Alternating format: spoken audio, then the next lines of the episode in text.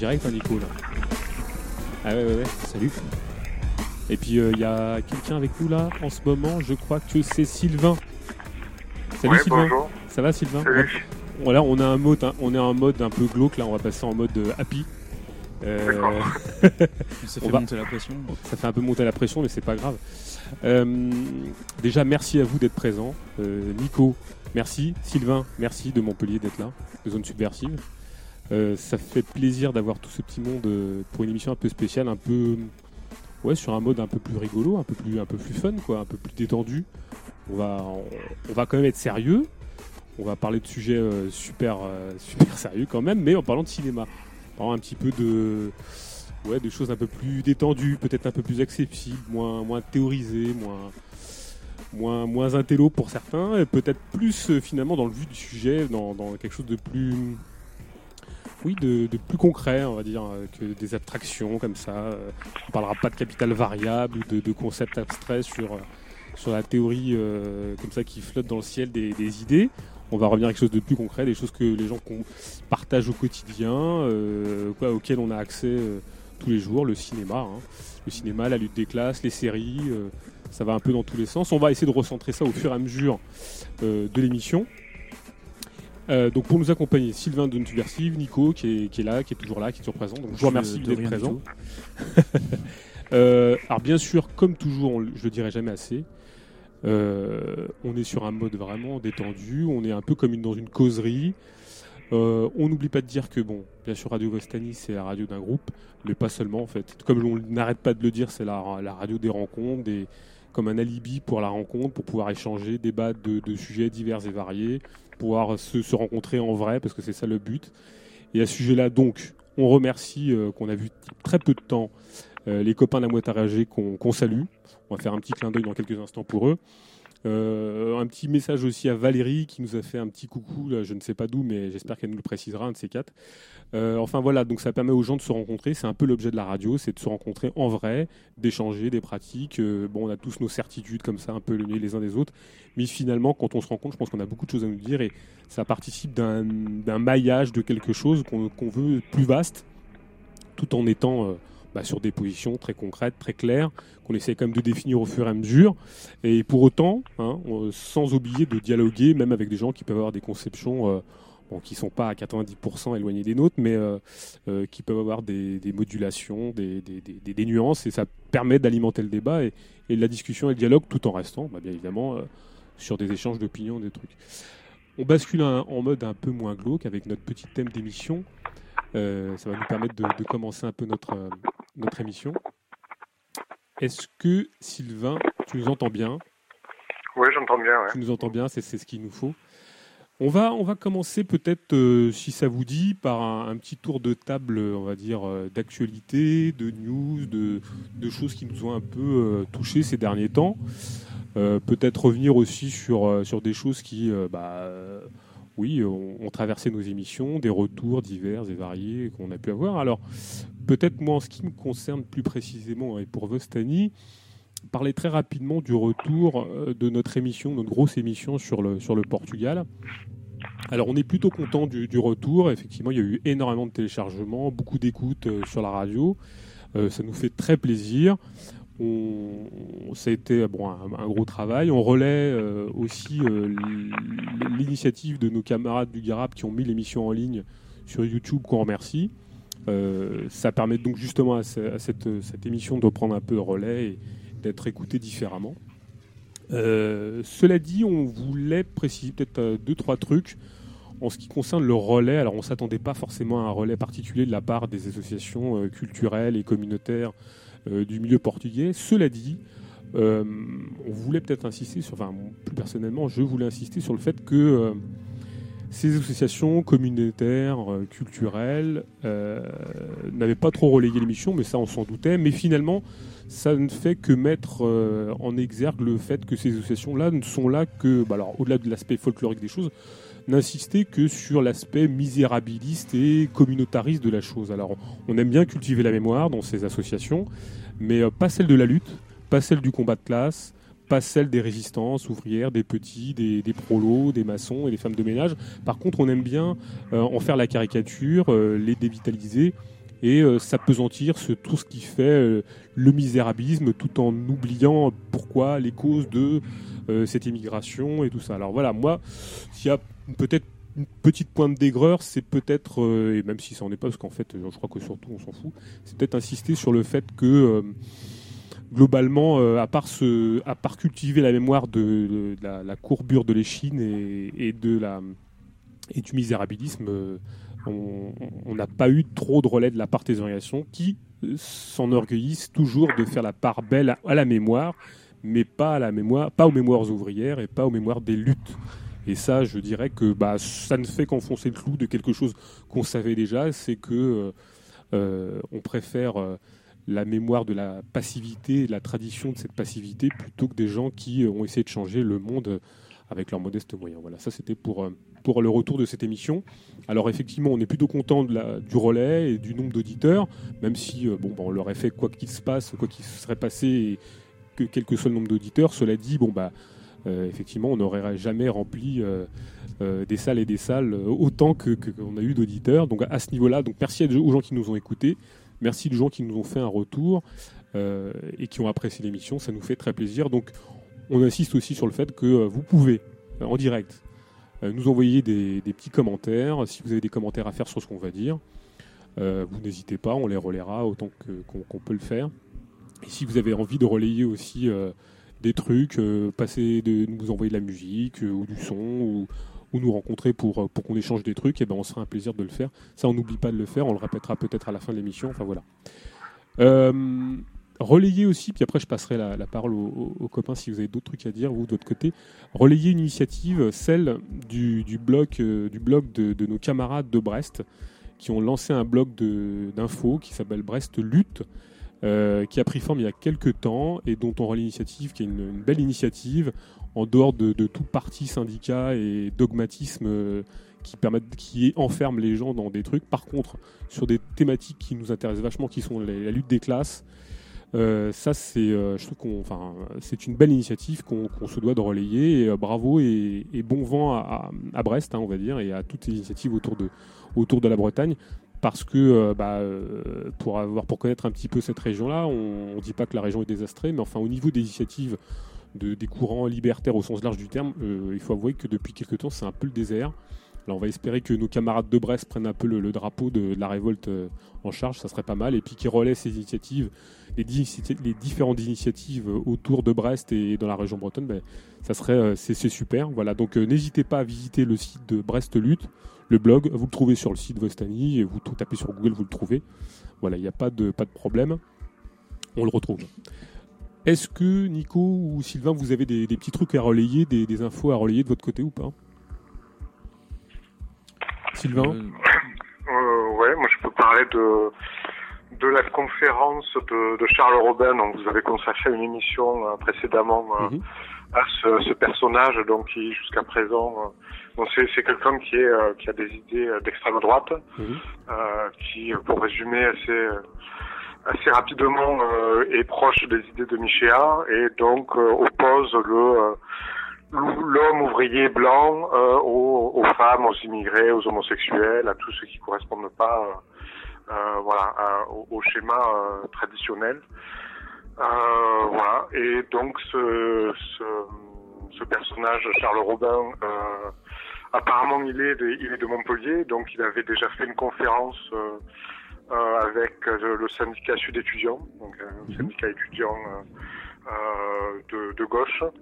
Dans le cadre, en plus, c'est amusant de le préciser parce que c'est des gens qui qui n'hésitent pas à critiquer la bien-pensance, l'antiracisme, etc.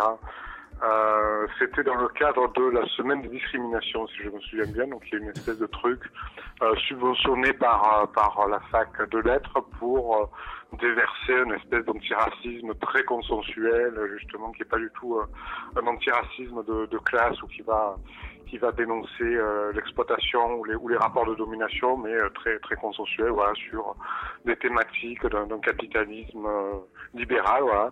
Et donc, il avait fait aussi, vous en aviez parlé, une contribution dans un livre aux éditions L'échappée, qui est une maison d'édition libertaire. Et mhm. maintenant, à Montpellier, il a fait une, une conférence. Alors là, clairement, en invitant quelqu'un, une figure historique de l'extrême droite, qui est Alain de Benoît, qui est le fondateur de la revue Éléments et de, diverses revues d'extrême droite. Et euh, Alain de Benoît, déjà, alors je sais pas de, de quand il date, mais euh, déjà dans, euh, dans, dans, les années 80, il, euh, une de ses particularités, c'était de renouveler le discours d'extrême droite, est de, de délaisser un peu le discours ouvertement euh, néo-nazi, raciste, etc. Et euh, avec des thématiques de, de gauche et même d'extrême gauche. Euh, euh, Alain de Benoît est cité même, même des gens comme Guy Debord, euh, comme, comme les situationnistes. Voilà, l'encyclopédie de nuisance aussi a permis de faire une, une jonction, est très cité par, par ces gens-là.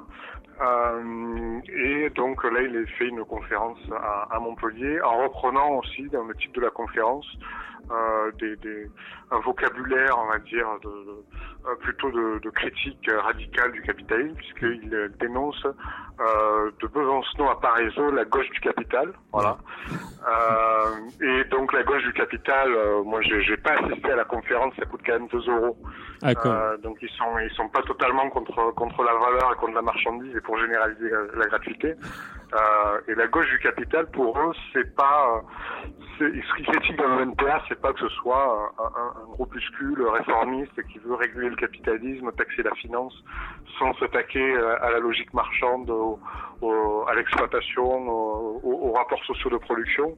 Euh, ce qu'ils leur reprochent, c'est de parler euh, un peu trop à leur goût de, de ben justement des, des, homosexuels, des femmes, euh, des immigrés, des, des, des, gens qui luttent et qui correspondent pas au, au modèle de euh, l'homme blanc euh, ouvrier en bleu de travail, voilà.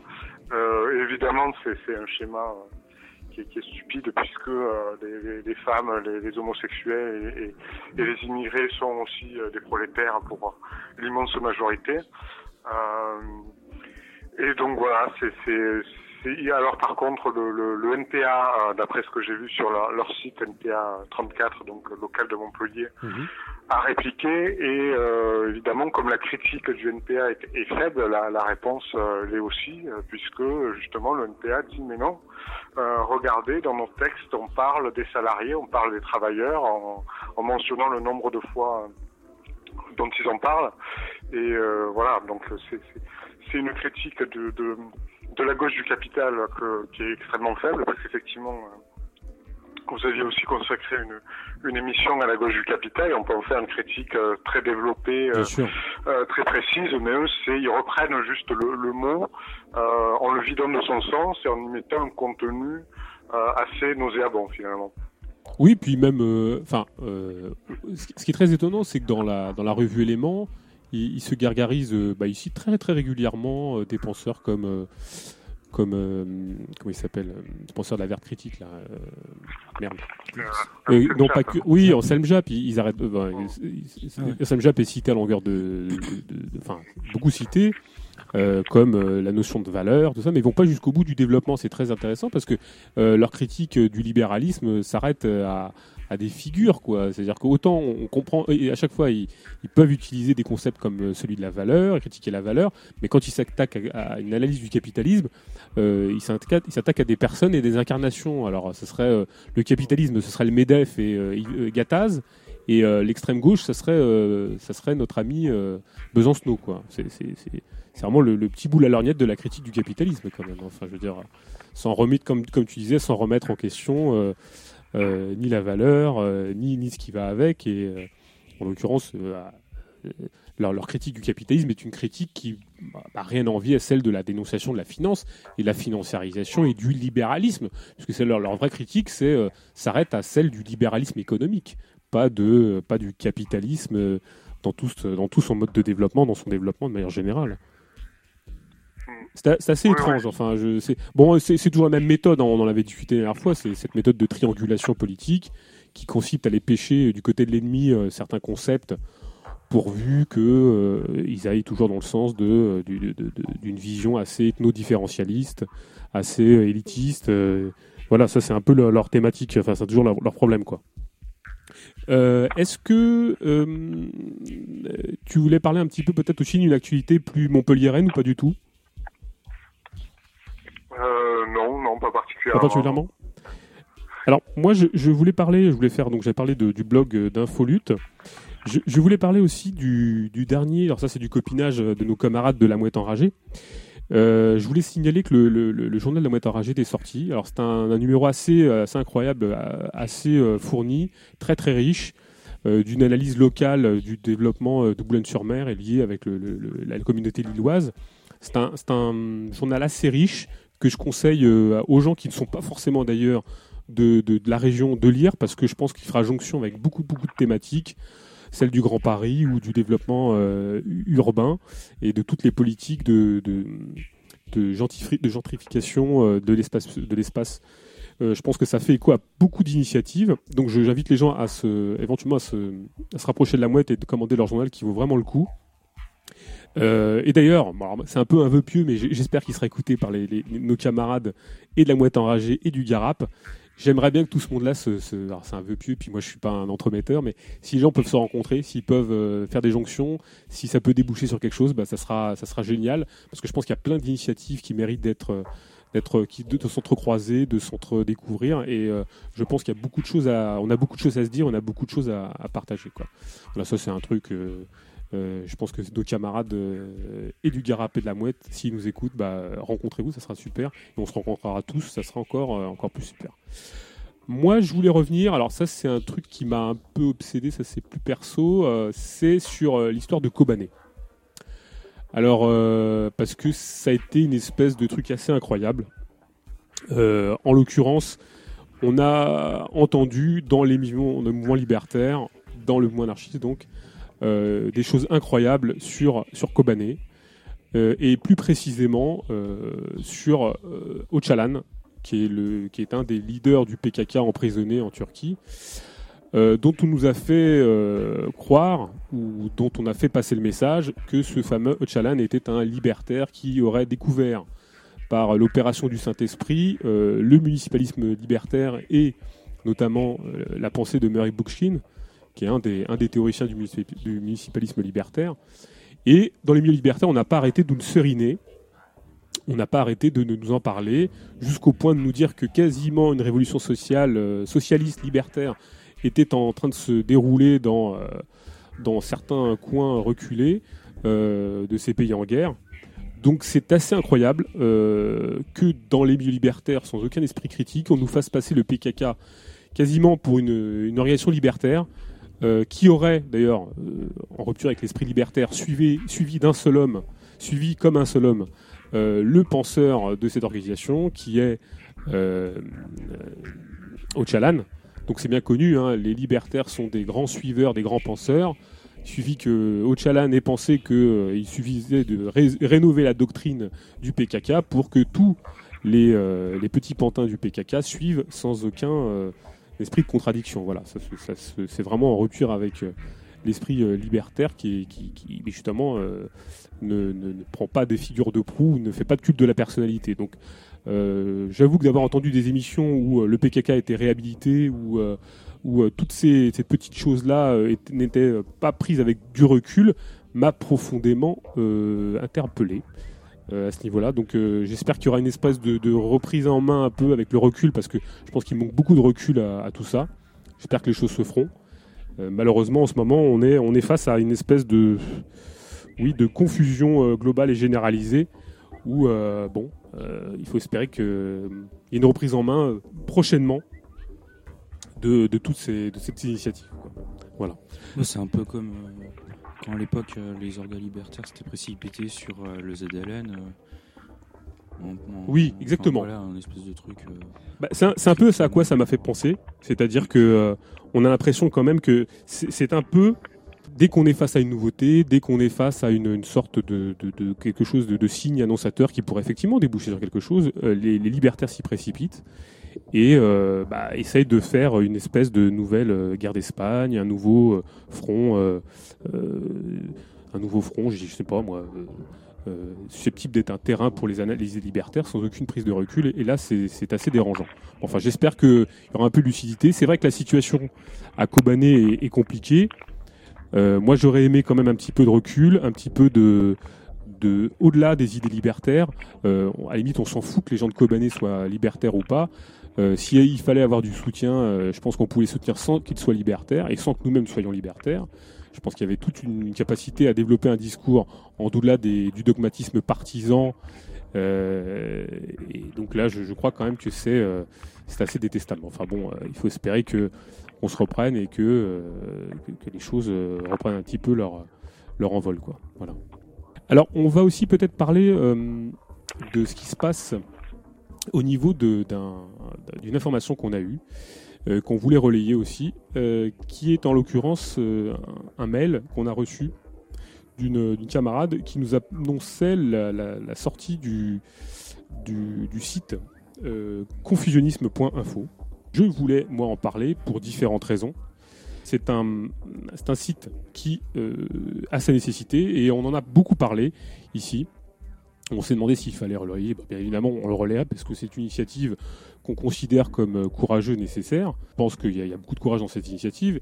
Et d'un autre côté, on a répondu à, la personne qui s'occupe du site que, bien évidemment, il restait peut-être à définir plus précisément ce qu'était le confusionnisme et peut-être pour l'articuler une position révolutionnaire, peut-être à une position libertaire au sens large du terme, pour éviter peut-être de coller au cul des gauchistes, des altères et pour se dégager de l'éternelle euh, euh, illusion qu'on pourrait, par exemple, rendre le PCF moins nationaliste ou le parti de gauche moins étatiste. Alors, tout ça aussi pour arriver à une critique euh, de ce que nous on appelle une critique de la problématique du front républicain interclassiste, pour pas dire une critique de l'antifascisme, que nous, plus personnellement, Vostani, nous n'avons pas, nous ne sommes pas des antifas, on a bien vu la tonalité du site Antifa de confusion.info. Bon, à la limite, euh, ça la regarde. Nous, on en fait une critique de cet antifascisme.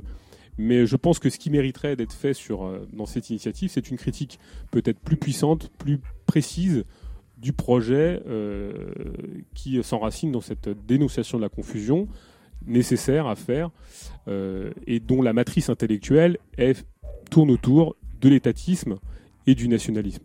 Ben, je pense que c'est ce qui fait jonction dans ces, milieux-là et qui permet à des rouges et à des bruns de se rencontrer euh, parce que la critique du nationalisme et euh, de l'étatisme n'est pas faite.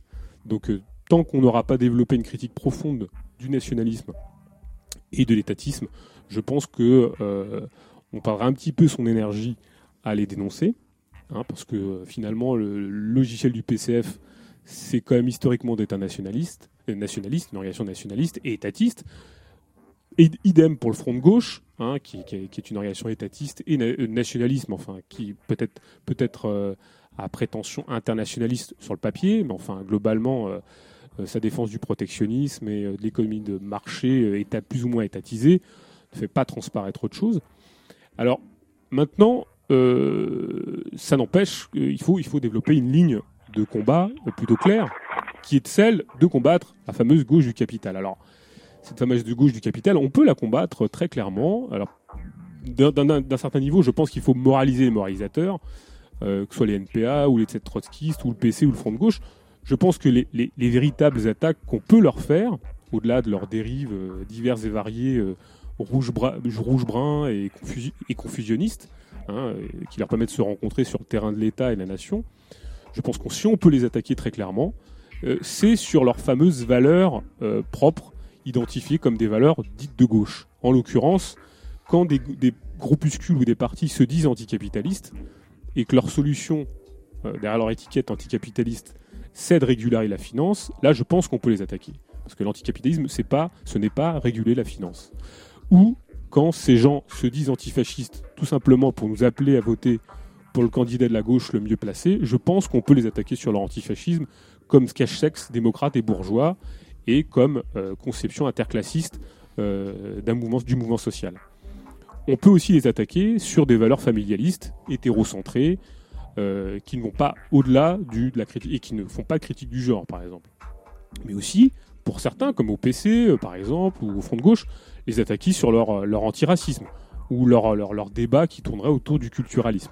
Ça, je pense qu'on peut les attaquer, mais aussi, et je pense que là, en ce moment, ça s'affirme encore plus, sur la réintroduction dans le débat politique de la religion et du, du, débat religieux qui apparemment, même jusque dans les rangs libertaires, ne poserait plus problème.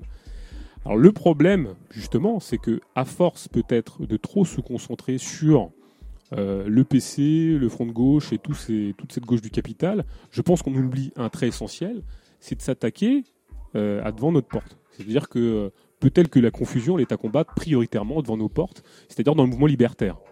et je pense qu'à trop regarder ailleurs, par, par souci de. parce que peut-être les cibles sont plus faciles et parce qu'on ne se met pas le nez dans notre propre caca, et ben on regarde pas euh, à notre porte. Ça peut aussi être des cibles qui ont, qui ont plus d'influence. Alors ça, voilà, euh, ça, ça, je suis d'accord, ça, je suis bien prêt. Moi, je suis quand même d'accord avec toi que bon, euh, bah, enfin bon, après le problème du, du site, c'est que il n'y a, pas vraiment de, définition d'un positionnement politique.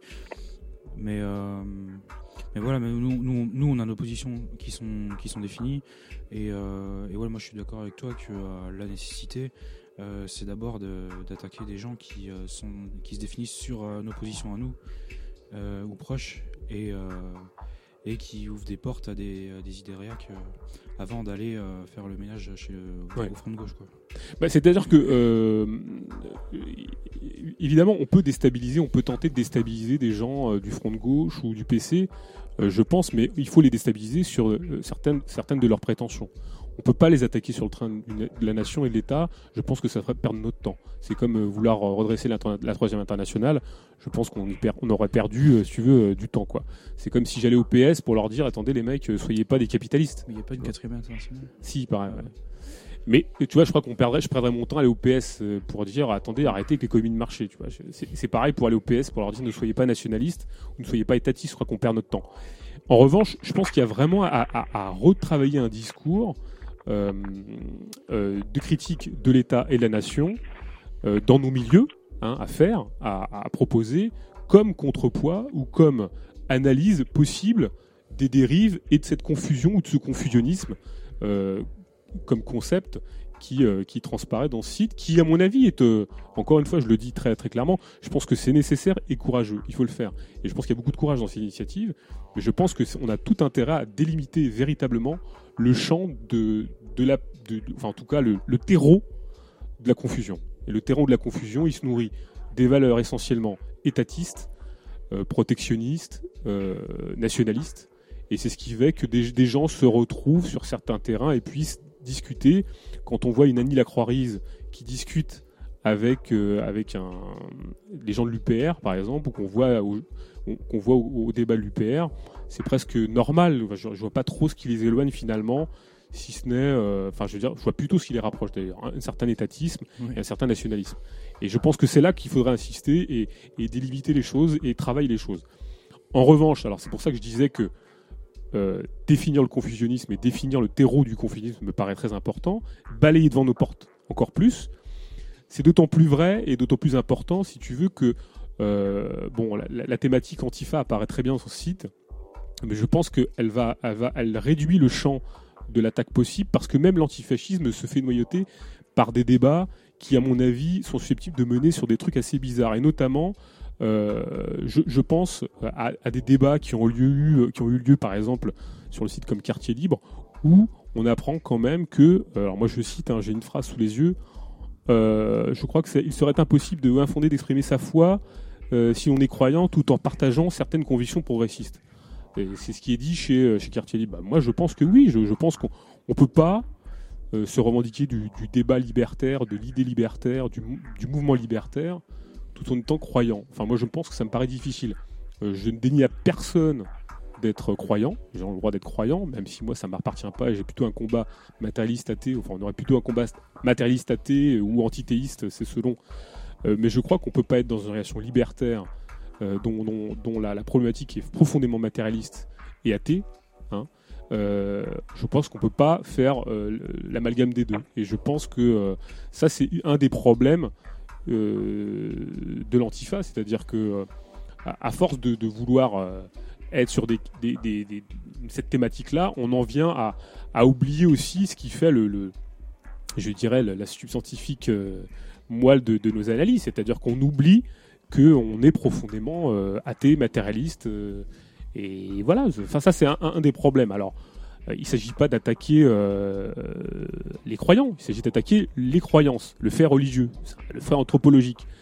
je crois que moi je ne vois pas comment on peut être dans une relation libertaire sans être athée ou antithéiste. Enfin, ça me paraît assez incroyable. On combat pour, on combat pas pour un paradis, on combat pour, pour un, on, a un combat qui, nie la transcendance, on nie toutes les transcendances. En revanche, euh, des sectes, des partis qui pensent que Dieu existe, il y en a plein. Libre aux gens d'être croyants et d'aller dans ces organisations. Mais je, pense que ces gens-là n'ont pas grand-chose à faire avec le mouvement libertaire, qui est un mouvement profondément athée et matérialiste. Enfin, moi, je ne le vois pas. Et, et, pour, et, et c'est pas, dans ce que je dis, il n'y a pas de rejet. Enfin, je veux dire, même si moi, je combats pied à pied, enfin, on peut combattre pied à pied le phénomène religieux, euh, je ne pense pas qu'on puisse, euh, euh, pour autant, se dire que, que, que c'est possible, que, que, les jonctions puissent se faire entre, par exemple, l'islam, parce que c'était le cas de Quartier Libre, et le, mouvement libertaire. Ça me paraît, ça me paraît incongru, quoi. Donc ça, c'était un, truc qui fait que, justement, dans la confusion, faut toujours se méfier aussi parce que le, confusion, le confusionnisme, c'est toujours l'autre. Donc où commence la confusion, où elle s'arrête? Je pense qu'on a tout intérêt à délimiter euh, les portes d'entrée de la confusion pour justement s'éviter euh, que d'autres passent par la fenêtre. Quoi. Euh, Je rajouterais un truc, parce que enfin, je réfléchissais quand tu parlais. Ben, il y a aussi une, une certaine interprétation de ce que c'est que la lutte des classes, de son contenu. Je pense qu'il qui peut mener à sur un terrain très euh, confus. Euh, et c'est, tu vois, par exemple, un gars comme François Ruffin, quand, tu, quand tu vois un peu d'où il vient dans ses, dans ses, dans ses écrits, je crois que son premier bouquin c'était Guerre de classe. Et, et mais en fait, lui, quand tu, quand tu lis ses textes, j'ai pas lu ce bouquin que j'ai cité là, mais euh, j'avais lu pas mal euh, son, journal. Mhm. Euh, et, lui, sa problématique, ça a toujours été très ouvriériste, très, très à faire des enquêtes sur les misères du, du, milieu ouvrier, tout ça. Mais en fait, quand tu vois où est-ce qu'il veut en venir au final, enfin, qu'est-ce qui le, qu'est-ce qui le motive Qu'est-ce qu'il qu'est-ce qui voudrait euh, changer dans qu'est-ce qu'il voudrait comme société? Euh, Ce qu'il voudrait, c'est enfin le contenu qui donne euh, la lutte des classes, c'est pas d'abolir les classes, d'abolir le, salariat, etc. Bah non, c'est un compromis des classes mmh. qui soit un peu plus à l'avantage des travailleurs. Et, et, voilà. Et pour nous, la lutte des classes, nous, quand il y a des travailleurs qui se battent pour pour pas qu'on leur casse encore plus le les conditions de travail, le salaire, euh, pour pas qu'on leur euh, supprime leur travail ou quoi, bah, c'est normal, ça, s'appelle euh, se battre pour la survie quotidienne, etc. Mais, mais là, ce, que, ce que fait par exemple Ruffin et qui. que, mais que fait, que que fait le PC, que, fait, que font tous ces gens-là, c'est d'en faire une idéologie où ils transforment des luttes de survie quotidienne en un idéal de, mm. euh, de euh, voilà de d'un compromis entre les classes qui, qui pourrait fonctionner quoi. Et donc, bah non, ça c'est pas notre, notre vision de la lutte des classes. Bien sûr, bien sûr. Sylvain, tu, tu, tu aurais un, un, avis sur justement sur, sur la, confusion et, et les, euh, ce qui fait que les, choses sont possibles en, ce moment, justement parce que on parlait tout à l'heure de Charles Robin et toutes les dérives, enfin euh, la, culturisation du débat. Alors nous, c'est des thématiques, enfin toutes les thématiques culturelles, c'est pas forcément des trucs qui nous, qui nous font, euh, qui nous font triper. Mais cela dit, quand on voit des gens qui commencent à nous faire chier en stigmatisant les homosexuels, en stigmatisant les femmes parce que voilà, il y aura une espèce de retour, de féminisation, je ne sais quoi. Ça commence vraiment à nous courir. Enfin, il y a un moment où ça, ça commence à vraiment être euh, insupportable. Est-ce que toi, tu aurais une analyse sur les, origines de la confusion ou le, fait que les choses, euh, espèce, de, de retour de bâton comme ça, et puis justement, qui viennent jusque dans les milieux libertaires? Et on parlera d'un exemple concret tout à l'heure, justement, dans le milieu libertaire, de, cette espèce de confusion et de, de, thématiques qui, qui viennent s'insérer dans le mouvement libertaire, qui n'ont rien à y foutre. Euh, oui, bon, je pense que déjà le, le mouvement libertaire en général est plutôt en, en déliquescence, donc c'est vrai que ça favorise aussi la, confusion, mais euh, ensuite sur, euh, je pense qu'on je, je, pense qu'on est plutôt aussi dans une espèce dans une espèce d'activisme euh, où euh, comme euh, comme ce qui a été dit sur sur Kobané, on est on est on est euh, systématiquement à essayer de, de, de une approche exclusivement militante, sans prendre de, de, recul sur quoi que ce soit. Euh, et donc, oui, ça, ça favorise de, des formes de confusion. Moi, j'ai vu même un, un, appel des libertaires contre l'islamophobie. Ouais, euh, ouais. Donc, euh, le titre, pourquoi pas, parce que c'est vrai qu'il y a eu des dérives de, de la fédération anarchiste, notamment dans, un débat, dans une, une démarche très laïcarde ouais. à inviter riposte laïque, etc. Donc, dire qu'il y a cette confusion-là de euh, de stigmatiser la religion musulmane en particulier, qui masque un racisme contre les, les gens qui sont musulmans, mais qui est le, le qui n'est euh, qui n'est rien d'autre que le bon vieux racisme anti-arabe, Bien sûr. tout simplement. Euh, et puis il y en a d'autres qui tordent le bâton dans l'autre sens. Euh, D'ailleurs, je pense qu'ils sont proches de, de quartiers libres, de, de, de ces mouvements-là, qui disent oui, il faut lutter. Euh, contre l'islamophobie, c'est-à-dire pas uniquement contre le racisme anti-musulman, euh, mais valoriser d'une certaine manière l'islam en disant euh, euh, qu'on peut être musulman et, et, et anarchiste. Je pense que c'est lié aussi, voilà, ce que je disais au début, la déliquescence du milieu anarchiste qui cherche à, à prendre pied quelque part, qui cherche, ça c'est plutôt une bonne chose, à essayer de, de toucher les quartiers populaires, mais pas en leur parlant des problèmes sociaux qu'ils ont, mais en essayant de faire d'une forme de, de, racolage à partir de la religion. Moi, Exactement. je pense que si on veut euh, s'implanter euh, dans les milieux euh, populaires, si les organisations anarchistes ont envie de faire ça, c'est effectivement une priorité. Euh, en revanche, à partir de quoi Est-ce qu'on leur parle de, de, chômage, de précarité, de, de, de, de galère avec euh, le logement, euh, voilà, de, gentrification, de restructuration urbaine, euh, ou est-ce qu'on leur parle de religion, de je sais pas trop quoi, même de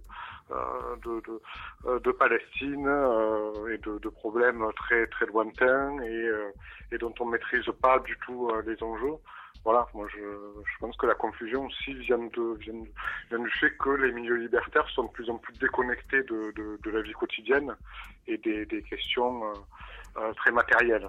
Donc ils cherchent à, se raccrocher à l'islam ou à, faire du racolage à partir de ça.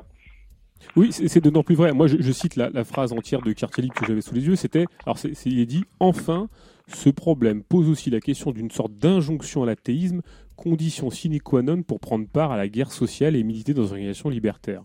Il serait donc impossible ou infondé d'exprimer sa foi si l'on est croyant, tout en partageant certaines convictions progressistes.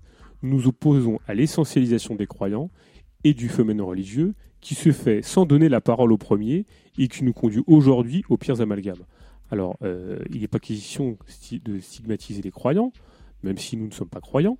En revanche, hein, de toute façon, tu l'as très bien dit, euh, Sylvain, en revanche, on ne peut pas être, enfin, moi, c'est comme ça que je le vois, hein, et moi, ma première, mon premier, là, je parle plus personnellement, mes premiers engagements dans le mouvement libertaire sont faits sur des, problématiques anti-religieuses.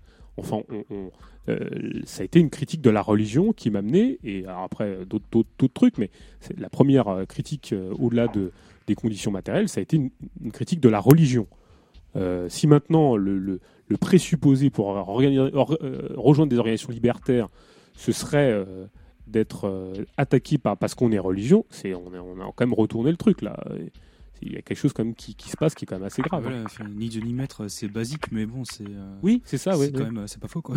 Oui, c'est ni Dieu ni maître, oui. Et, et, pour le coup, là, je, je, pense que on, je pense que ça fait partie de voilà de la culturie, enfin du, du, la manière dont le débat s'est culturalisé, quoi. Et euh, on, quitte le terrain des classes pour arriver sur le terrain de la culture et, du, fait religieux. Alors, euh, je pense qu'on a, on est vraiment face à une régression.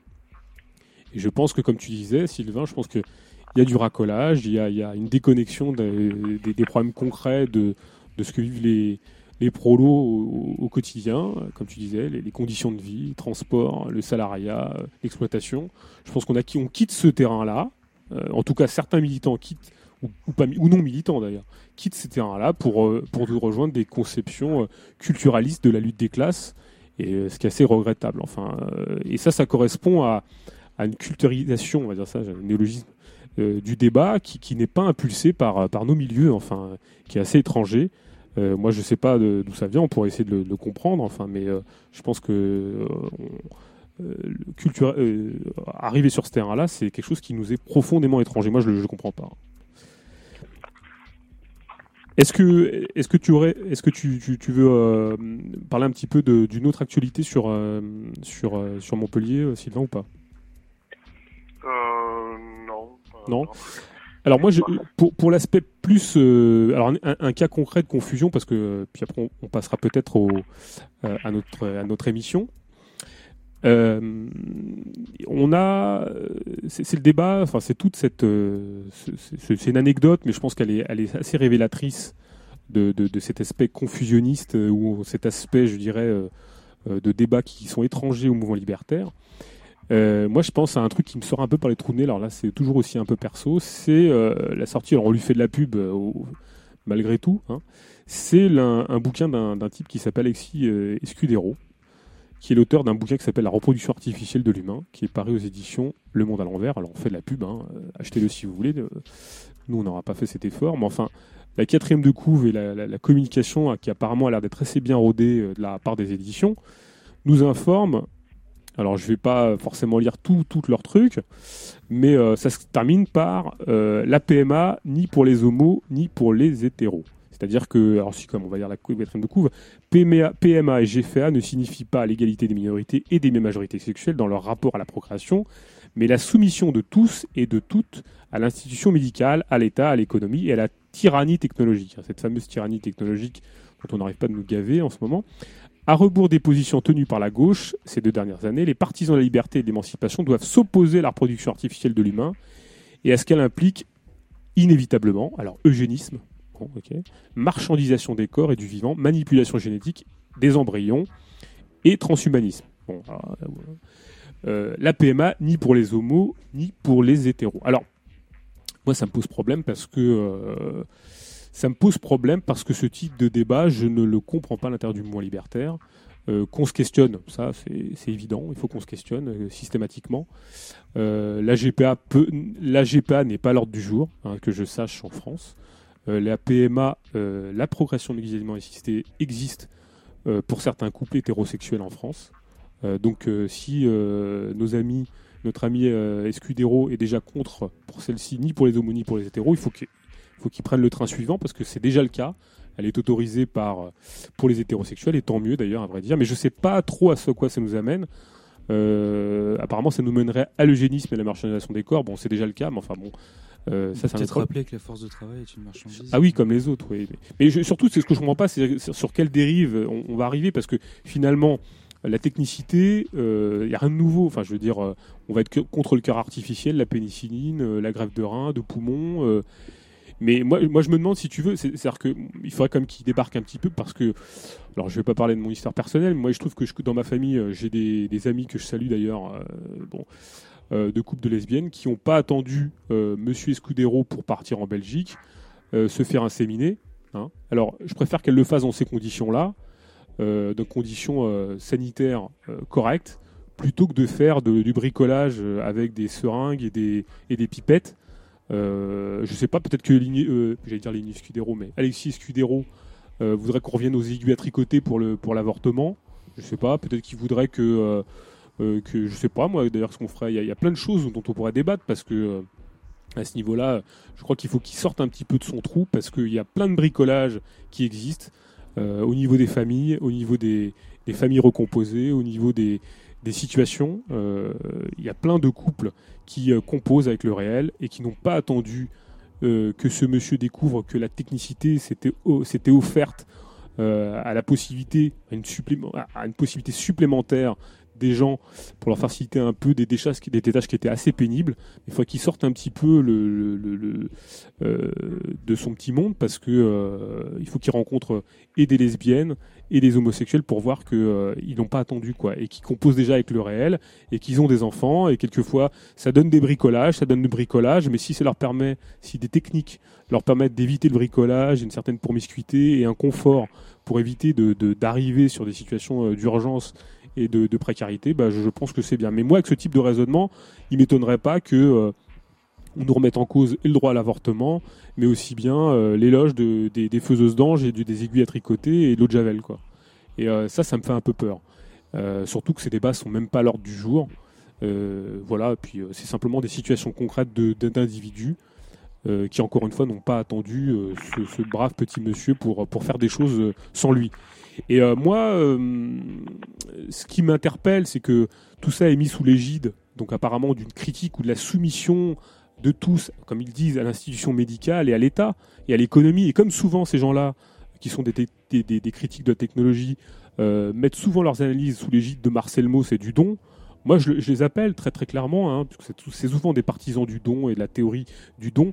Moi, je leur dis, les mecs euh, ou, les, ou les nanas, euh, ce que vous pouvez faire, c'est au lieu de, vous lamenter sur euh, la soumission de tous contre l'institution médicale et étatique, c'est organiser vous-même en dehors des sphères étatiques et en dehors des sphères marchandes, au travers des sphères associatives, des sphères intimes, des sphères informelles. Essayez d'organiser quelque chose qui sortirait de ce cadre-là.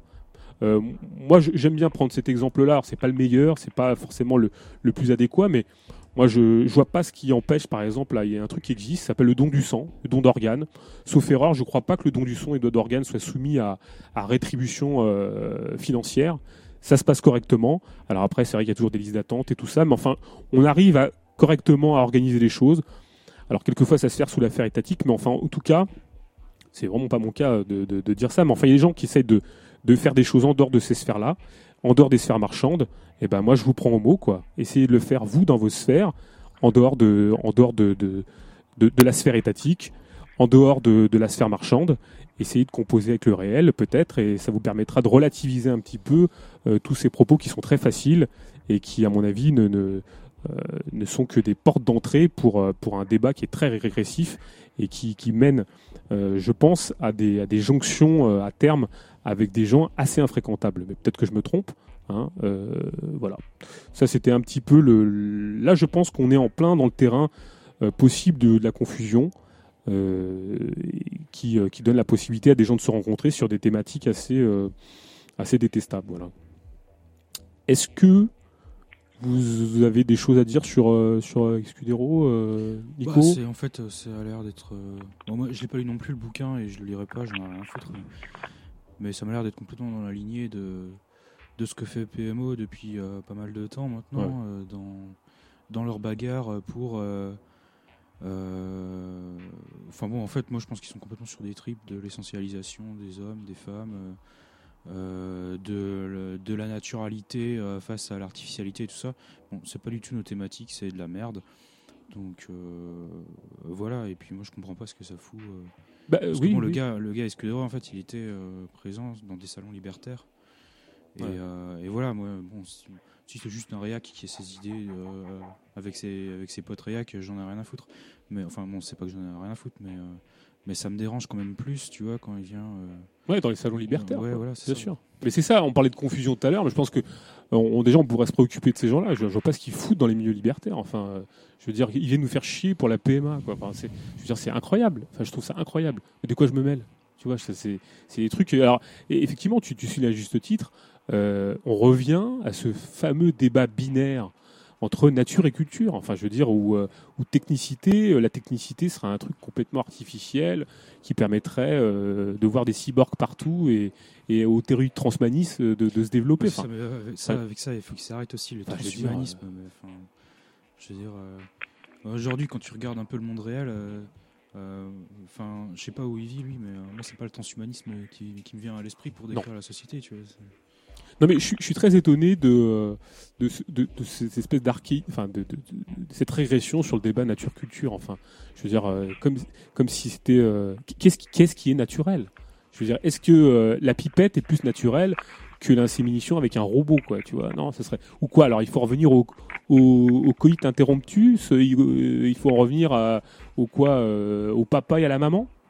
C'est le truc. Enfin, c'est ça, c'est l'idée que ça, ça serait plus naturel. Ça serait la nature. Alors que et pas la pipette. C'est pas plus naturel. Et pas la seringue. Que euh, n'importe quoi d'autre.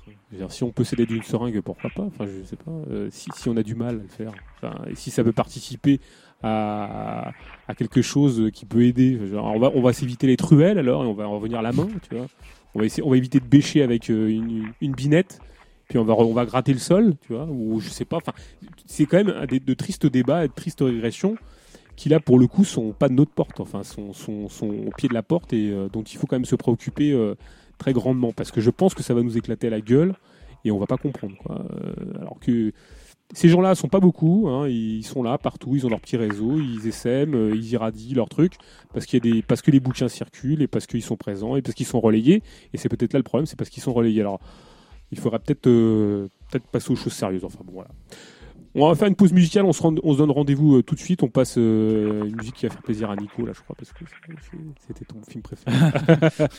bon, on se, on se retrouve tous tout de suite, on fait une pause, on a une pause bière, une pause clope, et puis on se retrouve dans 3-4 minutes. Voilà. Euh, comme ça, même Sylvain, il peut aller faire un truc qu'il veut. Quoi. À tout de suite.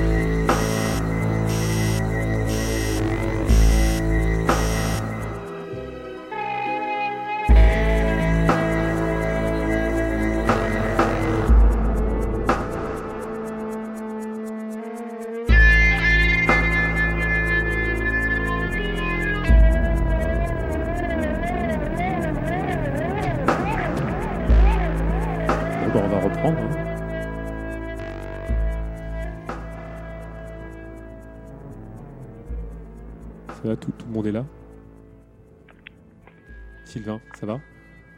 Oui. Bon, ben, on va reprendre. Alors, on reprend un peu cette émission. Alors, consacrée au cinéma. attends, attends, je peux juste. Euh, comme j'avais dit, euh, je voulais faire l'annonce de. Ah oui, oui, tout à fait. Vas-y, vas-y, bien sûr. Bah, c'est dans la lignée de ce qu'on de ce qu'on racontait là. Euh, avec des copains, on veut faire fin janvier. On n'a pas encore de date exacte ni de lieu exact. ça, ça, devrait être à Publico, la librairie euh, librairie. Euh, de la Fédération anarchiste. Comment? Comment? Tu veux dire la, voix sans Dieu ni maître? C'est ça. Avec Léo Ferré? Oui, avec Léo Ferré, notre maître. Ah Et euh, bref. donc on voulait faire un débat sur le, la propagation en fait de, enfin la propagation sur l'importance de comprise les, un certain nombre d'idées réactionnaires, d'analyses réactionnaires de la société, de mouvements réactionnaires. Euh, donc notamment sur la question de nationalisme culturel, économique, de, de, toutes les analyses sociales, culturalistes, ethnicistes, basées sur les guerres de civilisation, des machins comme ça, sur la religion, euh, sur euh, bah, ce qu'on racontait là aussi sur l'essentialisation des hommes, des femmes, euh, des pratiques sexuelles, etc. et puis de tous les discours qui soit effacent juste la lutte des classes, qui ou qui la transforment en, quelque chose qui est très compatible avec des discours sur le peuple contre l'oligarchie ou des machins comme ça. Euh, voilà, donc euh, le donc si on a envie de faire ce débat, c'est pas pour euh, faire un débat du genre les idées réactionnaires, est-ce bien, est-ce mal? Ben non, c'est pour nous c'est de la merde. mais c'est comment s'organiser face à ça et dans le cadre de ce qu'on est, c'est-à-dire communiste et libertaire. Et voilà, parce que nous, on ne veut pas faire de compromis avec ben, les partis, les, enfin toute la on ne veut pas euh, faire des compromis avec euh, la démocratie libérale contre euh, les méchants fascistes ou quoi. Et d'ailleurs, bah, on ne s'est même pas appelé antifasciste. Enfin, on veut pas s'appeler antifasciste, tu vois, pour faire ce débat. Nous, c'est simplement que on pense que c'est un certain nombre d'idées qui ont pris une certaine importance et qu'on voulait y apporter une réponse à notre façon. Et on voudrait, bah voilà, s'il y a des gens qui veulent s'organiser autour de ça, euh, sur le plan théorique euh, et ou pratique. Euh, voilà. Oui, d'ailleurs, si les gens peuvent, s'ils veulent nous, nous, contacter, on vous rebalance, on te rebalancera les, mails, Nico. Ça marche. Ça te marche. on va définir. je, vais te laisser la parole, Nico, pour présenter un petit peu le, le, débat, le sujet, parce que simplement dire, voilà, nous, quelquefois, on, on, a des thématiques, enfin, on développe des émissions sur des, des, sujets un peu, un peu, un peu théoriques ou pas, d'ailleurs pointus, peut-être pas, je sais pas, tu crois, ouais. Et là, on a voulu faire quelque chose, alors peut-être d'un beaucoup plus léger, mais finalement qui, euh, qui nous paraît beaucoup plus concret, beaucoup plus solide, beaucoup plus finalement, beaucoup plus parlant. Euh, alors, on a intitulé cette émission euh, Série cinéma, idéologie et lutte de classe.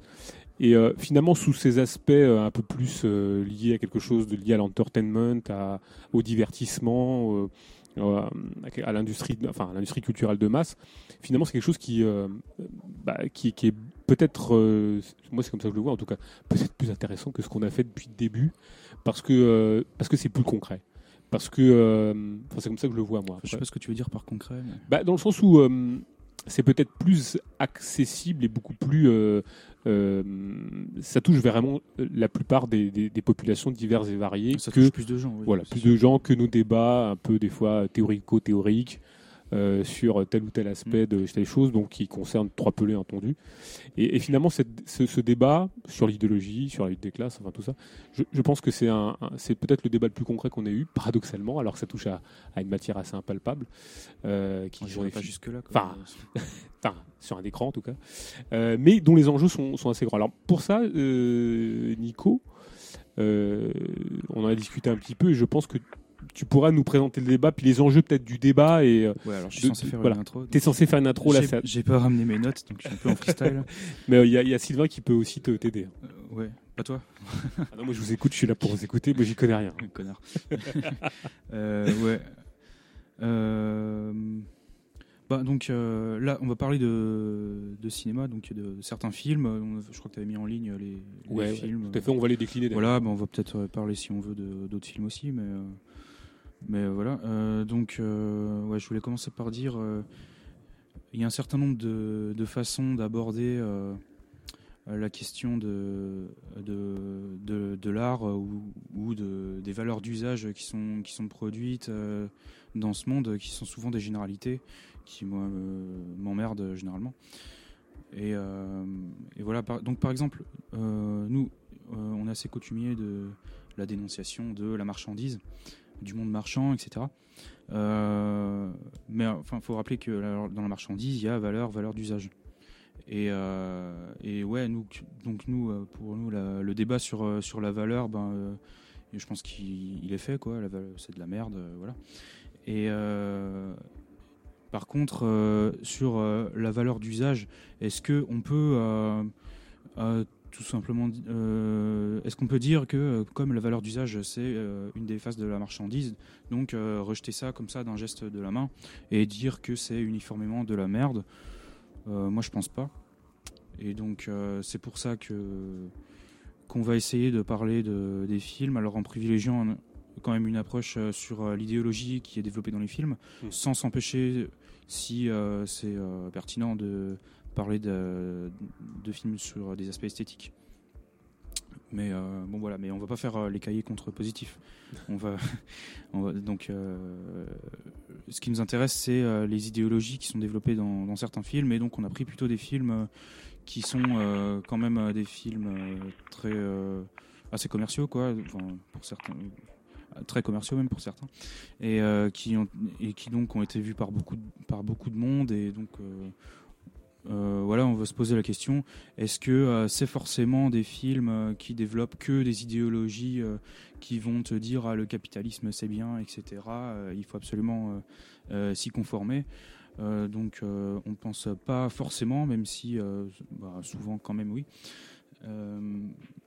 voilà, et donc bon, sinon le genre de, je vais parler de quoi Attends, je suis un peu perdu là, dans mes notes. Et peut-être aussi se, peut-être se départir aussi de cette, euh, je dirais, du, de ce côté, euh, par exemple dans l'analyse d'un film, qui voudrait qu'il y aurait un bon côté et un mauvais côté. C'est-à-dire que le, film se nourrit aussi bien des contradictions euh, du système capitaliste et, et, le discours qui sont portés dans les films sont toujours très ambigus. Ils ont toujours à la fois une force de subversion qu'une force d'intégration. C'est-à-dire qu'ils ont la capacité de raisonner de manière assez, assez diverse. Euh, ils peuvent générer, malgré eux ou, ou, de, manière, de manière assez euh, réfléchie, un discours euh, subversif, tout en proposant au, final une, une morale, une, une conclusion de la réconciliation, bien évidemment. Hein. Sylvain, comment tu, toi tu vois la, la possibilité qu'on a, après peut-être on passera à notre premier exemple, et puis peut-être à Nico de, de, de, de, dire sur, euh, de conclure sur le, le, truc. Comment tu crois qu'on peut essayer d'analyser cette production mainstream? Comment on peut analyser euh, l'industrie spectaculaire et en retirer quelque chose, enfin une possibilité de, contestation ou pas d'ailleurs? Euh, ensuite, moi, je pense que ça peut être déjà les, les, les films dont on va parler, ça peut être des, des supports pour aborder différents types de, de réflexions. Euh, C'est-à-dire que euh, souvent, quand on va voir un film euh, avec des amis ou quand on y va tout seul mais qu'on en reparle après, ben ça permet d'évoquer euh, des différents sujets, d'avoir euh, de parler du ressenti du film, évidemment de la qualité, est-ce qu'on a aimé, est-ce qu'on s'est ennuyé, etc. Mais aussi de euh, comment, quelle est la vision de la société que porte le, film, quels sont les aspects critiques par rapport à, la société marchande que, que qui sont diffusés dans, dans, ces, dans ces super productions. voilà. Et je pense que euh, le, le, capitalisme, c'est effectivement un système euh, qui a ses contradictions, c'est-à-dire que les films dont on va parler, pour la plupart, c'est des super productions, c'est-à-dire il y a eu un investissement énorme et une rentabilité aussi très importante. Euh, il n'empêche qu'il euh, y a une dimension aussi de la part des, des cinéastes, des scénaristes, de, de d'impulser une forme de créativité, mais c'est plus facile de faire un, film de qualité en étant un peu subversif, en étant critique, plutôt qu'en faisant un, discours assez euh, euh, que, que, tout le monde entend euh, partout. Et donc effectivement, moi je trouve, je trouve que c'est une idée assez assez originale et assez intéressante de de s'appuyer sur des sur des films que tout le monde a vus ou que que tout le monde a envie de voir et de parler un, un langage commun, voilà que que euh, voilà, c'est des références c'est des références assez classiques, même si ça c'est des films récents et puis ensuite euh, qui, ont fait beaucoup d'entrées et ensuite ça se rediffuse sur, sur internet. Et c'est voilà, je pense que c'est plutôt pas mal de de, parler de, de supports qu'on n'a pas besoin de d'énormément de, de, connaissances intellectuelles, de savoir pour comprendre un peu ce, qu'on ressent à la vue de ces films. Euh, Nico, tu voulais, tu voulais poursuivre un petit peu ton. Ouais, enfin, juste, ouais, j'avais juste deux trois trucs à, à, rajouter un peu pour cadrer le débat. Donc, mhm. euh, donc, euh, ouais, ouais j'ai dit que pour nous, les discours qui disent bon, les valeurs d'usage sont forcément toutes pourries vu que c'est un aspect de la marchandise. bon, nous, quoi, je suis pas dans le micro. Ouais, vas-y, parle plus dans le micro. Que c'est pas le, point de vue qu'on allait développer là, qu'on allait essayer d'être un peu plus subtil et mhm. qu'on n'allait pas non plus on n'allait pas non plus euh, se placer sur la position qui dit que euh, la valeur d'usage, c'est, euh, ça serait le, négatif de, de la valeur d'échange, que ça serait enfin, la, la, phase positive. ben, ben non, enfin pour nous, le, l'affrontement, il n'est pas dans, dans l'objet, mais en fait, il est, il est ben déjà, ben voilà, faut, faut rappeler aussi que euh, l'objet euh, cinématographique ou euh, artistique au sens plus large, il est produit dans le cadre du mode de production capitaliste et que, comme tous les objets, bah, il est produit dans le cadre du, conflit entre travail et capital. Et, voilà, bon, c'était juste un, rappel pour cadrer le, débat et, euh, dire que voilà donc on allait parler tout simplement de, des films euh, comme ils sont et puis de des idées qu'on peut y trouver. Moi j'aimerais bien aussi que, Sylvain tu, me développes cette idée parce que je l'avais on, a fait bon, en préparant cette émission j'ai trouvé très euh, très intéressante l'idée qui consistait à dire qu'il était plus sympa de discuter de lutte des classes à partir de certains films bon par exemple de, de Snowpiercer ou d'autres films qu'en prenant des références euh, qui ne parlent à personne. Euh, j'aime bien que cette idée. Est-ce que tu, peux est-ce que tu peux la développer? Parce que euh, globalement, est-ce que justement, ça c'est des, choses propres à nos milieux. Est-ce qu'on n'a pas l'impression de s'enfermer pour certains dans des débats théorico-théoriques de, d'un microcosme, alors que finalement, il y a peut-être beaucoup plus de subversion et de remise en cause du monde tel qu'il est, alors avec toutes les limites hein, que ça, dans des productions euh, mainstream que dans des textes, euh, le énième texte de critique de la valeur, euh, d'usage ou de la valeur d'échange ou de la baisse du taux de profit. Est-ce que, tous, les outils sont pas, sont pas à portée de main finalement? Enfin, en tout cas, les objets qui nous permettent de réfléchir sont pas à portée de main. oui, oui, parce que effectivement, les, les les militants révolutionnaires ou les, gauchistes en général ont euh, leur propre imaginaire, leur propre folklore, mais euh, le problème c'est qu'ils ne parlent qu'à eux-mêmes. Voilà. Alors pour euh, les insurrectionnalistes, c'est des cocktails Molotov, des vitrines brisées, des voilà. C'est très sympathique, mais au cinéma aussi il y a la même chose. Euh, voilà, c'est leurs effets spéciaux à eux. Euh, ça peut parler à certaines personnes, voilà, de la même manière que euh, la faucille et le marteau, l'imaginaire aussi qui est, qui, est pas uniquement euh, positif. voilà, je pense que c'est important aussi de, de renouveler l'imaginaire et le langage aussi politique, de de, de pas s'enfermer dans, dans, dans un langage assez assez vieillot, assez routinier, euh, même si ça n'empêche pas d'avoir des, des, des, analyses extrêmement précises et certains mots, effectivement, du, du langage de, de, de, Marx, entre autres, permettent de saisir une réalité euh, de manière plus précise, mais souvent, il y a effectivement dans les tracts du Front de gauche, du NPA, etc., des, des critiques assez euh, superficielles de la finance ou autres, qui ne parlent absolument personne, qui ne font écho, qui évoquent absolument rien et euh, parler euh, et s'exprimer à partir de, de, de, films, de séries, de, de, de, ce que voient les gens à la télé, même si c'est pas forcément la réalité, ça évoque une certaine réalité. Euh, D'ailleurs, oui, c'est vrai qu'il y a eu euh, il y a des politiciens qui sont qui sont saisis de ça. moi, je me souviens pendant la campagne d'Obama, il faisait référence souvent à la série The Wire sur écoute. voilà, il faisait des références comme ça pour euh, entre autres parce que c'était un créneau marketing, hein, dans une approche euh, strictement marketing électoral pour paraître un peu plus jeune, branché, montrer qu'ils viennent du ghetto, etc. Ce genre de euh, ce genre un peu d'artifice, euh, mais aussi ça permet de, de, de, toucher un autre public, de parler avec des références qui sont nouvelles et qui sont des références surtout euh, que pas mal de monde connaît, même si The Wire c'est vrai que c'est plus confidentiel. Il y a eu il y a en Espagne aussi le, le, le chef de, de, Podemos, qui est un parti euh, d'extrême gauche, l'équivalent euh, du Front de gauche, mais qui est un peu plus ancré, on va dire, dans, euh, dans la jeunesse et dans les nouveaux, nouveaux mouvements sociaux, se réfère à des séries télé, etc., et parle un, langage que tout le monde ne comprend. et c'est vrai que ça, ça permet Alors le, problème, c'est qu'évidemment, le, leur, leur, discours ensuite est minable. Donc c'est aussi pour dire qu'on peut s'appuyer sur sur des séries et des films et avoir différents discours aussi. Exactement. Euh, on tirait des discours euh, totalement euh, totalement vide, creux ou totalement réformiste. Et euh, souvent dans les films, là, pas, pas, forcément dans les films dont on va parler, mais il y a le côté, euh, il y a un problème dans le film euh, qui semble être un problème systémique. Mais au final, ah non, ce problème peut être résolu par l'intervention de nos héros. Donc finalement, il n'y a pas de problème dans le système, dans la société capitaliste. Et souvent, il y a il y a, il y a ces schémas-là dans, dans, dans les films hollywoodiens, et donc on peut avoir n'importe quel discours sur, sur tous les films.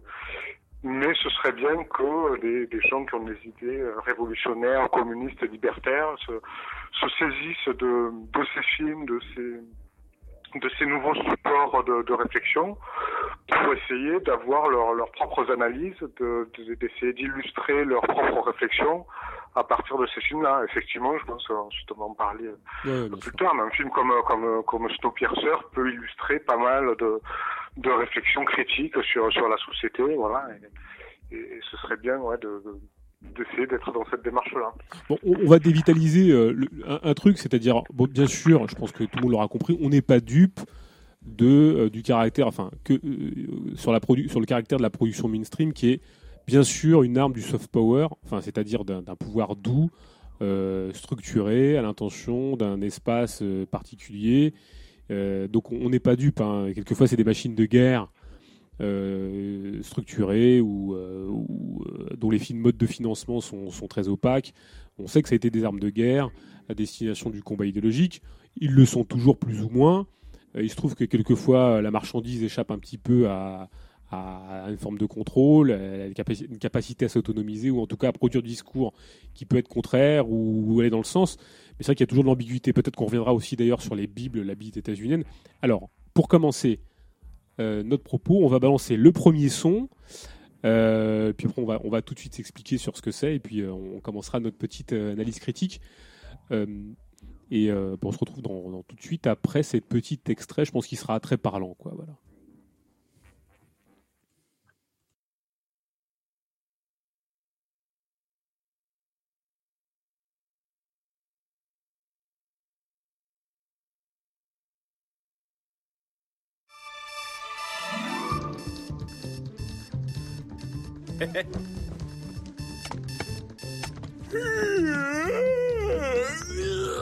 Bonjour, cher appartement. Bonjour embrasure de porte, bonjour mur, bonjour plafond, bonjour plancher. La journée peut commencer. ah, les voilà. Instruction pour être dans le coup, se faire aimer par tout le monde et être toujours heureux. Étape 1. Respirer.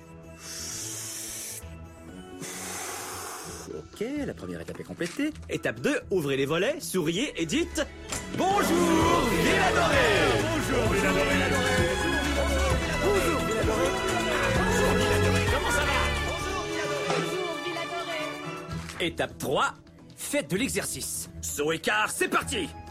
1, 2, 3, je me sens en pleine forme! Étape 4, douche en vous assurant de ne pas vous mettre du savon dans les yeux Rasez-vous, branchez-vous le don, coiffez-vous. Haha Habillez-vous Oups, j'allais presque oublier. Non, non, ah ah, non, pas ça, surtout pas. Et voilà, c'est bon Étape 9. Prenez un petit déjeuner complet avec les êtres chers qui partagent votre vie. Hé eh, Plantine, qu'est-ce que tu veux faire ce matin? Regarder la télé? Moi aussi Bonjour, je suis le président business, président de Octan Corporation et du monde. Je vous invite à suivre à la lettre les instructions, sinon vous serez éliminé. Et n'oubliez pas le mardi taco la semaine prochaine, le jour où tous les citoyens qui suivent le règlement obtiennent un taco gratuit et tout mon amour. Passez une excellente journée. Excellente journée à vous, président business. J'adore ce type, il est trop cool. Il fait toujours des discours d'enfer. Une seconde, est-ce qu'il a dit éliminé Ce soir, dans Où sont mes pantalons? Chérie, où sont mes pantalons?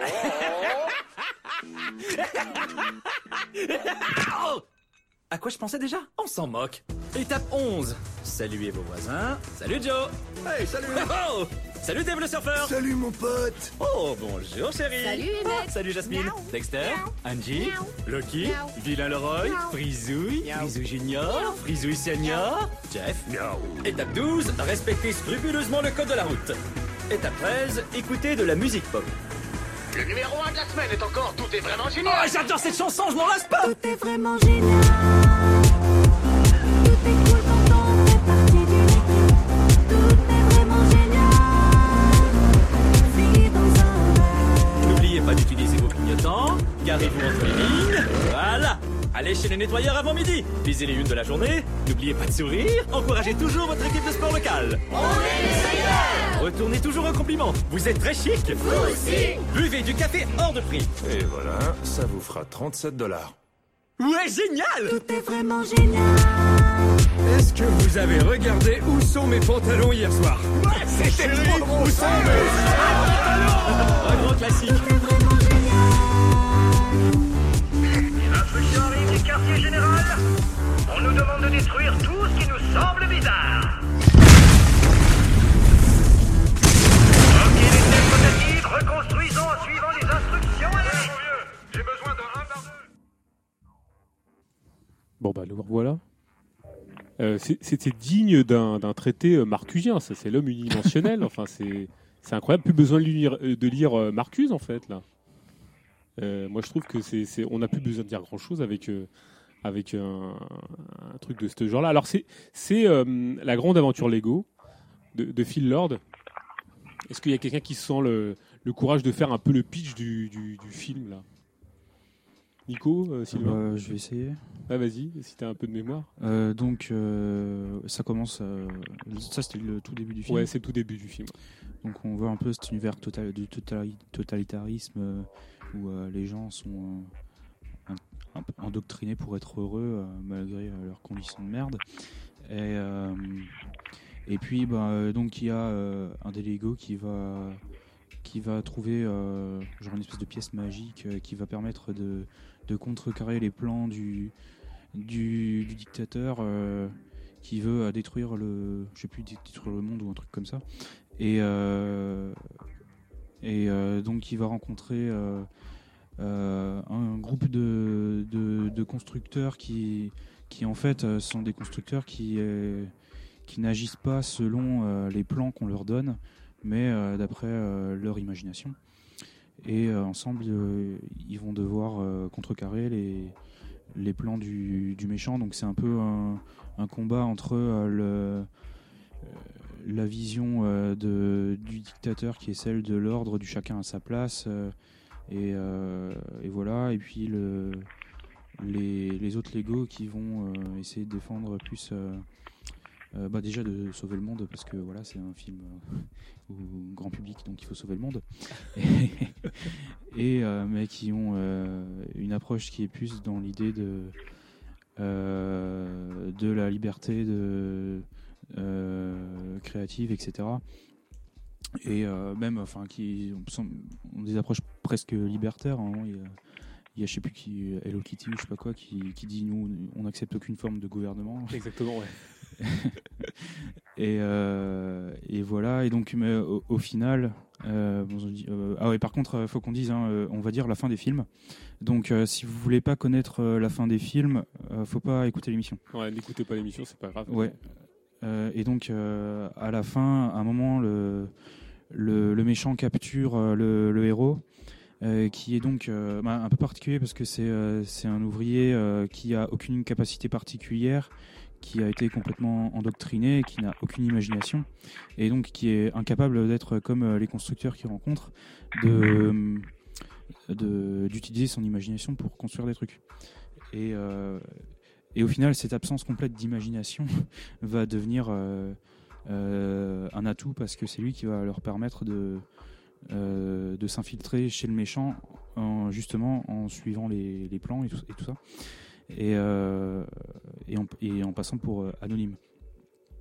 Et sauf qu'il se fait capturer quand même avant d'avoir pu euh, contrecarrer les plans du méchant et euh, il le balance dans une espèce de vortex qui en fait euh, ramène le héros dans euh, le monde réel où il voit que euh, c'est un enfant qui joue avec lui. Et donc là, on voit que euh, ce qui se passe euh, réellement, c'est qu'il y a un conflit euh, entre le l'enfant qui, qui joue pour s'amuser, pour faire ce qu'il veut, et le père qui, qui utilise les Lego pour faire un monde très ordonné, etc.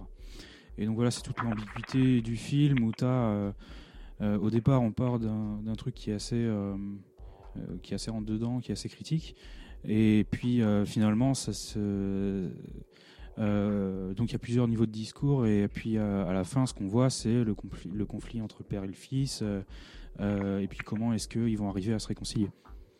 Oui, alors il y a peut-être un, truc qu'on peut dire, c'est dans, le film, tu as la figure du méchant qui est incarnée par Lord Business, qui est une espèce de tyran maléfique. En fait, c'est le président Business, hein. donc c'est les mêmes. C'est l'un et se cache sous l'autre. Oui, parce qu'il y a plusieurs euh, Voilà. univers euh, et il règne dans tous les univers. et puis- Exactement. Donc il veut détruire l'univers Lego hein, euh, avec le Kraggle. C'est une machine qui permet de, de coller les figurines Lego, toutes les figurines Ah oui, c'est ça, non, il voulait pas détruire le monde, il Ouais. voulait coller tout le toutes monde. les figurines Lego, monde reste à- pour chacun place, reste à sa place et soit assigné. Et bien évidemment, ce, ce petit personnage, euh, je dirais, enfin, Lego euh, qui s'appelle Emmett, qui est, qui est très ordinaire, il est, il est pris à par erreur et comme un peu comme quelque chose qui, est, qui revient de manière assez récurrente dans le cinéma américain ou états-unien ou je ne sais pas comment on peut l'appeler comme un, un élu, comme l'élu, comme celui qui a été choisi euh, par, euh, par, par le sort, par la providence, je ne sais pas, mais enfin, voilà. Est-ce que est-ce qu'on peut, on peut euh, essayer d'analyser pourquoi, pourquoi est-ce qu'on a un, enfin, allez, euh, 10 minutes comme ça d'un discours assez, rentre-dedans dans, dans l'ego, pour finalement arriver à, au, niveau de la, au niveau du film, au niveau de la fin du film, quelque chose d'assez consensuel et de réconciliation des, des générations. Enfin, com- comment on peut arriver à ce tour de force euh, entre. euh, je pense que as- on avait discuté un petit peu tout à l'heure, euh, Sylvain. Tu avais donné une très bonne raison, je te la laisse l'expliquer. Comment, qu'on peut- comment on peut arriver Est-ce que finalement l'objet sous-jacent de ce film n'a- pas des n'a pas un objet qui est beaucoup plus concret et beaucoup plus terre à terre finalement? Tu l'avais ben, dit tout à l'heure en, en substance, mais Oui, ben moi je pense que ce film, euh, en dehors effectivement de, ce- de ses qualités euh, de, et de, ses, de son esprit très très contestataire, de sa anthropologie de, de la créativité contre le, le conformisme, euh, c'est avant tout un film qui a été, il me semble, produit par l'entreprise de jouets Lego. Euh, pour euh, rapporter de l'argent évidemment à travers le film, mais la, la caractéristique aussi des, des blockbusters et des super productions américaines depuis euh, au moins Star Wars, c'est aussi de faire du fric avec les produits dérivés.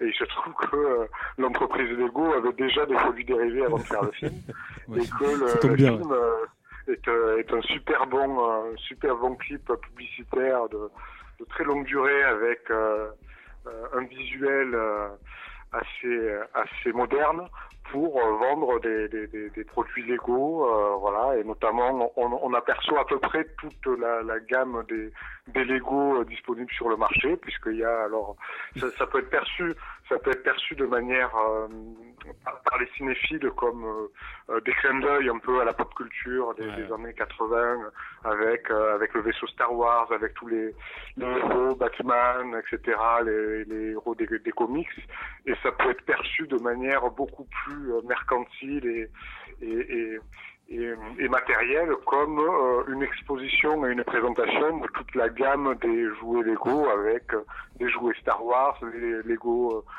Batman, etc.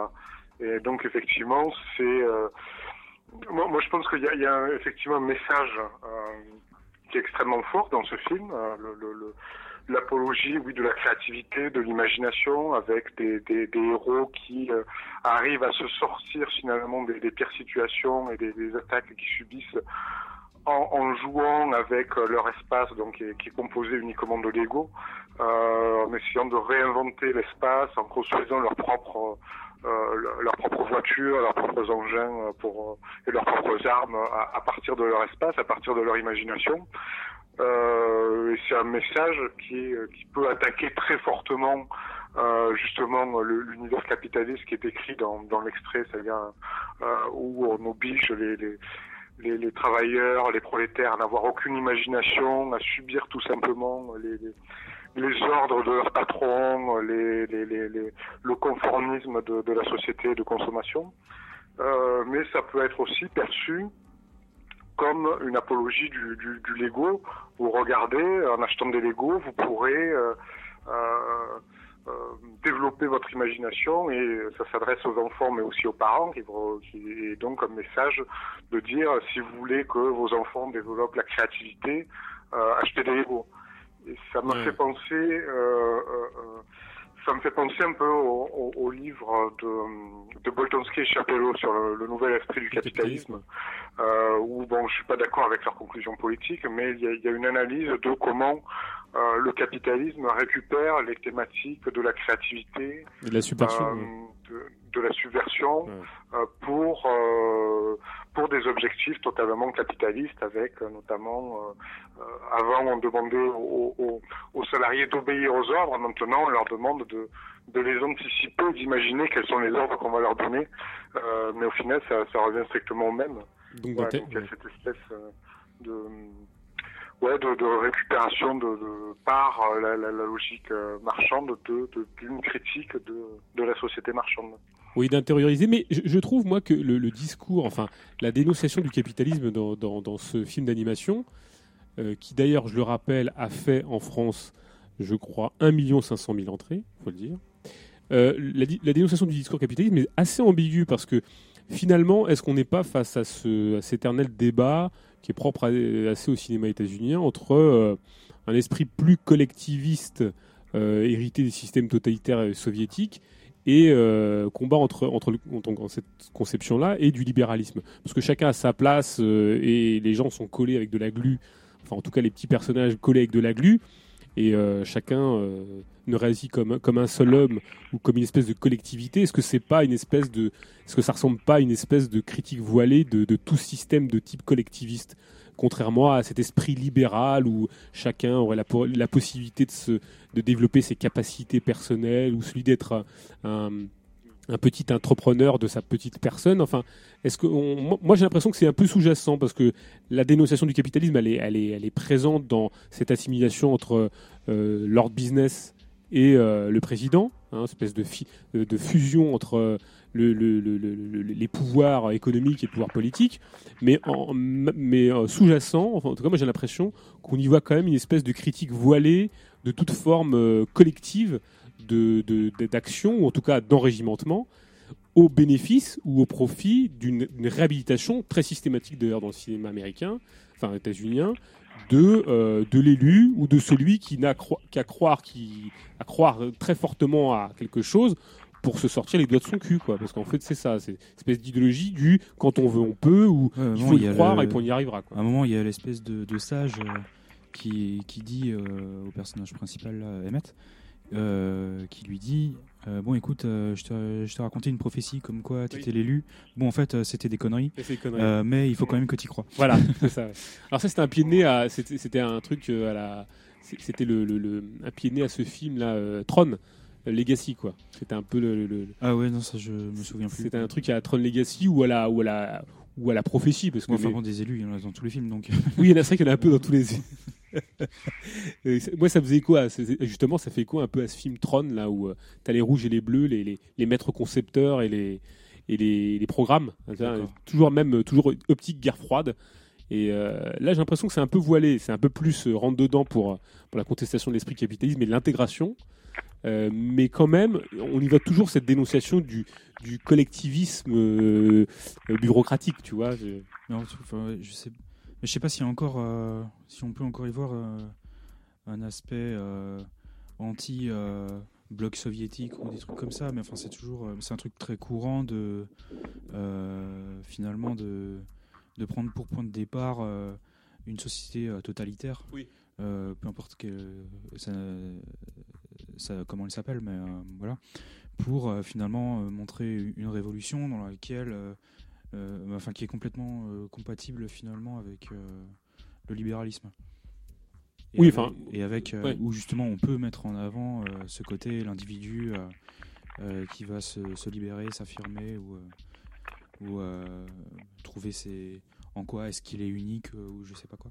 Non, moi, ça me rappelle toujours cette critique orwellienne. Enfin, pour moi, j'ai l'impression de voir ces films, euh, c'est-à-dire, enfin, orwellienne dans le sens où la dénonciation, c'est toujours la, la dénonciation du totalitarisme stalinien. Tu vois, c'est-à-dire que, euh, et pour moi, c'est un peu ça que j'y vois. C'est-à-dire, euh, je vois pas une, euh, une dénonciation très explicite, très claire du capitalisme. Autant dans ces amusations, comme je disais, des figures, autant la dénonciation, pour moi, ça relève de la critique orwellienne du stalinisme. Tu vois, du totalitarisme, machin, euh, euh, très niveleur, très. euh, tout le monde a les mêmes codes. D'ailleurs, on les voit, les personnages ont, les mêmes codes vestimentaires, ils sont tous.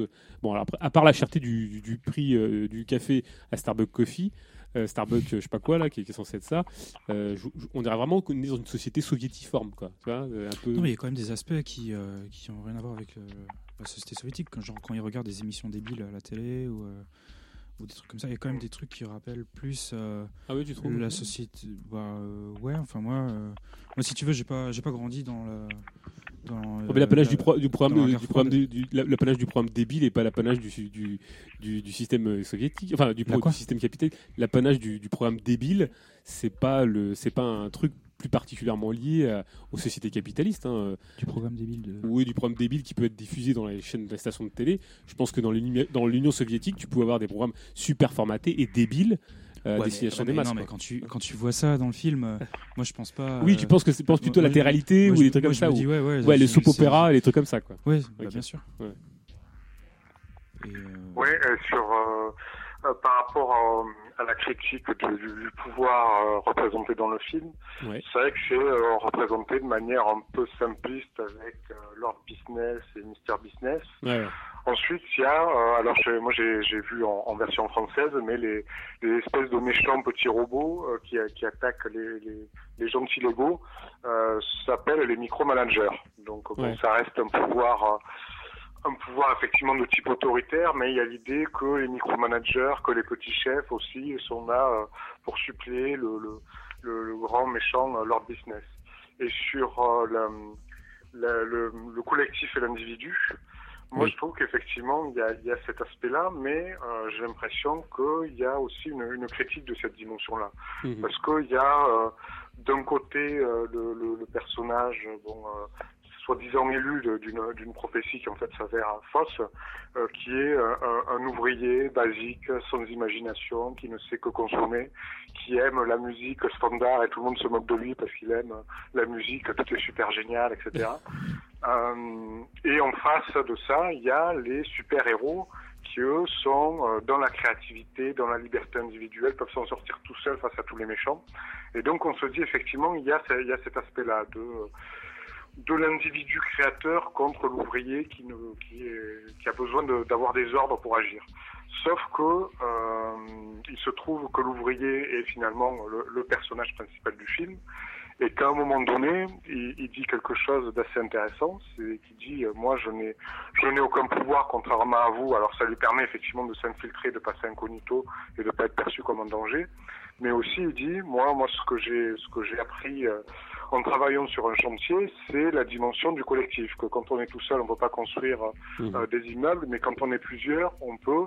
Et, euh, et l'important, c'est pas d'être des super héros, des super individus avec des super pouvoirs. Euh, c'est aussi d'essayer d'agir en commun.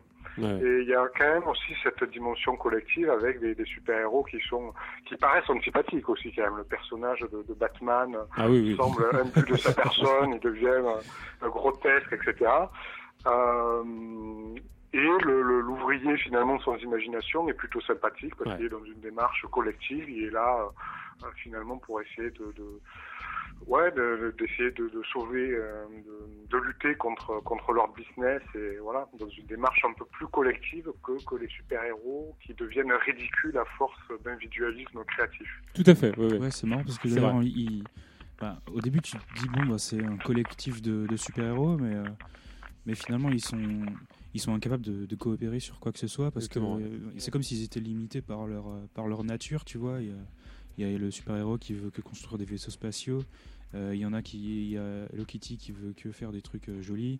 Il y a, enfin voilà, ils sont tous, ils ont euh, leur truc et ils sont incapables d'échanger en fait sur leur, euh, dans le- sur le- d'échanger leurs capacités. Oui, puis, oui, effectivement, c'est c'est la figure. euh, Cela dit, je, je vais confirmer, Batman est un con. hein. Euh, Ça, on, en- on, en- on- on en reparlera. on en reparlera tout à l'heure d'ailleurs, exactement. mais mais c'est vrai que c'est vrai qu'il y a cette euh, cette les, les super-héros sont vus comme individualistes, euh, égocentrés, euh, et à ce niveau-là, c'est ce qui donne une sympathie du au personnage. Et d'un autre côté, moi je, je pense que ça fait partie de cette idéologie. euh, euh, alors un peu, euh, ouais, peut-être, je sais pas comment on pourrait la caractériser, mais euh, moi ça me rappelle, ça me fait toujours écho à un film qui s'appelle Un jour sans fin, là, dont on a parlé de, de ces deux réalisateurs. Harold Ramis. Ramis, ouais, qui, qui est décédé il y a pas longtemps, je crois. Enfin, je sais plus. Euh, ouais. Et euh, qui, qui, qui fait un peu cet éloge de la, comment dirais-je, oui, du, du- de, de la proximité des petites gens et de l'acceptation aussi de sa propre condition comme possibilité, euh, comment dirais-je, oui, de, de l'accept- l'acceptation de son sort comme possibilité d'une réconciliation avec le réel et avec. Euh, C'est-à-dire que si on accepte sa condition et sa position à l'intérieur de la société et de faire partie d'un tout, enfin une espèce de, de conception assez holistique de la société, on arrivera à retomber sur ses pattes, et en tout cas, euh, cet éloge de la modestie, de, de la mesure, de, de Ouais, la. qu'un jour voilà. sans fin, donc c'est un film où il y a Bill Murray qui est Ouais, coincé dans. euh, il, il a une journée de merde, Voilà. et puis à la fin de la journée, il se rend compte Il la recommence que tous les jours. Il, il la recommence tous les jours. Et euh, donc pour arriver en fait à, à faire en sorte que euh, sa journée euh, elle soit moins merdique, bah, il faut qu'il en passe par accepter que d'être coincé dans, dans ce, dans ce truc. Et, et de faire amende honorable, parce qu'il faut qu'il soit, il ait une capacité de, je dirais, de d'acceptation du réel, voire même de, de, de, de pénitence, et en, en prenant sur lui et d'accepter cette, cette espèce éternelle du retour du même, quoi. En ce sens, c'est même presque assez nietzschéen. Il faut accepter ta condition, et plus tu l'accepteras, plus tu accepteras d'être avec des petites gens. Qu'il est très méprisant dans le film. Et, et- et là, l'impression, c'est toujours aussi cette morale dans, dans ces films, dans ce film-là. Je l'y vois cette.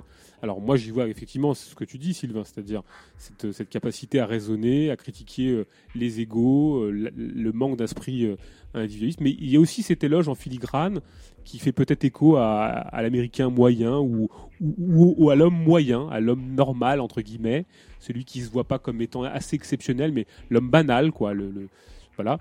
À, à- à en faire quelque chose presque d'une qualité. Tu es moyen, mais c'est presque exceptionnel que tu sois moyen. Tu vois, c'est, c'est tu, tu es un homme lambda, mais le fait d'être lambda te donne cette force de comprendre que tu es un lambda et donc d'avoir ta, place dans la société, voire même de te dégager grâce, à grâce à cette compréhension de, ton, de, ta, de, ta, de ta compréhension d'être un lambda et de l'accepter à faire de toi quelqu'un d'exceptionnel. En tout cas, quelqu'un qui a la capacité de s'extraire de, ce caractère banal. Quoi. Et en ce sens-là, je trouve que c'est finalement très intégrateur. En tout cas, c'est une capacité, ce, film donne euh, une capacité d'acceptation même de sa banalité.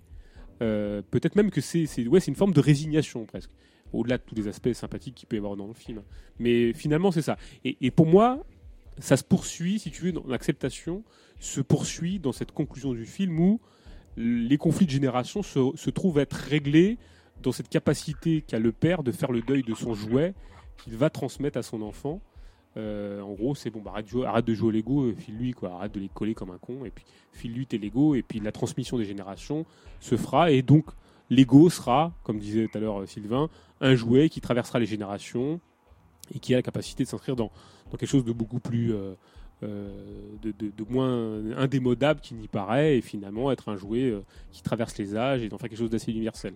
Est-ce qu'il n'y a pas une éloge aussi en filigrane de l'acceptation de son assignation à être un individu banal et voilà, je sais pas, moi je j'ouvre comme ça la question. hein, je- Ouais. enfin, comment parce que c'est quelque chose d'assez d'assez récurrent aussi parce que Ouais. bon, quand on parle du cinéma américain, c'est assez classique de dénoncer euh, les films avec euh, ah, les super-héros, les machins et tout ça. Oui. Mais euh, mais il y, a- mais il y a aussi euh, peut-être même plus de films euh, sur l'individu lambda qui, de, qui devient exceptionnel Oui. en, c'est vrai.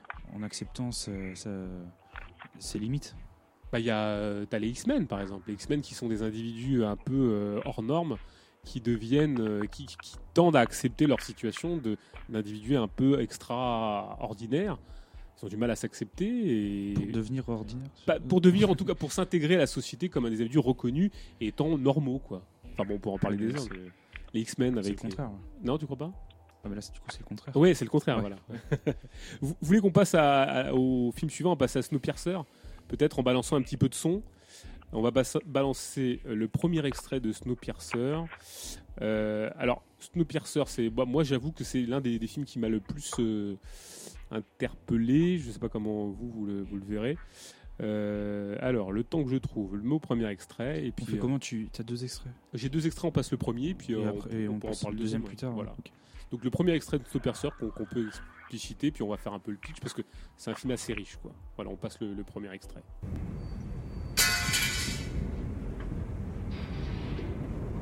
Passagers, ceci n'est pas une chaussure. Ceci est l'anarchie. Ceci est le chaos, pointure K44. Ceci, vous voyez ceci? Ceci est le néant. Dans ce train, nous tenons lieu de demeure. Une seule chose se dresse entre la chaleur de nos cœurs et les morsures du froid.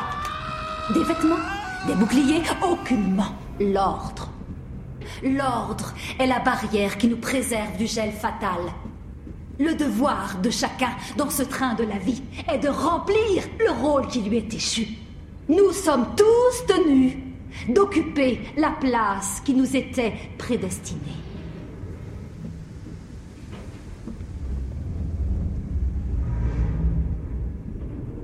Porteriez-vous une chaussure sur la tête? Cela ne vous viendrait même pas à l'idée. Une chaussure n'a pas sa place sur votre tête. Une chaussure a sa place à votre pied. Un chapeau a sa place sur votre tête. Un chapeau, je suis. Une chaussure, vous êtes. J'ai ma place en tête. Votre place est au pied. Oui, il en est ainsi. Au départ, l'ordre a été établi par des billets. Première, seconde et resquilleur dans votre genre. L'ordre éternel est maintenu par la machine sacrée. Toute chose découle de la machine sacrée. Toute chose ayant sa place, tout passager dans sa voiture, toute eau qui coule, toute chaleur qui se répand est l'expression de la machine sacrée. Chaque chose est à la place qui lui était prédestinée. Il en est ainsi. Donc, et ce depuis l'origine, j'ai ma place à l'avant. Vous avez la vôtre à l'arrière. Lorsque le pied se prend pour la tête, un sacrilège est commis. Vous êtes à votre place. Restez à votre place. Soyez une chaussure.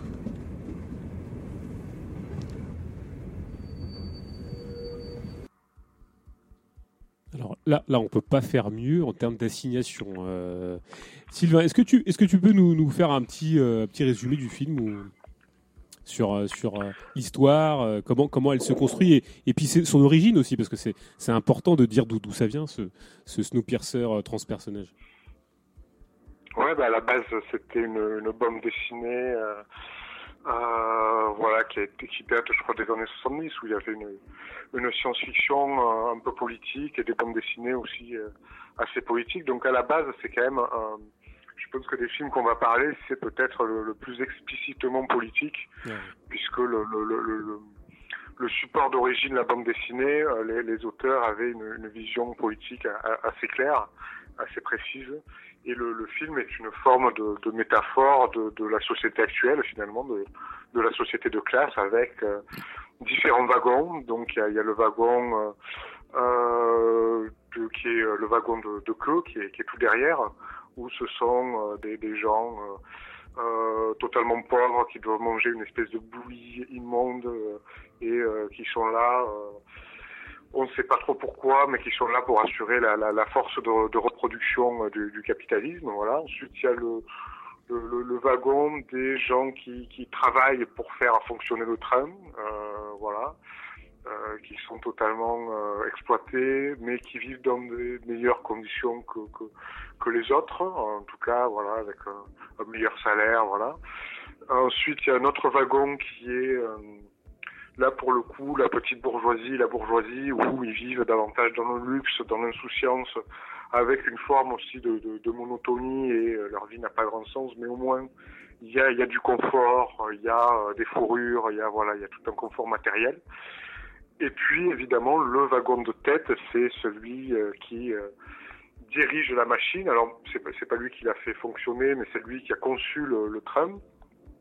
Et c'est euh, donc lui qui peut assouvir tous ses désirs, mais qui est enfermé dans son wagon de tête, voilà, et qui a su. Sa mission, c'est de faire en sorte que chacun reste à sa place, effectivement, que chacun reste dans son wagon. Et donc euh, le, le- le film, c'est que les gens qui sont dans, dans le wagon de queue, euh, les plus en bas de, de la hiérarchie sociale, euh, vont se révolter. Euh, ils en ont marre et puis ils vont essayer d'avancer euh, par wagon successif. Euh, voilà, jusqu'à arriver dans le wagon tête, mais peut-être que ça on en parlera avec le, le second extrait qui évoque un peu la, la chute. Mais voilà, dans, dans le film, en gros, c'est, moi je trouve que c'est plutôt une bonne représentation de, de, de la société de classe. euh, et c'est aussi, il faut souligner que euh, c'est assez original de représenter la société de, de classe de manière horizontale comme un train, alors que d'habitude c'est représenté de manière assez verticale, où euh, il y a eu le- les, les, les, les gens supérieurs sont au-dessus et les gens inférieurs en dessous, et là c'est de manière plus, plus Mhm. horizontale. Voilà. Et euh, c'est effectivement aussi un, un, un film, un film d'action du coup, Oui, euh, parce que euh, ils doivent, ils doivent se battre pour avancer euh, dans, dans, dans les différents wagons.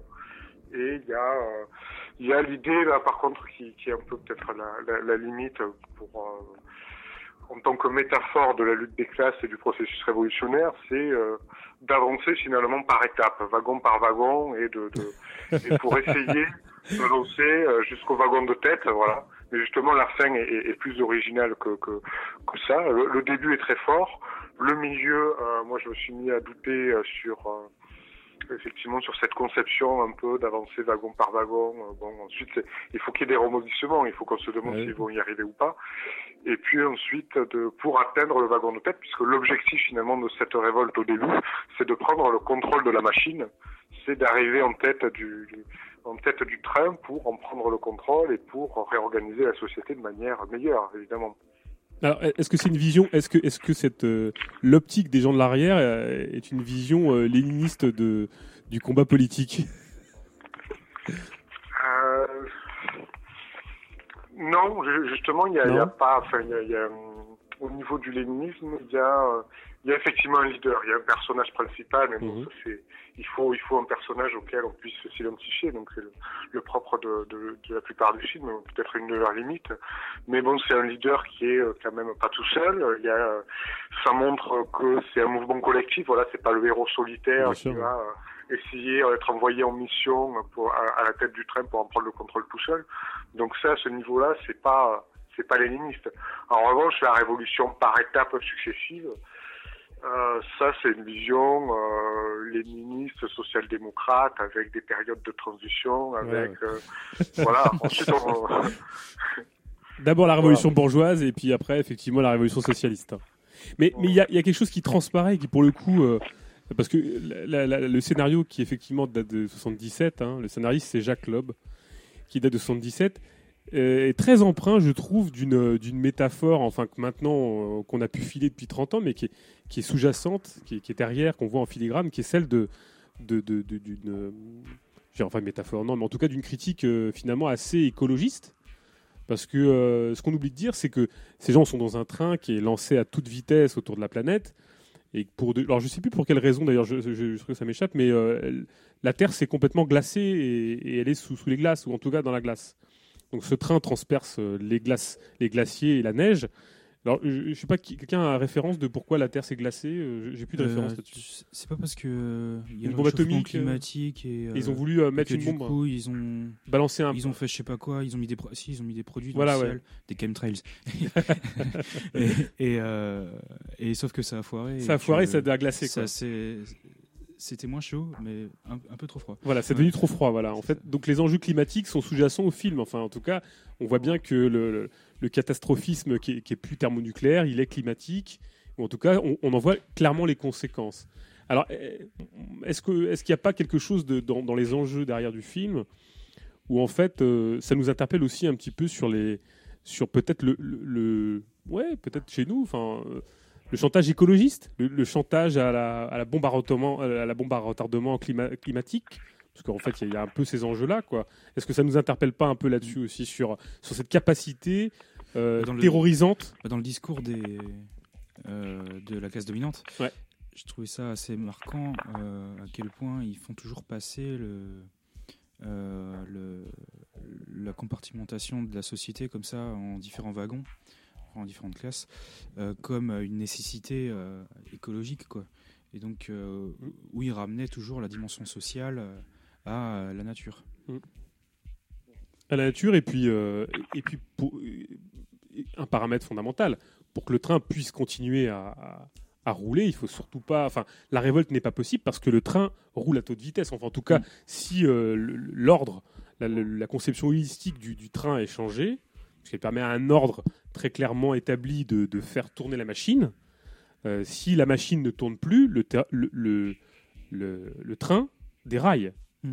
Donc il y a une espèce de chantage climato, euh, climato-holistique euh, qui fait que euh, si on veut que le, terrain, le, le train continue à tourner, à- ou en tout cas à, à- à transpercer la neige et à continuer sur ses rails, surtout ne pas changer l'ordre des choses. Et est-ce que c'est pas finalement, parce que ça, c'est, on peut faire une transposition avec nos sociétés, est-ce qu'il n'y a pas une espèce de, chantage à, par exemple, on pourrait prendre la même analogie avec la société, cette société de consommation et de l'impératif de consommation qui nous est presque systématiquement asséné comme impératif à la création d'emplois. euh, Est-ce que c'est pas un film décroissantiste finalement euh, que Snowpiercer, enfin finalement de critique de la de la croissance, d'espèce d'injonction à la consommation qui, si on ne consomme pas, ne permet pas à la machine de tourner et, et au train capitaliste de de continuer sa course folle qui forcément va un jour se se scratcher et alors que Euh, attends, j'ai du mal à voir comment tu t'arrives à la décroissance.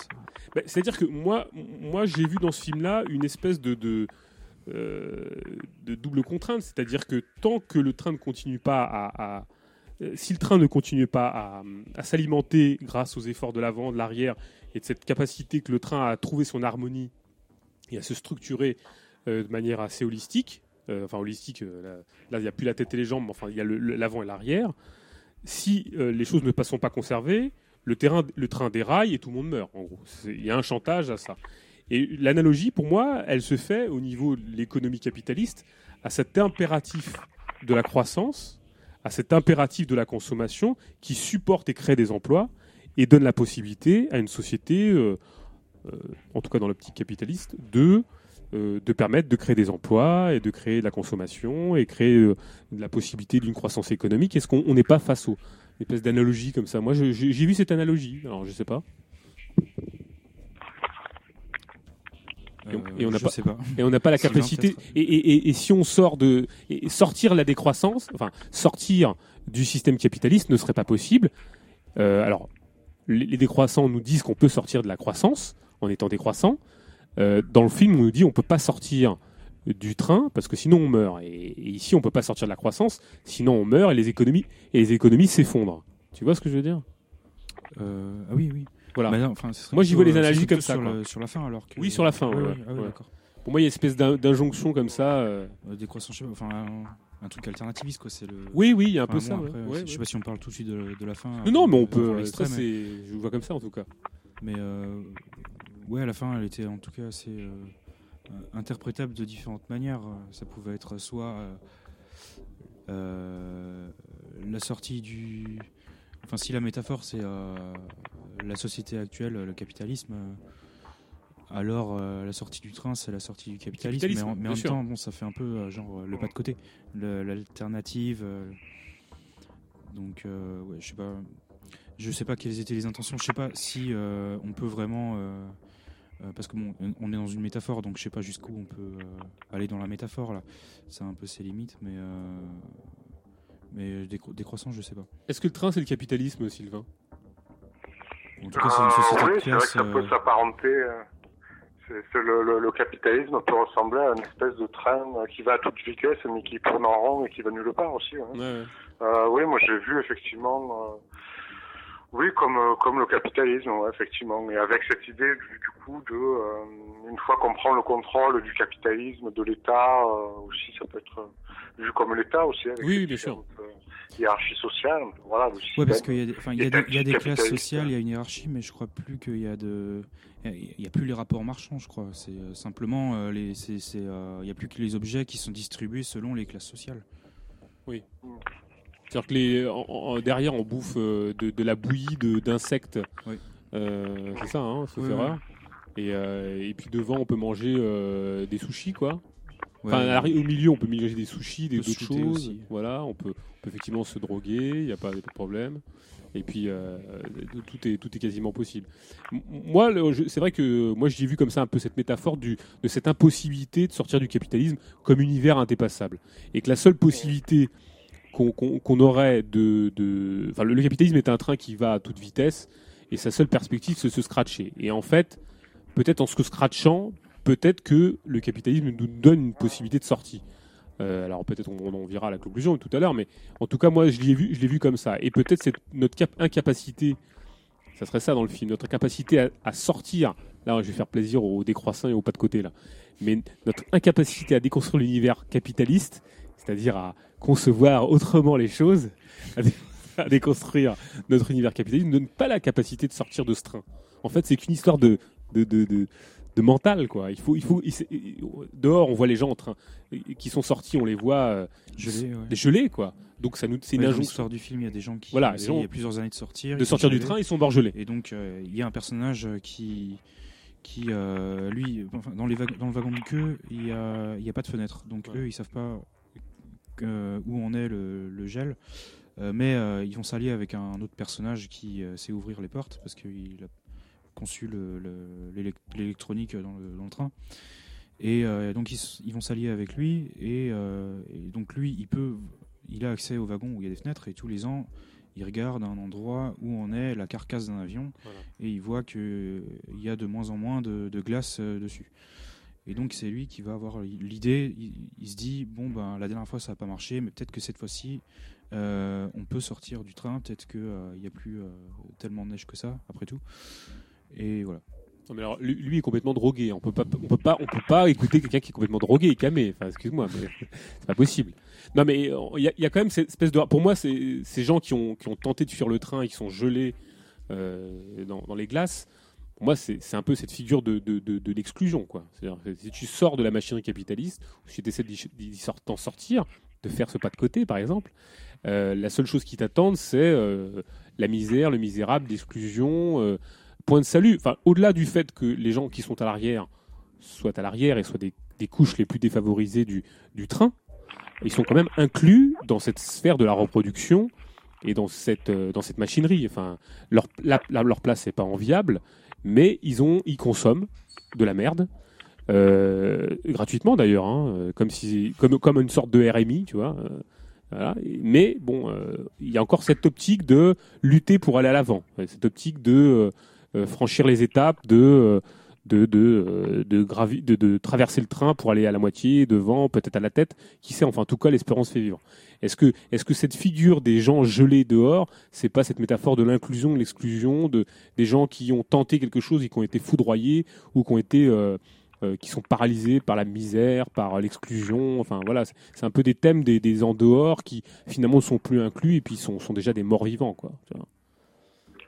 Et ensuite aussi, il y a, il y a une histoire dans ce train euh, qui, est, qui est évoquée, c'est-à-dire il y a eu déjà des, des révoltes précédentes, Oui. et les révoltes précédentes ont échoué, c'est-à-dire qu'ils sont arrêtés à un wagon, et puis il y a des gens qui ont essayé de sortir du train, euh, vraiment, euh, voilà, du coup, euh, en grillant toutes les étapes et qui sont euh, morts gelés. Et donc le discours des, des gens qui dirigent le train ou de ou de la méchante qui, qui cherche à les contrôler et, le- et les empêcher d'avancer, c'est de dire mais de toute manière il faut rester dans ce train. Et c'est un peu le discours quand même assez euh, républicain, social-démocrate, c'est-à-dire que euh, c'est le, le discours du vivre ensemble. On est tous ensemble, on forme une, une, une même famille, on est tous dans le même train, et donc il faut cohabiter ensemble, et chacun a sa place, et comme ça, le train pourra continuer d'avancer. Si on essaie de, de bouleverser les choses, le train peut dérailler, et donc toute forme de révolte ne peut que déboucher vers la destruction euh, du train et de l'humanité. Oui, Voilà. oui, le chaos. ouais. Bien sûr.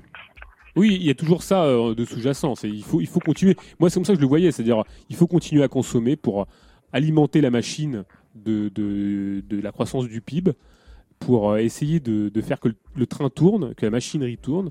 Et si on, rompt cette, euh, cette, cette virtuosité, cette, cette, ce- cette espèce de, de rengaine comme ça, et ben, à un moment donné, les choses se cassent la gueule. Une espèce de terrorisme comme ça, de, du vi- vivons ensemble ou sinon pas tellement il faut continuer de consommer, c'est juste il faut accepter sa condition. Aussi. même si tu même si tu consommes pas.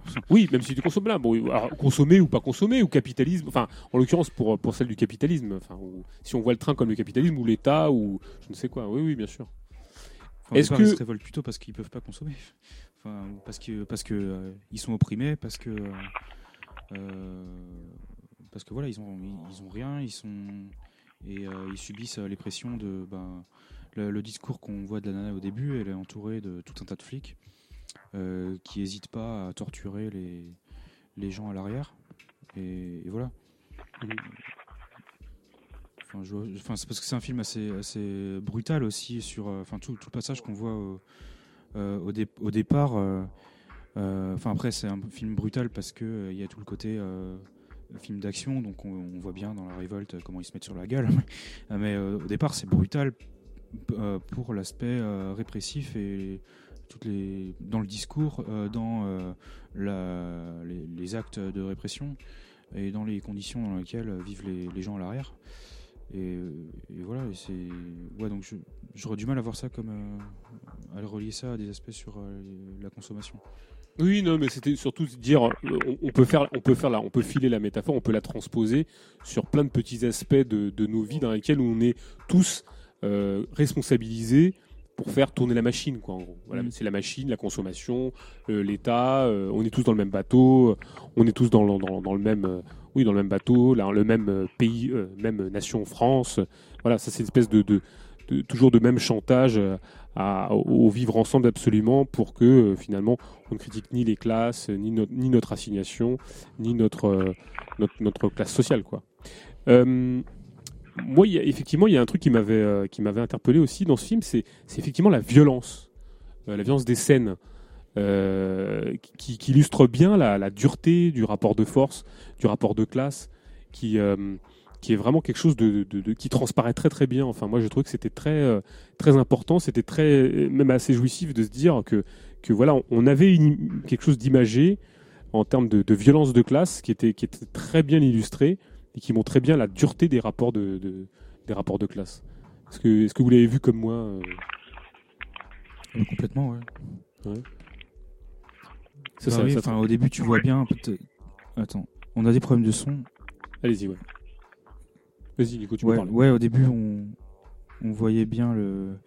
Quand, je, quand on parlait de, quand je parlais de la violence euh, des actes euh, euh, de la, la classe dominante et de la police, euh, euh, par exemple, à un moment, ils n'hésitent pas à, à mettre le, le bras d'un type euh, à l'extérieur du, du train. Le, le bras gèle complètement, et puis en fait, c'est utilisé comme un genre de chronomètre euh, Ouais. ou je sais pas quoi. Enfin, ils ont aucune espèce de, de considération pour. euh, pour la vie des personnes. C'est, pour eux, c'est, juste des gens euh, qui ils peuvent, ils, en ont rien à foutre qu'ils crèvent quoi. En fait, Euh, ils en ont rien à foutre même de les voir crever. Ça, ça leur, ça leur ferait peut-être même pas plaisir, tu vois, de les voir crever. C'est juste, euh, c'est juste euh, des, des gens presque comme s'ils existaient déjà pas. Voilà. Alors, Mais est-ce qu'ils sont, est-ce qu'ils sont aussi, est-ce que, est-ce que le, capital humain, le capital variable humain est aussi insignifiant Parce que moi, j'ai de capital variable. est-ce qu'il est aussi insignifiant que ça finalement, euh, ce capital humain? Parce que finalement, pas tant que ça, quand on s'aperçoit quand même que il est assez indispensable à une force de reproduction assez particulière. Euh, quand quand, euh, cette nana au manteau jaune vient régulièrement avec son, son décimètre ou avec son, son mètre pour euh, faire des razzias d'enfants, c'est là qu'on s'aperçoit que l'humain est comme une- un, un paramètre Ouais, assez ça, important. Je sais plus si tu l'as dans l'extrait de, de la fin, mais c'est le. À la fin, le, le maître du train, il explique que bon, euh, il avait des pièces qui qui euh, marchaient plus dans, Dans le son train, train et que euh, donc bah, à la place, il, il a mis des enfants. Voilà. Donc finalement, est-ce que Et donc il explique que euh, la meilleure machine à produire des enfants, ben, c'est les gens à l'arrière. à l'arrière, train. bien sûr. Donc ils sont pas et et c'est pas tant les humains sont pas tant une marchandise ou une, quelque chose de, de si. euh, on peut pas trop s'en dispenser finalement. On a besoin quand même de la reproduction des petits prolétaires euh, pour, pour fournir de la main d'œuvre euh, euh, pour extraire toute la merde qui permet au train d'avancer quand même. Donc c'est quand même, euh, ils sont pas si indispensables que ça. Par contre, on a besoin de les mater, on a besoin de les terroriser pour qu'ils soient euh, sidérés et finalement, euh, euh, ils ont besoin, on a surtout besoin d'eux qui viennent des légumes.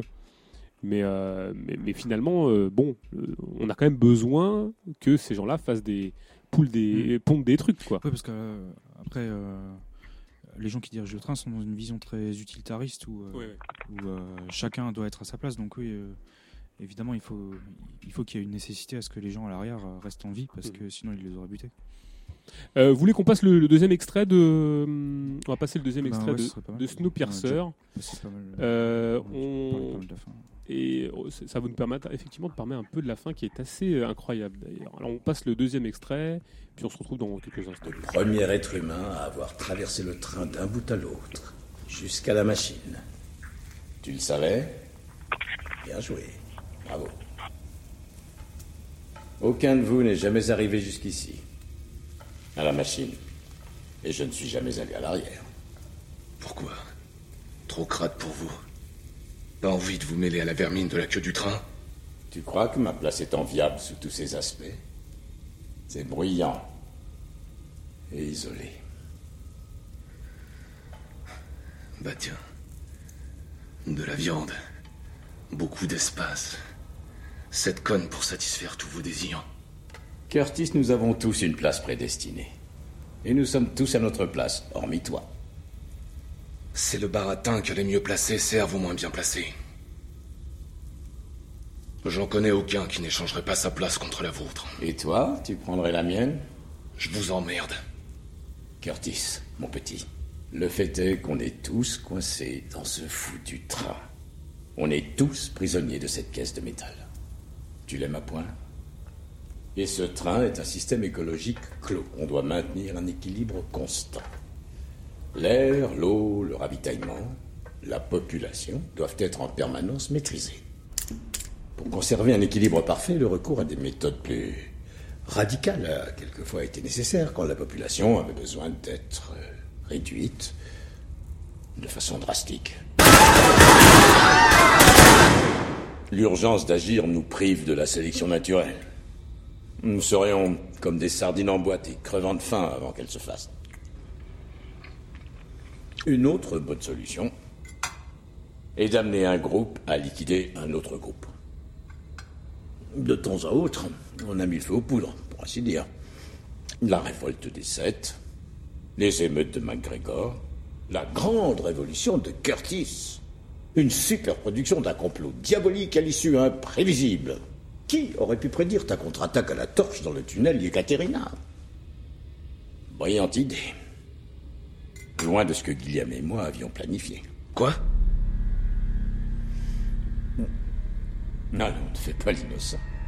Guillaume et moi, notre plan.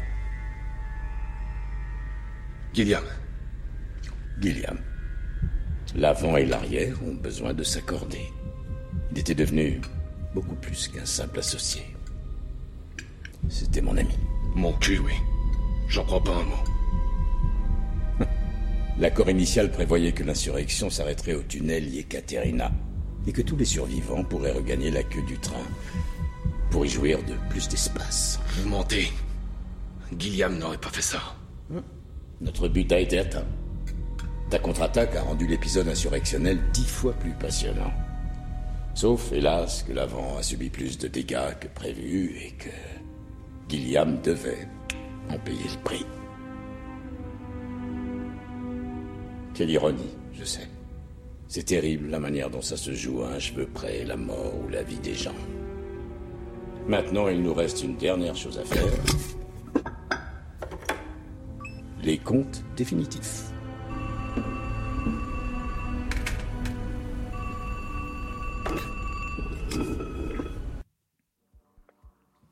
Bon, alors là, c'est pour moi, c'est euh, c'est clair. Hein. C'est c'est une dénonciation de la gauche du capital. là. l'arrière, l'arrière, c'est qui l'arrière?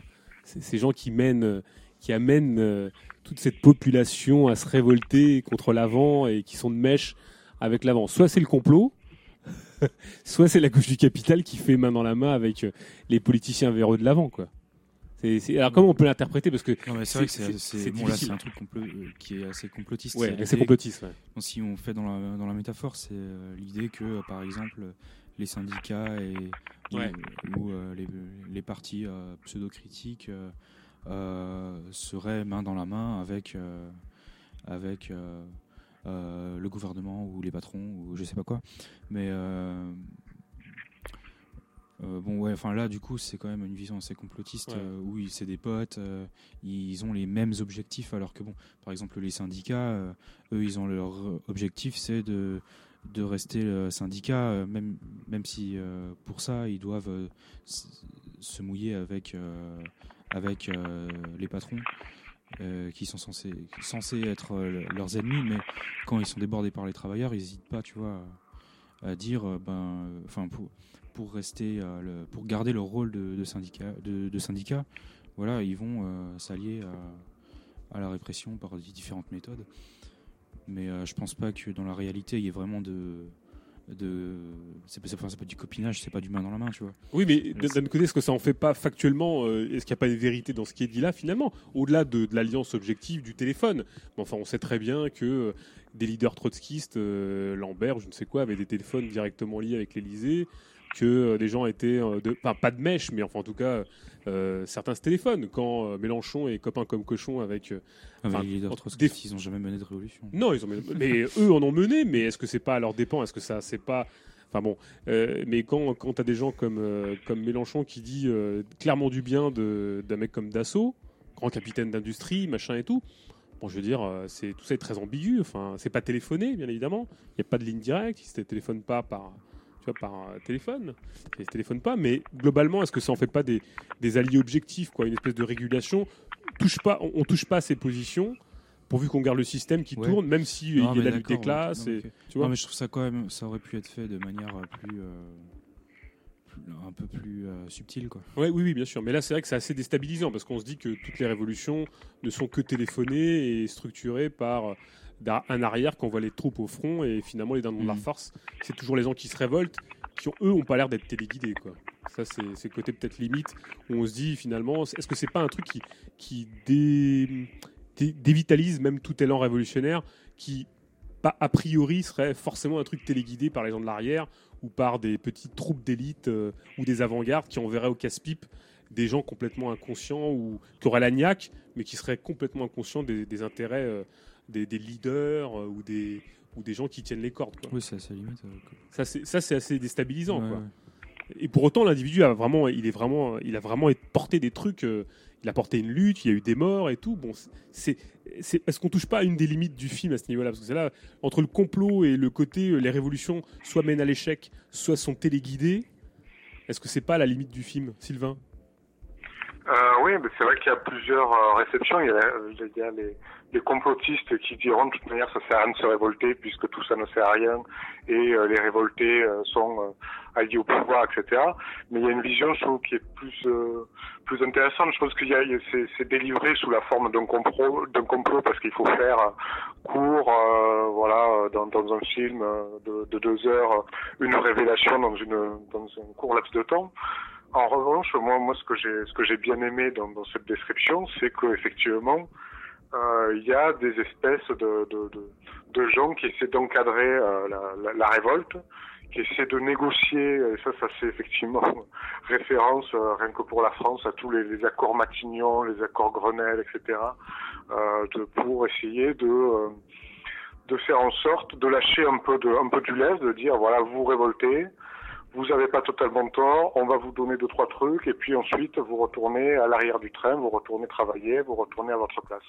Et ça, c'est vrai que c'est assez bien vu dans le, dans le film de montrer que euh, il y a une, y a une lutte dans la lutte, il y a une, y a une révolution dans la révolution, et que dans le, parmi les gens qui veulent avancer, euh, il y a des gens qui considèrent, euh, donc notamment qui, qui dialoguent avec le pouvoir et qui considèrent que euh, il vaut mieux avancer un peu, euh, voilà, étape par étape, avancer un peu et gagner un peu, plutôt que de prendre le risque de euh, d'être tous massacrés finalement aussi. Voilà, ça peut être perçu comme ça. Euh, et euh, ensuite, on connaît pas exactement les motivations de, de- du, donc du vieillard qui est en plus la, la figure un peu historique des, des révoltés euh, de, de ce train. Euh, voilà, c'est peut-être qu'il a eu qu'il a eu peur d'un nouveau massacre ou euh, ou effectivement qu'il a envie euh, euh, dans, dans, dans la société actuelle, les, les, les syndicalistes et sociodémocrates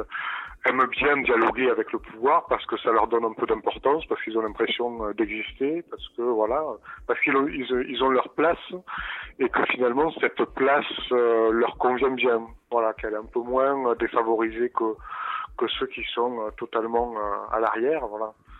Et ensuite, ce qui est intéressant aussi, c'est que euh, le personnage de Curtis, donc le, le- le héros, euh, semble assez ambigu parce que euh, parce qu'il dit lui-même, il dit lui-même qu'il a, il a été, euh, il décrit son, son passé, euh, qui était prêt à, à, à manger, euh, à manger les autres personnes pour survivre, qui était dans un esprit très très égoïste, voilà, de on, s'écrase les uns les autres pour survivre. Il est aussi un peu ambigu parce que c'est un peu euh, le, le leader de, de la révolte, euh, et parce qu'il y a un débat euh, avec les autres membres du train et que c'est un peu lui qui va à l'avant du train discuter avec le, le, le grand chef. Et, euh, et le grand chef, d'ailleurs, c'est assez intéressant parce qu'il lui dit euh, Mais toi aussi, tu peux être mon interlocuteur, tu vivras un peu moins dans la misère, tu pourrais avoir euh, euh, le confort, etc. Euh, abandonne cette révolte, toi tu vas t'en sortir, et puis les autres abandonner.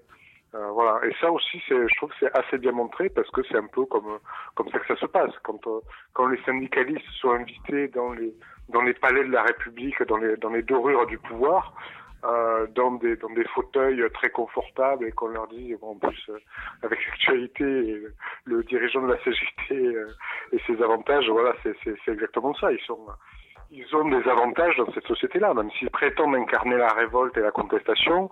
De fait, ils aiment bien la place qu'ils occupent dans la société capitaliste. Oui, parce qu'effectivement, on- enfin, c'est l'image du bon syndical acheté et, et qui, effectivement, euh, pourvu qu'il garde sa place, euh, tout va bien. Quoi. C'est très ambigu, on peut, on peut essayer de conclure sur la fin parce que euh, la fin est bien évidemment compliquée. hein. On- Nico, tu, tu disais, on s'aperçoit que les petits-enfants sont là pour alimenter la machine, que ils viennent pallier à une absence de pièces et donc ils, font une extraction de je ne sais quel euh, bout ou, enfin euh, liquide qui permet à la machine de, tourner. Euh, Est-ce que euh, et puis on, on s'aperçoit effectivement que bon alors on, peut le dire quoi le, le train déraille grâce à cette espèce d'éclaireur asiatique qui est drogué qui en fait n'est pas drogué mais qui, qui, qui se drogue à un explosif qui lui permet euh, au fur et à mesure d'être accumulé et arriver au niveau du, début du train, de pouvoir exploser la porte, euh, la porte de, sortie. Alors, comment on peut, on peut essayer de- d'entrevoir cette fin? Parce que moi, je suis pas un habitué des. J'aime pas trop les happy end, mais est-ce que c'est une happy end finalement? Parce que le, train, euh, le- le- le- l'explosif est posé sur la porte, ça crée un souffle et le train déraille. Euh, comment, comment on peut se voir cette fin finalement c'est comme une happy end, hein, vu que euh, bon, même si euh, il n'y a plus que deux personnes qui sont en vie à la fin, Mhm. mais il y a quand même, euh, bon, dans la symbolique, il y a quand même euh, l'espoir de la vie qui va continuer, vu qu'en sortant du train, ben, euh, Il meurt pas. il, il meurt pas de froid, et qu'à la fin tu vois un ours polaire qui qui arrive à, à vivre, à vivre, voilà, qui est toujours là. Donc euh, oui, c'est un une, peu c'est une happy end, quelque quoi. C'est une espèce d'espoir. euh, en, en fait, quoi, on, on serait, euh, on serait conditionné pour ne pas sortir de la machine dans laquelle on est tous enfermés, quoi. Ça, c'est un peu ça le truc. De, co- comment ça? Bon, on serait enfermé, on serait conditionné, euh, enrégimenté pour ne pas sortir du cadre dans lequel on, on est tous structurés. Et finalement, il suffirait tout simplement de poser quelques explosifs et, et de se rendre compte que dehors il fait froid, il fait froid, mais qu'on n'en crève pas, quoi. Est-ce qu'on est, est-ce que c'est pas nos propres peurs? Est-ce qu'on n'est pas interrogé sur nos propres peurs, peut-être nos propres conforts d'ailleurs, hein, parce que dans, dans la misère ou dans l'espèce de vivotement, Est-ce qu'il n'y a pas une espèce de, de questionnement sur même notre confort? Est-ce qu'on n'a pas suffisamment la rage? Est-ce qu'on n'a pas suffisamment de révolte pour exploser cette porte qui nous permet pas de sortir et d'aller voir ce qui se passe ailleurs alors que finalement on n'en crèverait pas quoi. Est-ce qu'on en crève on en crève déjà à petit feu? Alors est-ce que finalement est-ce qu'on prend pas suffisamment pour nous pour dépasser ces peurs structurées euh, euh, entretenues qui nous permettent pas d'imaginer autre chose? En tout cas d'imaginer de sortir de ce train qui, qui, qui, je veux dire euh, bah, c'est bien confortable pour tout le monde mais est-ce que nous-mêmes on s'entretient pas dans nos propres peurs? Je sais, je sais pas, je, je pose ça comme question. Oui, moi, moi, je pense qu'effectivement, euh, quand ils sont euh, devant le train, donc il faut exploser la porte quand ils sont vraiment juste à côté de, de, de, de la tête euh, du wagon de tête. Donc euh, il y a, y a le, le c'est le débat un peu est-ce qu'on prend le contrôle du train, euh, Ouais. comme les, les léninistes et les gauchistes veulent prendre le contrôle de l'État pour euh, améliorer la société, ou est-ce que finalement on essaie de sortir de ce cadre pour euh, aller vers quelque chose qu'on ne connaît pas, Ouais. euh, quelque chose qu'il faudra expérimenter, que, voilà, vers, vers l'inconnu. Euh, voilà, et ce que je trouve intéressant effectivement dans ce film, c'est que les les, euh, les, les, les- gens qui se révoltent disent bon ben euh, aller à la tête du train, qu'est-ce que ça va faire? Ça- n'a aucun intérêt. euh, on restera dans ce train. euh, on va exploiter d'autres personnes peut-être à notre tour. voilà, on va être des nouveaux privilégiés. Mais finalement, qu'est-ce que ça va nous apporter? Pas grand-chose. Et puis, ils préfèrent euh, euh, le saut dans l'inconnu parce qu'il y y a une part, il y a une part de pareil. Ah oui, oui. Ils se disent peut-être que euh, dehors, euh, c'est- là où on ne sait pas si c'est un happy end ou pas. Oui. Euh, peut-être que dehors, la, la vie peut, peut recommencer, peut se réinventer, qu'on peut construire une société nouvelle. Et peut-être que c'est toujours aussi glacé et qu'on va tous mourir. Mais il y a ce il y a ce pas à franchir vers vers l'inconnu pour vraiment réinventer quelque chose de nouveau plutôt que de gérer la société existante. Oui, oui. C'est à ce niveau-là que c'est plutôt intéressant. C'est-à-dire qu'il n'y a pas beaucoup. d'a- Enfin, la, prise du contrôle du train, c'est quand même la fausse solution, quoi. Enfin, en tout cas, c'est pas la bonne, en tout cas. Ça me paraît, c'est un peu une chose désespérée. Et là, en ce sens-là, peut-être que le film est, est très intéressant parce que au, au fur et à mesure du film, on, on s'aperçoit quand même. Enfin, nous, on est convaincus, mais on, sait très bien que la prise du contrôle du train, est, c'est un peu un truc dingue. C'est, même presque pas imaginable. Enfin, c'est comme si on s'amusait, à, prendre le contrôle de l'État ou de la société capitaliste et, qu'on puisse la, euh, penser la gérer alors qu'elle va à 100 000 à l'heure et qu'elle se précipite droit dans le mur, euh, Mais est-ce qu'il faut pas être un peu suicidaire pour ça? Parce que finalement, euh, on- soit on fait appel à l'imagination ou à un aspect un peu suicidaire aussi. Parce que tout le monde a peur, mais il- pour être dans cette dynamique-là, il faut être un peu euh, kamikaze, un peu, un peu, un peu fou, quoi, un peu drogué peut-être d'ailleurs, comme euh, comme, ce comme ce héros là, euh, qui qui qui, qui n'en est pas un, parce que finalement il a une figure très sympathique, il est un peu kamikaze, un peu, il fait un peu. Euh, Ouais, mais c'est pas le héros qui ouvre la porte à la fin. non, non, mais celui qui ouvre vraiment la, la porte, c'est cette espèce de, de mec Ouais, qui ouais. parle avec ce espèce de transcodeur euh, d'une langue étrangère. Là, Alors, il doit être asiatique, je ne sais pas d'où, mais c'est lui qui, qui ouvre vraiment la porte, qui va jusqu'au bout de sa folie, jusqu'au bout de son, son, son, son souhait de de- d'exploser tout ça, quoi. Et est-ce qu'il faut pas être un peu kamikaze, un peu cramé, un peu drogué? C'est ça qui nous est dit un peu dans le truc. Il faut pas s'explo- il faut pas se droguer aux explosifs, quoi. Pour, pour justement ouvrir cette porte de cette porte quantique, tu vois, c'est cette porte de l'imaginaire, cette porte du, du, du- du- du- de l'inconnu. C'est c'est un peu ça qui nous est dit, quoi. Est-ce qu'il faut pas justement, ouais, vi- vive la drogue, quoi. vive, euh, vive le, je sais pas. Enfin, moi, je, je vois comme ça. Il y a une espèce de d'appel comme ça à, euh, au psychédélique, à, à- tu vois, il faut ouvrir les portes de la perception, quoi. C'est un peu ça, non? Vive le LSD, quoi. Ouais, je sais pas. Est-ce que c'est peut-être l'accès aux drogues qui nous permettra d'arriver à un autre niveau de conscience et de, de, de, de perception du, du réel qui est pas aussi euh, détestable? Enfin, que dehors, c'est peut-être plus sympathique que dedans, quoi, tu vois. Et c'est peut-être grâce au-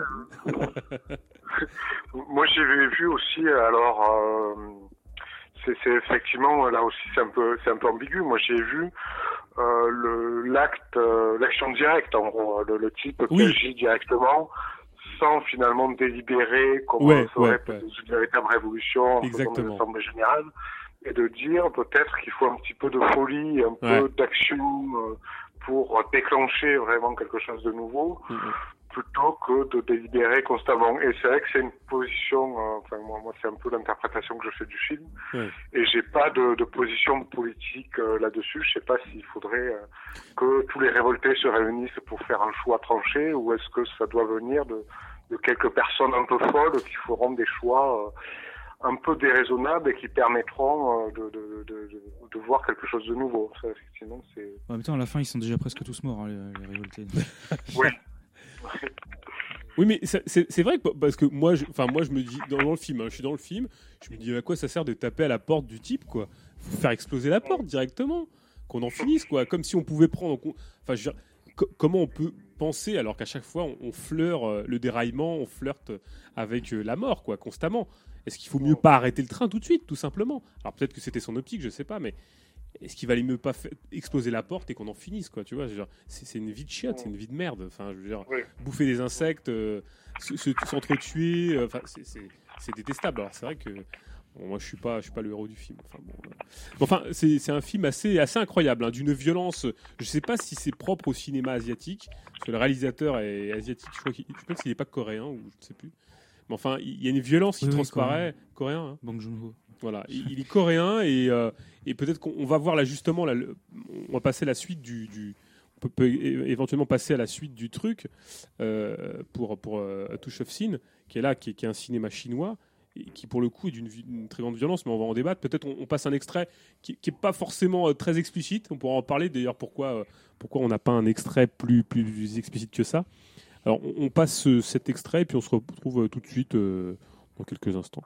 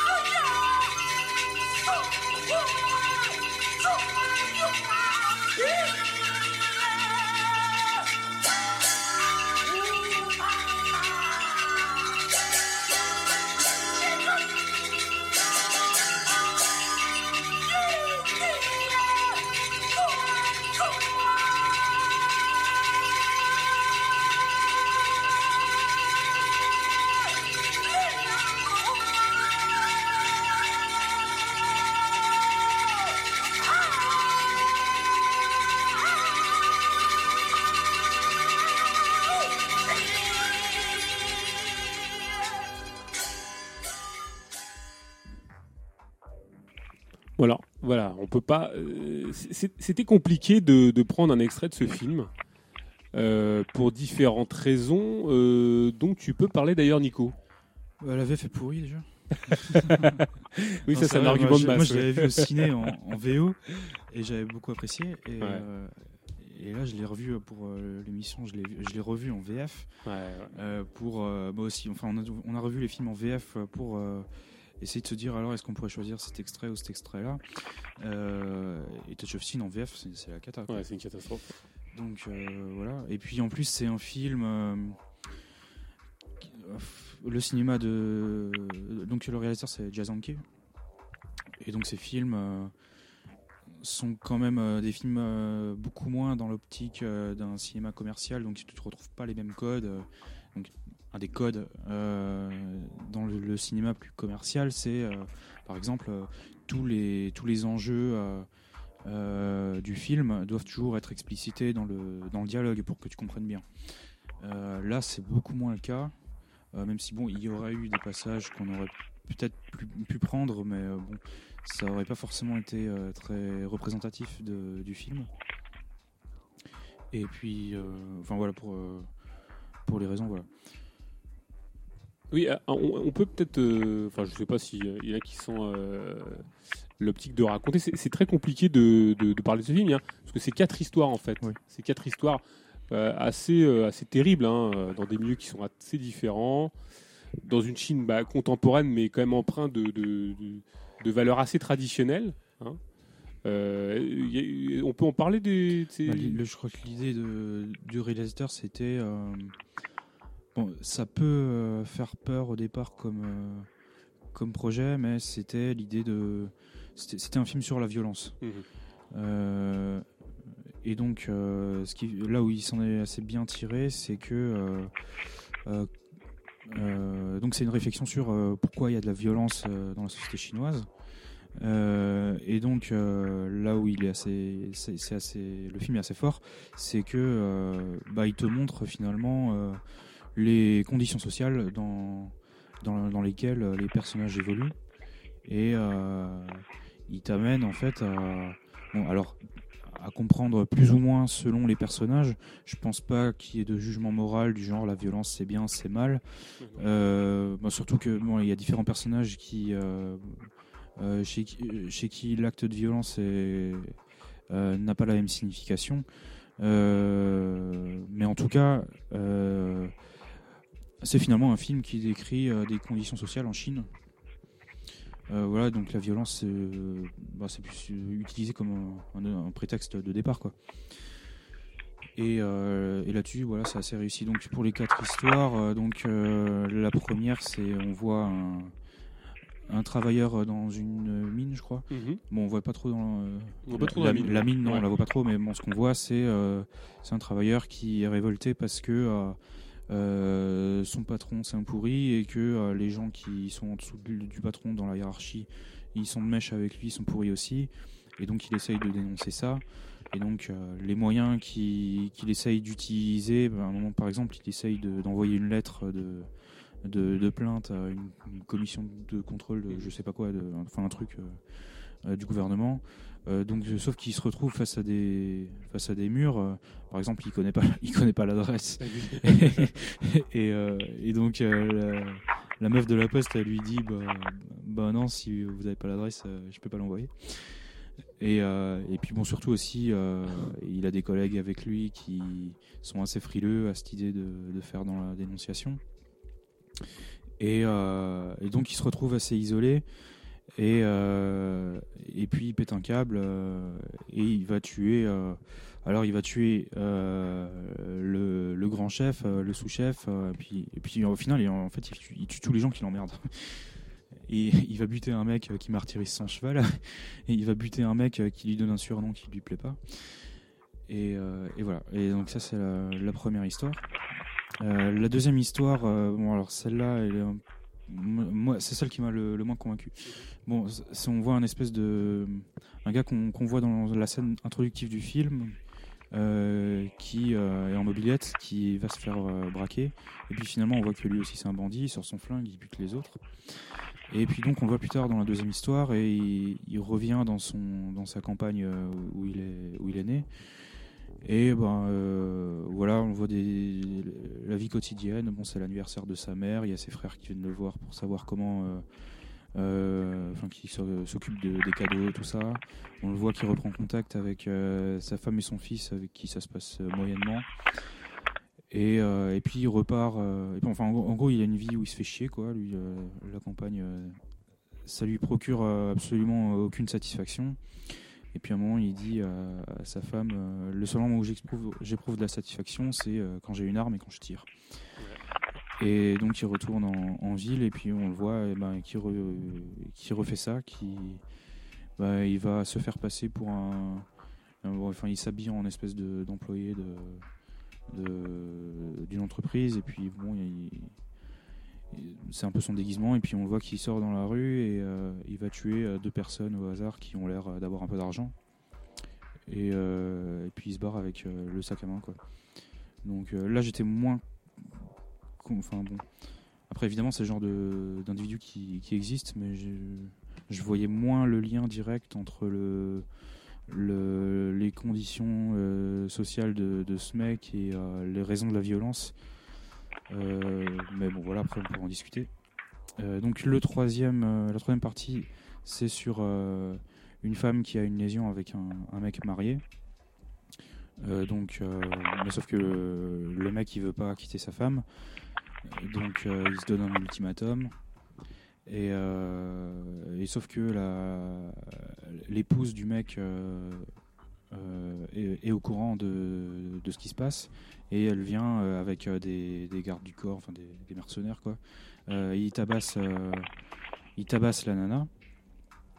Et puis bon, alors elle, tout son parcours c'est c'est un peu, il lui arrive à chaque fois des galères. Par exemple, où, elle, est, elle témoin de, de, de scènes assez affreuses aussi. Par exemple, à un moment, on la voit, elle est à l'arrière d'un camion pour se déplacer. Et puis, euh, on voit les, une espèce de, de douane euh, qui se. euh, on ne sait même pas si elle est vraiment officielle ou, officieuse. Moi, j'avais plutôt l'impression que c'était un truc officieux. Des types qui se mettent sur la route et, et qui, qui demandent aux gens de payer pour passer. Et qui, en fait, vont jusqu'à les, tabasser euh, s'ils payent pas. Quoi. Et puis, et puis voilà, donc elle, galère à trouver du boulot. À un moment, elle revient chez, sa mère. euh, et puis bon, elle repart quand même. Et, euh, puis jusqu'à la scène euh, finale où elle est réceptionniste dans un, hôtel, dans laquelle il y a des nanas qui font des massages, donc on comprend. Enfin, c'est pas trop explicité, mais on comprend quand même que c'est aussi des prostituées. Et donc il y a un mec qui, qui vient la voir à un moment dans une chambre. Elle explique que non, euh, elle, est, elle fait pas ça, elle est pas prostituée. Et le mec insiste, insiste. euh, finalement, il il l'humilie, il la frappe, avec des billets. Et puis euh, elle supporte plus, et elle, le- elle le tue. Et voilà. Et donc la, dernière histoire, c'est euh, euh, comment ça commençait? C'était un, mec euh, qui bossait dans une usine. Oui, mais qui bosse dans une usine, euh, effectivement, de, de confection, je ouais, pense. Ouais, c'est un truc comme ça. Et puis euh, il y a un accident du travail, un, un type avec qui, avec qui il est en train de discuter. En fait, l'autre type a un accident, il a un accident à la main. Il l'aurait distrait, quoi. Ouais, et voilà. Et donc le patron euh, dit au personnage, c'est toi qui as distrait à l'autre employé, donc euh, c'est à toi de, de euh, pourvoir à ses, ses besoins. Donc, euh, donc euh, ben, euh, ce dont il aura besoin pendant qu'il peut pas travailler, c'est toi qui dois le prendre sur ton salaire. Donc ben, le gars, alors sa réaction, c'est qu'il se barre. Il se barre de l'usine sans donner de nouvelles. Et puis il va essayer de trouver autre chose. Et finalement, il y a un copain lui qui lui, qui lui conseille une place dans un, dans un hôtel. Donc il est, euh, je ne sais pas comment on appelle ça, euh, genre euh, majordome ou je sais pas. Oui, Ouais, voilà. chose comme ça, oui, bien sûr. Dans, dans laquelle euh, donc il y a des clients de luxe qui viennent. Donc euh, il y a des nanas qui sont aussi euh, des prostituées qui Oui. s'occupent de clients de luxe. Exactement. Et donc lui, il va tomber amoureux d'une d'une des nanas. Et sauf que finalement, elle le repousse parce qu'elle lui dit bah, écoute, euh, avec le métier que, que je fais, je peux pas me permettre euh, d'avoir des sentiments. Donc euh, encore une fois, il va il va fuir. Il va trouver un, un dernier emploi, mais euh, euh, bon alors je sais plus qu'est-ce qui se passe exactement à la fin. Enfin, ça, le fait- ça le fait pas non plus. Et puis finalement, ben, Mais il s'est retrouvé, il s'est retrouvé aussi par les gens à qui il doit de l'argent. ah oui, oui, c'est était ça, redevable. Il, il se fait, il se fait retrouver par les gens à qui il devait de l'argent. Et, euh, et bon, finalement, il supporte plus toute la situation et puis il suicide, il saute de sa fenêtre. euh. Oui, puis sa mère lui demande de l'argent, Ouais. euh, il peut pas en envoyer. Ouais. C'est compliqué, il a, il, a plus, il a plus un copec. Et effectivement, il y a cette espèce de. On va dire, je sais pas comment on peut mettre ça sous, sous, quel, sous quel ordre, mais une espèce de, de, de honte, de, de l'honneur qui, qui, serait bafoué, en tout cas. Et puis du, des, de conditions de travail qui sont quand même assez difficiles hein, dans, dans, dans ces- c'est ça, ouais, c'est une espèce de cercle. euh, Ouais. À chaque fois. Infernal, euh, quoi. De l'échec. Il est obligé d'ac- d'accepter des boulots de merde, des conditions de merde, et puis. Et puis, euh, c'est un cycle qui s'arrête pas. Alors, euh, là, là, c'est très étonnant parce que bon, euh, on, on dépeint un, un cinéma qui, qui est carrément aux antipodes de ce qu'on a, on vient de euh, de ce qu'on dont on vient de parler. Alors, c'est d'une c'est un peu extrême le- violence. C'est un, c'est un peu le contraire de. Ah ouais, ouais. Enfin, surtout dans la troisième et quatrième histoire, euh, c'est un peu le contraire des, des wagons dans, la- dans lesquels euh, on avance. C'est comme si euh, tous les wagons ils tombaient sur la gueule Ouais, les uns après les autres. quoi. Là, là, c'est vraiment, alors c'est une, une forme de violence encore une fois qui est propre à, à des peut-être à des sociétés ou à des mondes qu'on connaît peu quoi. Enfin, cette violence. euh, euh, propre au monde, à un monde qu'on connaît pas. On a l'impression quand même de vivre dans des sociétés policiers. Là-bas, il n'y a pas de retenue par rapport à la violence. Enfin, bon, il y a une violence qui est esthétique, euh, qui est, qui est, qui est esthétisée ici, mais là, elle, est- elle est, elle est vraiment brute, elle est vraiment euh, assez effroyable. hein. Euh, comment vous, pouvez analyser justement cette, euh, cette, comment on peut lire cette violence propre à, quoi, à la Chine, à ce monde euh, débridé du capitalisme en Chine, euh, ou comment on peut la, comment on peut la lire cette, cette dureté quoi? Euh, par, en contraste avec ce que nous on vit, avec euh, cette dureté aussi des rapports de classe, mais euh, euh, quand, on illustre l'affrontement de classe ou la violence, euh, on a l'impression quand même que euh, bon, euh, on, le vit quand même très très très différemment dans ces sociétés euh, empreintes de tradition. D'ailleurs, moi c'est marrant en voyant ce film-là, moi j'ai pensé au, bouquin de, quelqu'un qui s'appelle euh, euh, alors je le dis comme ça, hein, je ne fais pas de prononciation chinoise, mais Liao Hi Wu, qui avait écrit ce bouquin là aux éditions, je crois que c'était- je crois que c'était 13e note, euh, 13e note édition, je crois. Son bouquin s'appelle La Chine d'en bas. Moi, ça ça m'a rappelé ça, c'est cette espèce de, de mélange de tradition et de violence exacerbée du capitalisme complètement débridé en Chine. Et il y a cette espèce d'affrontement entre euh, cette société traditionnelle empreinte de de- d'esprit d'honneur, de ne pas perdre la face, de, et de tradition très empreint. Et C'est pour ça qu'on a passé au début ce, cette espèce de, théâtre, euh, comme ça, ce son extrait d'une pièce de théâtre qui est en fin de film, euh, très empreinte de société traditionnelle. Et puis cette, cette société en complète recomposition et d'une manière très très très très violente, avec un capitalisme euh, complètement hallucinant. Quoi. Comment vous voyez cette violence euh, on, est vraiment étranger à ça. Sylvain Euh, oui. Alors c'est vrai que c'est une violence dans, dans notre pays qu'on qu'on connaît pas trop. Mais alors apparemment c'est vrai que moi, j'ai lu les, interviews du réalisateur euh, Jia Zhangke, qui est en plus qui dit des choses euh, intéressantes, ce qui n'est pas toujours le cas des, des réalisateurs qui même quand ils font des, des films de qualité ont pas trop de discours dessus. Et là effectivement euh, il s'inspirait de, de faits réels, donc c'est on est on est assez loin de, de la fiction, de, de l'imagination, c'est vraiment des faits réels. Et sur euh, sur cette violence, je pense que c'est aussi euh, il y a une violence brutale à la fin dans, dans les films, mais dans le déroulement, euh, c'est beaucoup de petites humiliations, euh, c'est beaucoup des, des brimades, des voilà des euh, petites ou pas petites d'ailleurs, des voilà de, de- des échecs successifs, des déceptions, une espèce de du capitalisme quand même qui euh, qui opprime l'individu, qui, empêche l'individu vraiment de, s'épanouir et qui, est, qui, est, qui est lié à la fois aux traditions chinoises, mais aussi, je pense, à un capitalisme particulièrement brutal où on doit se, plier totalement euh, à, l'ordre euh, à l'ordre économique, à l'exploitation. On doit euh, euh, encaisser encaisser les coups sans rien dire. Et, c'est vrai que l'originalité de, ces, de ces différentes scènes, c'est que ils encaissent les coups sans rien dire jusqu'au bout. À part le premier, dans la première scène où le personnage, on sent qu'il est déjà un peu énervé, mais sinon dans les autres euh, dans les autres films, euh, on se dit finalement, ce sont des gens qui qui qui, qui subissent les, les pires horreurs et qui ne disent rien, qui, qui ne font rien, ils ne réagissent pas. Euh, surtout, euh, surtout la femme, moi ça m'avait, ça m'avait choqué qu'elle acceptait absolument, absolument tout, euh, les humiliations, que ce soit dans sa vie privée, dans son travail, dans sa famille. Et sauf qu'à la fin des films, il y a quand même une explosion de violence qui, qui, qui est, euh, euh, qui est contre, contre les gens qui, qui les oppriment directement. Euh, dans, dans le premier film, euh, voilà, y compris les petits chefs, y compris les, les gens qui, qui sont pas euh, directement responsables, mais qui participent quand même à, à, à cette, à cet ordre euh, injuste.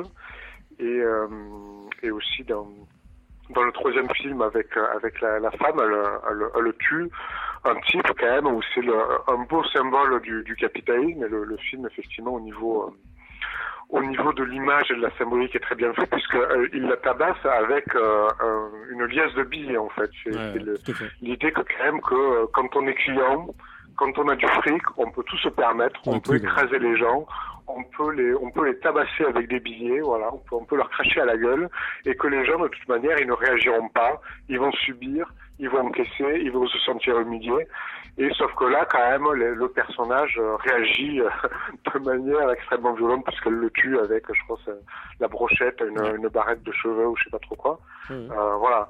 Euh, et dans le dernier film, par contre, euh, le, le- le personnage s'inflige une violence contre lui-même puisqu'il décide de, de se suicider. Voilà, et ça s'inspire aussi des. Il y a pas mal, il y a, il y a- il y a pas mal de suicides en Chine. hein. Il y a les, les suicides de le- la multinationale de, de Foxconn, Ouais, euh, bien sûr. où il y a eu des, des- des suicides, euh, voilà, où les gens sont sau- sautés des immeubles parce qu'ils en pouvaient plus, et que le, le seul moyen de réagir, c'est c'est de- c'est par une violence. Alors ensuite, à la, la limite de, alors c'est un film qui montre la réalité euh, brutale, euh, mais on sort un peu déprimé, moi je trouve. Ah oui. Autant que le personnage, Snowpiercer, c'est, on se dit ah ouais quand même, euh, c'est possible de faire autre chose, même Lego, voilà. Là, c'est, on se dit, euh, y a, on est un peu dans une impasse et c'est beaucoup des réactions très individuelles. C'est, il y a pas, même le premier où on sent qu'il est un peu, euh, un peu dans une optique de, euh, de démarche, voilà, de faire des courriers un peu, un peu révoltés, euh, traditionnels, qui croient au maoïsme, etc.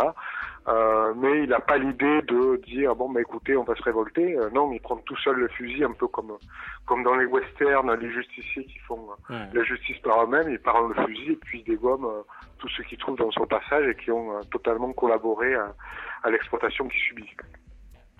Oui, il y a, y a une réflexion que tu, tu faisais tout à l'heure, Nico, qui me paraît très intéressante. C'était cette, euh, cette manière de filmer euh, les plans. Ouais, mais alors ça c'est par, par rapport à un, autre film de Jason Kay que Ouais. je trouve euh, très bien, qui s'appelle euh, Plateforme, un film de, qui, du début des années 2000, Mhm. euh, dans, dans le- dans lequel on, on suit euh, une, un, un ensemble de, de personnages pendant euh, une dizaine d'années, dans les années 80. Et donc le sujet du film, c'est un peu la transition euh, du capitalisme d'État au capitalisme plus, plus ouvert, plus libéral. Mhm. Et, euh, et voilà, donc c'était. euh, bon, Il y a, y a des, des individus qui, qui, qui sont caractérisés, qui existent dans, dans ce film, mais enfin, on va beaucoup moins dans la. Dans la, la manière de filmer, tu vois, on reste beaucoup plus à distance.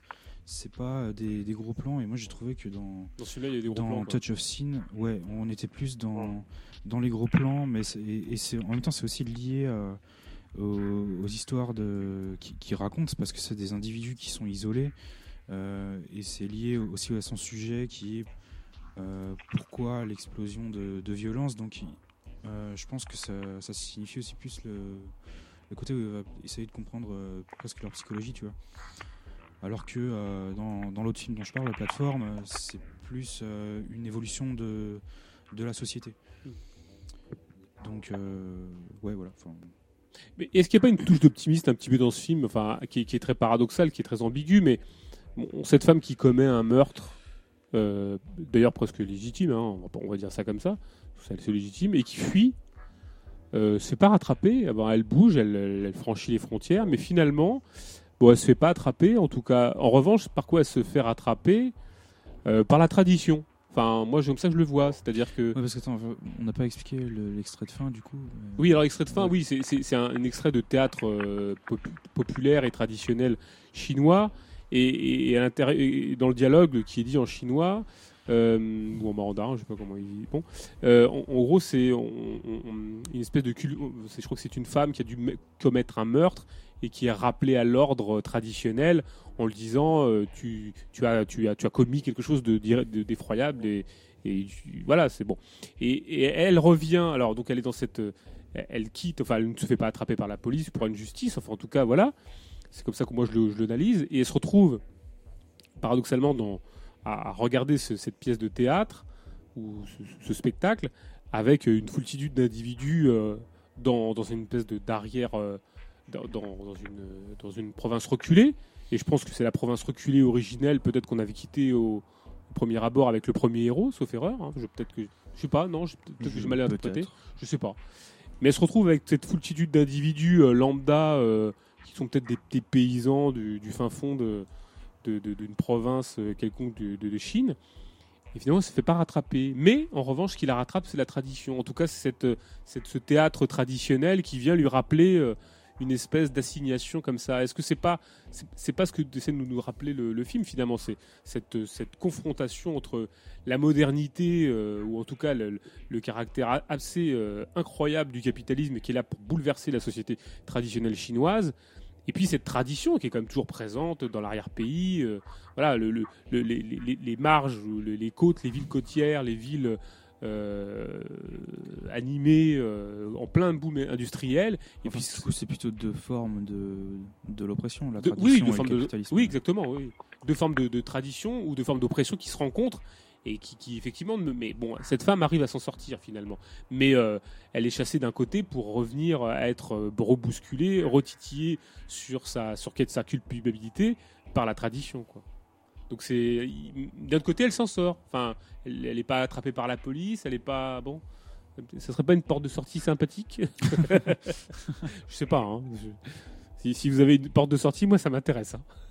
Parce qu'effectivement, comme disait Sylvain, c'est c'est assez effroyable. Bon, Après, c'est sur, le- c'est sur ce genre de film. euh, moi, je. Enfin, c'est pas vraiment quelque chose auquel je, lui- je lui reproche, tu vois, Ouais. d'être. euh, Enfin, déprimant. euh, Enfin, il a pas l'ambition, si tu veux, d'être. euh, Il a l'ambition d'essayer de, de réfléchir sur, le réel. Ouais. Et le réel, euh, c'est de la merde. Donc, euh, voilà. Ouais, ouais. Oui, mais ouais. moi, ce, ce que ça m'a fait réfléchir, c'est que euh, on s'aperçoit que nos- les, productions cinématographiques euh, dans nos mondes qu'on côtoie sont quand même vachement polissées, quoi. C'est-à-dire que là, on est fa- face à quelque chose de- d'assez dur, de très dur. Apparemment, d'après ce que j'ai compris, j'ai pas les chiffres, mais euh, le film a été quand même pas mal vu. hein. Euh, c'est un, un succès, on va dire ça, comme Oui, ça. enfin, il est passé à Cannes, il y a eu de la promo. Voilà, il la promo, Ouais, mais ouais. enfin, je veux dire, euh, par rapport à ce qu'on on peut produire, enfin, ici, on fait un touchable, quoi. Tu vois. Voilà. Là-bas, on Oui, fait, oui. là-bas, on fait Non, touch mais of scene, d'accord. ici, on fait un Ah, touchable. et- ils, ont, ils ont des intouchables aussi. Hein, Voilà. Oui, non, bien sûr, mais moi, ça m'a rappelé ça, ça, cette espèce de rappel à l'ordre sur euh, cette capacité qu'on a à produire un, un cinéma violent en termes de, de, de- de- enfin, en termes de peinture des réalités de classe. Euh, on s'aperçoit qu'on est quand même à milieu de ce qui peut se passer dans euh, là-bas, quoi. On est quand même dans une société policée où euh, bon, tout est assez aseptisé, quoi. Enfin, moi, c'est c'est à ce à quoi ça m'a ça m'a ça m'a appelé, quoi. Ouais. Euh, oui, Sylvain. Oui, oui, non, mais pour la violence, c'est vrai que c'est des sociétés assez violentes, et même je crois qu'il y avait le, le pour l'anecdote, il y avait un groupuscule d'extrême gauche chinois, et ils se sont tous exterminés entre eux. Parce qu'ils étaient tous marxistes-léninistes, au lieu de faire des exclusions, ils, ils sont tous exterminés, voilà. Donc effectivement, ça rigole pas trop avec la violence. Euh, ouais, c'est un peu ça. En société où, euh, euh, oui, où il y a, en plus, oui, euh, comme c'était dit, il y a une sens de, de la tradition, de l'honneur, etc. Et où euh, le- se suicider, c'est une manière de, de, de restaurer son honneur. Et c'est vrai que c'est- c'est pas du tout, euh, c'est pas du tout une société euh, policée. euh, voilà, c'est beaucoup plus brutal. On va passer à, alors là, un gros morceau, euh, je pense vite vu, hein, on verra, on va voir comment ça va se passer. Là, c'est euh, c'est le, le- Je sais pas si on va rentrer dans la, dans la psyché de Christopher Nolan, mais c'est un petit peu ça, quoi. Euh, reformaté avec. enfin, on va voir. On va essayer de, de psychanalyser tout ça. On passe un premier extrait, que je dise pas de bêtises, que je le trouve. Il est là. Alors c'est quasiment métaphysique. Vous allez voir, c'est. Je sais pas comment. Je sais pas si c'est. Bon, je sais pas. On va en discuter. Ça va être assez comique. On se retrouve tout, de suite après, après cette grande tirade euh, digne du grand philosophe que l'on connaît tous, qui s'appelle Obi-Wan Kenobi. Hein, je crois que c'est, on va en discuter là.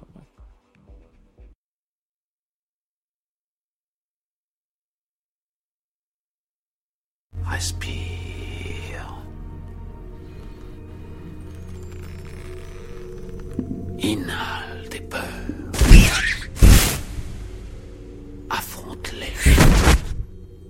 Vaincre la peur, tu dois te fondre en elle. Tu dois te réjouir de la peur des hommes. Et l'homme craint surtout ce qu'il ne peut voir.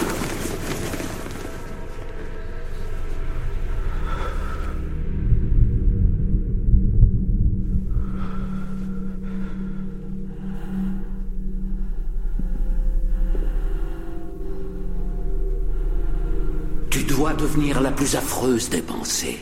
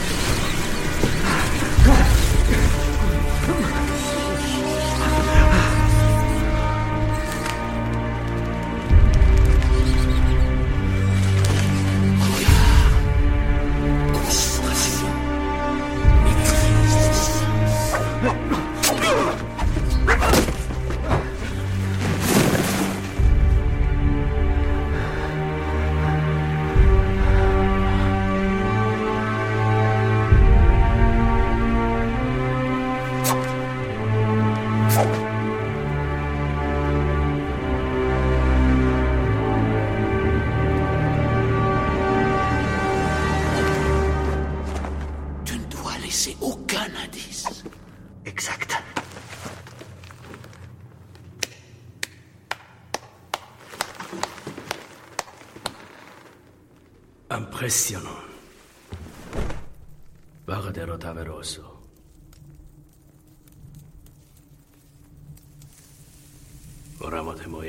Nous avons détruit ta peur. Tu es prêt à commander ces hommes. Tu es prêt à devenir un membre de la Ligue des Ombres.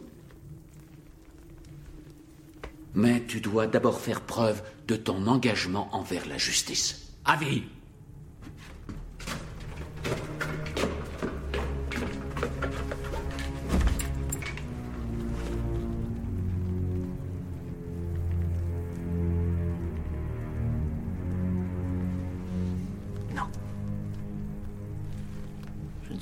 exécuteur. Ta pitié est une faiblesse que tes ennemis ne partageront pas. C'est pourquoi elle a tant d'importance. Elle seule peut nous rendre différents. Tu veux combattre les criminels? Cet homme est un meurtrier. Cet homme devrait être jugé. Par qui? Un tas de bureaucrates corrompus.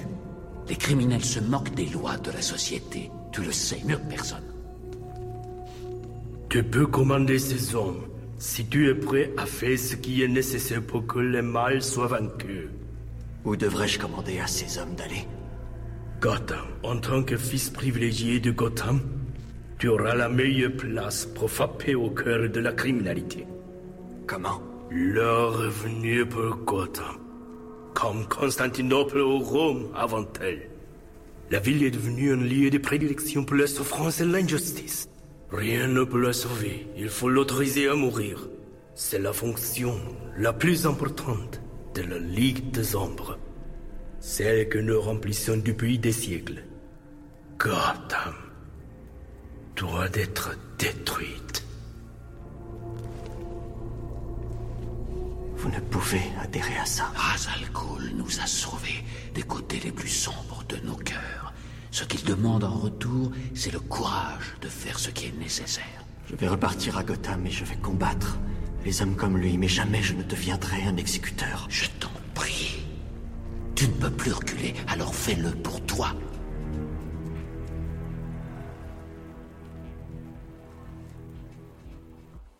Bon alors là, euh, ça mérite des explications. Là, Là, Nico, là, faut que tu m'expliques. Là, je, là, je, ça m'échappe. Explique-moi quels sont les enjeux dans, dans Batman, parce que bon, j'ai bien compris qu'il y avait une espèce de, il il y a des histoires de franchise, de reboot, de, de, il- on refait des, sauts- des, des- on, re- on enfin, on, re- on fait des reboots pour euh, relancer la franchise Batman.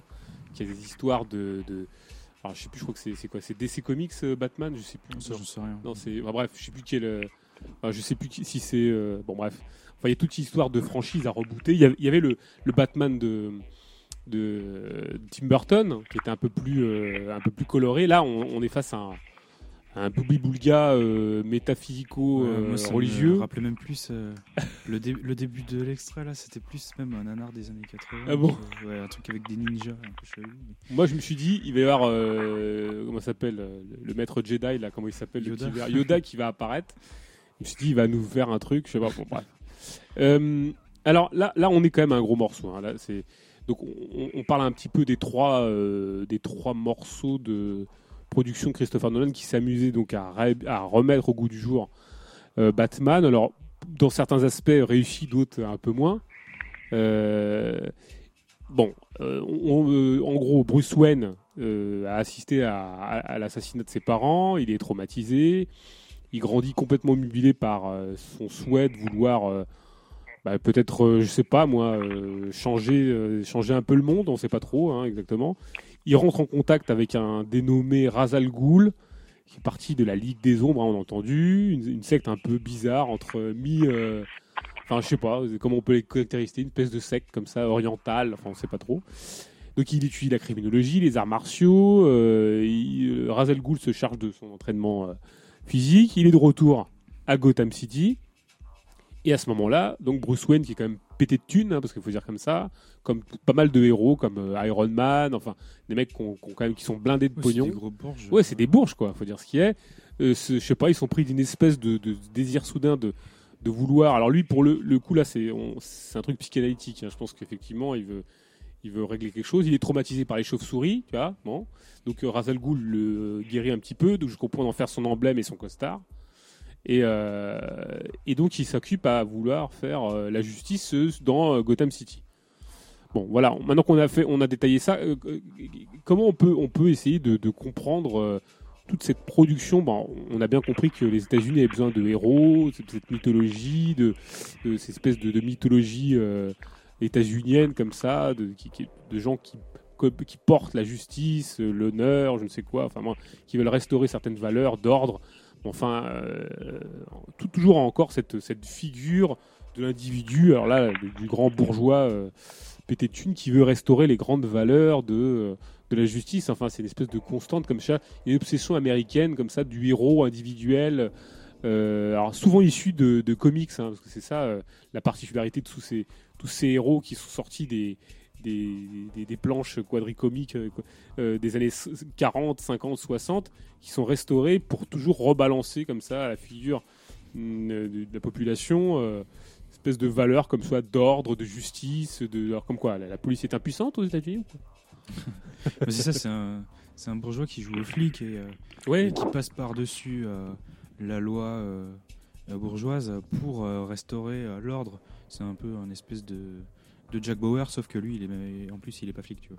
Oui, alors tout en, tout en étant passé par une espèce d'initiation, euh, dans- enfin, il a été initié par euh, quand même donc la Ligue des Ombres, qui a des méthodes euh, assez peu orthodoxes, voire même euh, carrément à, la- à, je dirais, à l'antinomie de ce qu'il voudrait faire. quoi. parce que là, on entend apparemment la Ligue des Ombres. On se dit même qu'il est assez con pour pas avoir compris ça. Oui, oui, alors, il, il utilise les, les méthodes de l'ennemi pour lutter contre l'ennemi, quoi. Donc c'est assez, euh, c'est assez paradoxal. Sylvain, tu as une explication sur euh, c'est quoi la signification de Batman? Moi, je la cherche. Hein. J'ai pas bien compris. Je, euh, bon, il y, a- y y le mal, une espèce de transcendance, euh, le, Moi, mal que C'est absolu. la lutte de l'ordre et de la morale contre. euh, et en fait, dans Batman, le seul, euh, le seul opposé de l'ordre et de, et de la morale, c'est la corruption. Oui, oui. C'est pas, euh, c'est pas comme par exemple dans, dans Lego, euh, le, le, ce qui est antagoniste à, à l'ordre, c'est, euh, bah, c'est euh, la créativité et tout ça. Ouais. c'est l'imaginaire. euh, dans, dans Batman, non, c'est. euh, tu vois, le, le- le côté li- l'imaginaire, euh, ce qui, enfin, ce qui incarne l'imaginaire dans Batman, c'est euh, son ennemi euh, peut-être le plus. euh, le plus marquant, c'est le Joker qui, qui est le qui est, qui est un criminel, et, enfin qui est le, le- qui est un le, le mec euh, complètement taré quoi, et qui euh, et, et- et à ce niveau-là, enfin c'est euh, Enfin, c'est des films. euh, on verra peut-être mieux avec l'autre extrait qu'on Ouais, va ouais. mettre. euh, C'est un extrait du, du troisième, mais c'est des, films assez pervers sur euh, comment ils te, comment ils arrivent à te montrer que ben l'ordre, ouais, c'est la meilleure des choses et que euh, et que en dehors de de l'ordre et de de la de la justice bourgeoise de et enfin et de tout ça quoi, tout ce qui va avec. Bon, les- les- parce que la, enfin, la réalité sociale, tu, le, tu la vois pas dans Batman, hein, c'est juste euh, le, Oui. bour- le bourgeois et ses valeurs, et enfin, c'est tout ce qu'il défend, c'est juste euh, finalement ça flotte comme idée, quoi. Mais, euh, mais voilà, c'est des films assez pervers sur comment ils arrivent à te. co- comment ils te, ils, te, ils te mettent en scène l'ordre comme finalement le sauveur contre, contre toute. Enfin, tout ce qui est tout ce qui est antagoniste, tout ce qui me- menace euh, la police euh, le- et le système, c'est toujours des, des genres de terroristes, euh, des, des fous euh, qui vont euh, vouloir détruire Gotham City. euh, euh, euh, voilà, c'est tout. Sylvain Moi, j'ai tu, pas. toi, tu as une analyse sur, euh, sur, le, le- le- sur Batman? Ouais, ouais, ben Batman, c'est c'est vrai que c'est. euh, Alors déjà, il y, a les, il y a les méchants dans les films de Christopher Nolan, c'est vrai qu'ils sont assez euh, assez originaux. Euh, c'est vrai qu'il y avait le. Moi, j'étais resté sur le, le film avant Christopher Nolan, c'était une espèce de, de gros nanar avec euh, George Clooney dans le rôle de Batman et les méchants c'était Mr Freeze et Schwarzenegger. Là, exactement. c'est vrai que c'est un peu un univers un peu plus sombre, un peu plus euh, un peu plus mystique aussi, euh, voilà. Ouais. Alors les méchants, euh, apparemment le, le premier, euh, d'après ce que dit Christopher Nolan, le premier méchant c'est un peu un méchant euh, qui incarne un peu la, la- la spiritualité. Le- le- L'autre méchant, le Joker, euh, c'est euh, l'anarchie. Ah, c'est l'anarchie, ah, d'accord, ok. Ouais, ouais, c'est Ah, pas ça. C'est- que c'est présenté, c'est l'anarchie, c'est refuse voilà l'ordre, etc. Et le, le troisième, évidemment, Ben, c'est le, le- la lutte des classes, c'est un peu le stalinisme, le communisme à l'ancienne, etc. Ah, ça c'est intéressant, mais- tu vois, d'avoir cette vision- cette vision-là. Ouais, ouais, c'est marrant ça. Je suis parti chercher des bières. Et- Ouais, et oui, c'est vrai. euh, Sylvain, est-ce que tu peux reprendre Parce que c'est vrai que Nico est parti chercher des bières, on le dit directement là. hein. Et oui, C'est Paul qui m'a dit. Oui. non, alors effectivement, donc, euh, le, donc euh, le premier c'est spirituel. Le deuxième, donc c'est euh, le Joker censé, d'après Christopher Nolan, ce serait l'anarchie. Et le troisième, ouais, sa conception de l'anarchie, ouais. la conception de l'anarchie. Ouais, Euh, bah ouais. ouais, ah bon? Et le Non, mais- troisième non, mais moi, ça m'étonne pas C'est l'anarchie selon Christopher Nolan. Ouais, ouais. Oui, d'accord. oui, d'accord. Et le troisième, donc la lutte des classes. Hmm, selon Christopher Ah oui, Nolan ouais. aussi. Ah ouais. ouais, d'accord. Euh, mais ensuite, moi, moi, je trouve, euh, ce que je trouve intéressant dans, dans Batman, c'est qu'effectivement, il y a le personnage de Batman de la bande dessinée qui est, qui est moi, moi, je trouve pas très sympathique, mais là, le personnage de Batman dans la, dans la trilogie de Nolan, euh, il n'est pas montré forcément de manière très sympathique. Euh, et il y a, y, a, y a quelque chose qui est qui est assez original, c'est que les méchants, euh, enfin certains méchants dans Batman, c'était, euh, avant de devenir les grands méchants euh, euh, ennemis publics numéro un, c'était les principaux alliés de Batman. Là, on le voit, de, le personnage de Ra's al Ghul, c'est un peu le, le maître à penser de, Ouais. de, de Batman, euh, avant de devenir son ennemi. Donc on s'aperçoit qu'il y, a- qu'il y a des il y a des proximités finalement entre le bien et le mal et que c'est pas si délimité que ça. Euh, il y a le personnage aussi dans, le second volet de d'Harvey Dent qui est un peu le euh, là, là, je trouve c'est assez bien fait, c'est-à-dire qu'on nous le présente un peu dans un premier temps comme le le procureur, le, Ouais. le chevalier blanc de la justice, qui évoque un peu les personnages, alors euh, soit de Sarkozy en France, de, de Rudolph Giuliani aux États-Unis, euh, c'est-à-dire tolérance zéro, euh, répression, mais en même temps quelqu'un aussi incorruptible, aussi voilà, euh, très médiatique, très euh, qui va restaurer enfin la, la justice et la paix par la sécurité. Et donc euh, là, on se dit, mais euh, Christopher Nolan cherche à nous embarquer dans une idéologie assez assez sécuritaire, assez nauséabonde. Et puis on s'aperçoit que ce personnage-là, finalement, euh, ça devient le, le pire ennemi euh, de, de la démocratie. Exactement. Alors qu'il et il tient effectivement le discours euh, de euh, qui correspondent d'ailleurs au personnage de Batman. C'est-à-dire il faut suspendre à un moment donné la légalité, l'état de droit, pour lutter contre la criminalité. Mais ça, ça, Batman, c'est exactement ça. Euh, et dans les films de Nolan, il y a ce discours-là, et il y a aussi un peu, d'une certaine manière, un regard critique sur ce discours en disant que ça peut aussi amener vers des personnages comme Ra's al Ghul qui sont obsédés aussi par par la vengeance. Euh, ça, c'est aussi la, chez Hervé Dent, l'idéal de justice, ça peut mener à devenir aussi un criminel, à utiliser la torture et les moyens, et à devenir un véritable criminel. Et que la frontière entre le bien et le mal, entre l'état de droit, la justice d'un côté et puis la criminalité de l'autre, est pas aussi claire et nette que euh, dans euh, pas mal de films hollywoodiens. Oui, c'est vrai qu'il y a euh, le, côté le plus intéressant dans les Batman. Enfin, moi j'ai particulièrement apprécié, c'est un grand mot, mais euh, j'ai beaucoup aimé le deuxième. C'est peut-être parce que c'est ça traite de l'anarchie, hein, c'est pour ça. Euh, mais, euh, mais disons que alors là c'était le mal absolu pour moi. C'était c'est sans queue ni tête, c'est complètement gratuit. Le Joker est complètement fou. C'est assez plaisant d'ailleurs à vrai dire. Mais, c'est vrai que le, côté plus sympathique du film, c'est qu'effectivement les frontières sont très ténues entre le bien et le mal. Ça, c'est ce côté, ce côté assez plaisant, c'est-à-dire que là où commence le, le, bien, euh, peut-être, euh, enfin, il y a une relation euh, très ambiguë entre toutes ces, entre tous tous ces personnages. Et comme tu disais, même la figure, la tête de, de, de Dent est très particulière, parce qu'il y, y y a un côté quand il se fait, je crois, il, subit des, graves blessures, des graves lésions. Il a une, face squelettique et une face quasi humaine, quoi.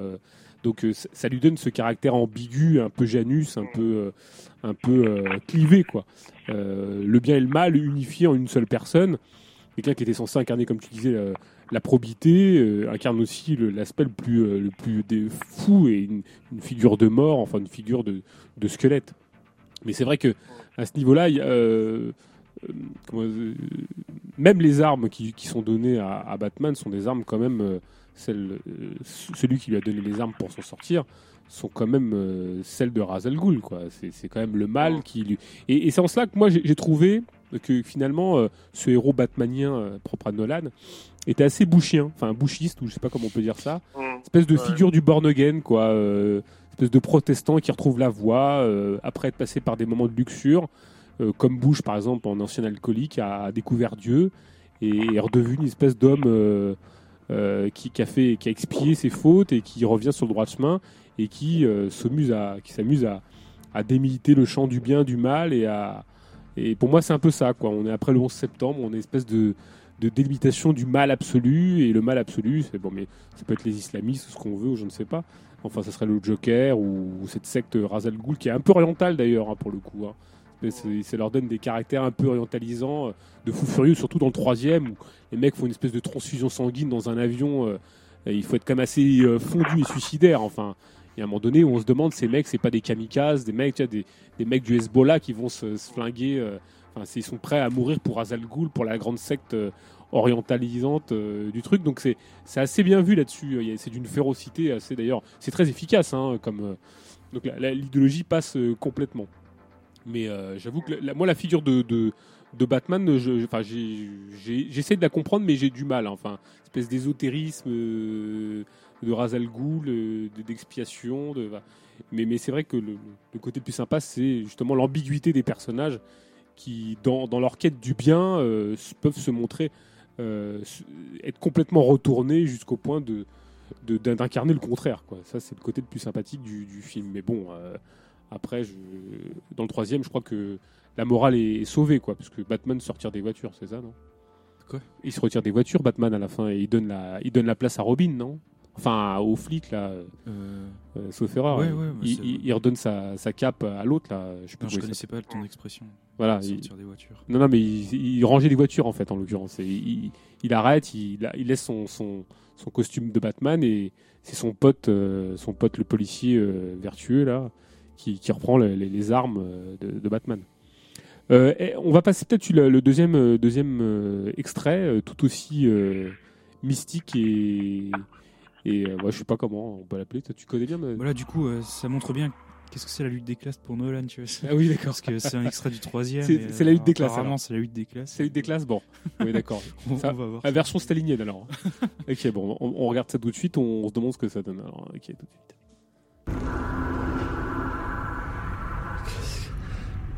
Qu'est-ce que t'attends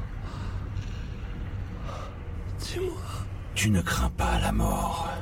Tu lui ouvres les bras. Il te faut un châtiment plus dur.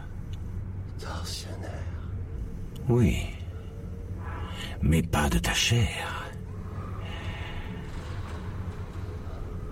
De ton âme. Où suis-je? À la maison, où j'ai appris la vérité sur le désespoir. Et c'est ton tour. Il n'est pas pire enfer sur terre que cette prison et pour une seule raison. L'espoir. Tout homme ayant moisi ici au cours des siècles a levé les yeux vers la lumière et imaginé se sauver en grimpant. Si facile. Si simple. Est-elle des naufragés qui, victimes d'une soif dévorante, se rabattent sur l'eau de mer Beaucoup sont morts en essayant. J'ai appris ici qu'il n'est pas de désespérance véritable sans espoir. Alors, tandis que je terrorise Gotham, je vais instiller l'espoir dans ses habitants pour leur empoisonner l'âme. Je vais leur faire croire qu'ils ont une chance de survivre pour que tu puisses les voir s'écraser les uns les autres afin de rester au soleil. Tu vas me regarder torturer une ville entière. Et quand tu auras bien conscience de l'étendue de ton échec, nous accomplirons le destin de Raz Al Ghul. Nous détruirons Gotham. Puis, lorsque ce sera fait, quand Gotham sera réduit en cendres,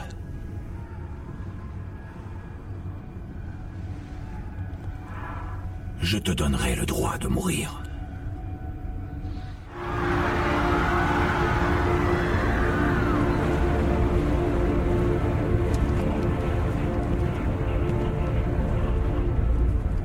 Gotham Prends les commandes Prends les commandes de ta ville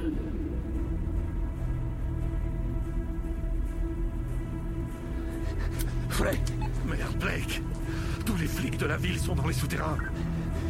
Non, pas tous les flics.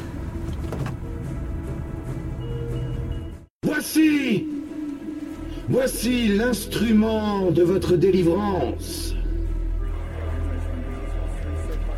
Satellite indique un pic de radiation. Ce qui est sûr, c'est que c'est nucléaire. Cette bombe est armée et cette bombe est mobile. Et l'identité du déclencheur est un mystère. Car l'un d'entre vous a le détonateur sur lui. Cependant, nous ne venons pas ici en conquérant, mais en libérateur, afin de remettre les commandes de la ville à son peuple.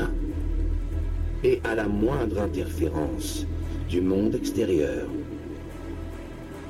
ou de ceux qui tenteraient de fuir, ce Gothamien anonyme, ce héros de l'ombre, déclenchera la bombe. Pour l'heure, la loi martiale est instaurée. Retournez chez vous. Gardez votre famille près de vous. Et attendez. Demain, vous recouvrez ce qui vous revient de droit.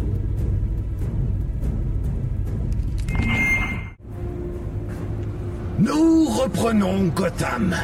Aux corrompus Aux riches À ceux qui vous oppriment depuis des générations, qui vous font courber les chines avec leurs fables sur l'égalité des chances, et nous vous la rendons à vous. Le peuple.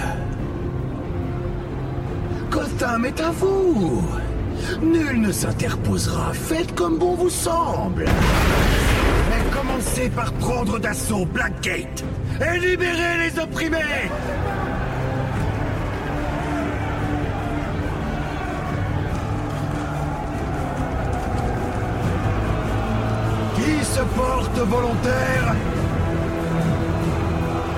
Une armée sera levée. Les puissants seront arrachés à leur nid de décadence. Et projetés dans le monde froid que nous connaissons et subissons.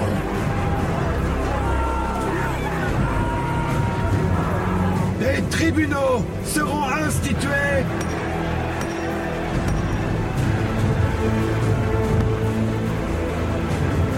et le butin sera partagé. Le sang sera versé. La police survivra en apprenant à servir la véritable justice. Cette grande ville saura faire face. Gotham survivra.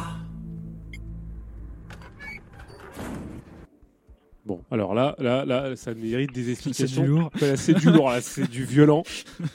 Là, faut, faut- qui, qui, qui se lance dans une explication euh, métaphysico-nonalienne, là, parce que euh, j'avoue que ma- avec ma, ma Guinness, là, j'ai du mal, là. J'ai l'esprit un peu embrumé. Quoique ça peut peut-être m'aider d'ailleurs, je ne sais pas. Euh, Quelqu'un a une explication euh, pas compris euh, J'avoue, là, mais je demande une explication de texte parce que c'est la lutte des classes, donc là, hein, c'est ça, vous m'avez bien dit? Ah, ça, c'est ce que Nolan ce dit. il, a, il a pas lu bien Capital, je pense, à mon avis. Là, il Non, faut qu'il- il faut qu'il révise un peu ses classiques. Bon, alors, euh, là, là, on est quand même face à un Boubi Boulga. euh, moi, j'entends le mot peuple. euh, c'est- très Oui, compliqué. non, hein. C'est bon. euh, Non, mais moi, c'est surtout l'idée de. Comme ça que. euh, Enfin, c'est le- donc j'ai- pris plusieurs extraits de, du film, je les ai collés ensemble pour avoir Ouais. un peu le l'ensemble du plan machiavélique euh, du, du grand méchant loup. On a tout, là. ouais. C'est bon, là, Donc, il explique euh, qu'est-ce qu'il va vraiment faire à, à Batman. Ouais. Il lui dit que euh, euh, c'est comme sa prison, tu vois. Il laisse. Euh, donc, dans la prison, il y a où est Batman Il y a, euh, enfin, c'est une prison dont tu peux pas sortir. Un ciel ouvert, Euh, ouais. sauf que lui il va sortir quand même. Mais il y a un ciel ouvert parce que c'est, ça donne l'espoir, tu vois, aux gens que il y a un ailleurs qu'ils vont réussir à atteindre. Et, euh, et donc lui, c'est ce que le, le méchant, il veut faire ça avec Gotham City. Donc euh, il veut, euh, euh, il va faire exploser euh, Gotham, Gotham City. Il n'y a pas d'échappatoire, Ouais. qu'il reprend le plan de, du type du 1.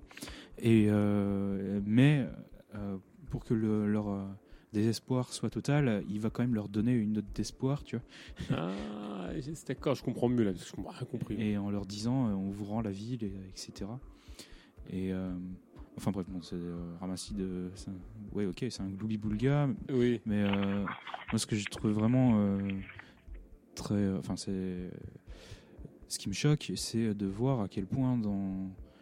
Dans, dans le film, le peuple, enfin le peuple, la population est représentée comme une espèce de masse manipulable euh, sans, euh, sans aucun, sans aucun obstacle, tu vois. Il leur dit euh, bon, parce que en fait, son objectif, euh, c'est que c'est euh, ben, tout, ce que tout ce que tu vois, tu vois des tribunaux qui condamnent les gens à mort, etc. euh, euh, enfin euh, sur des jugements complètement arbitraires, etc.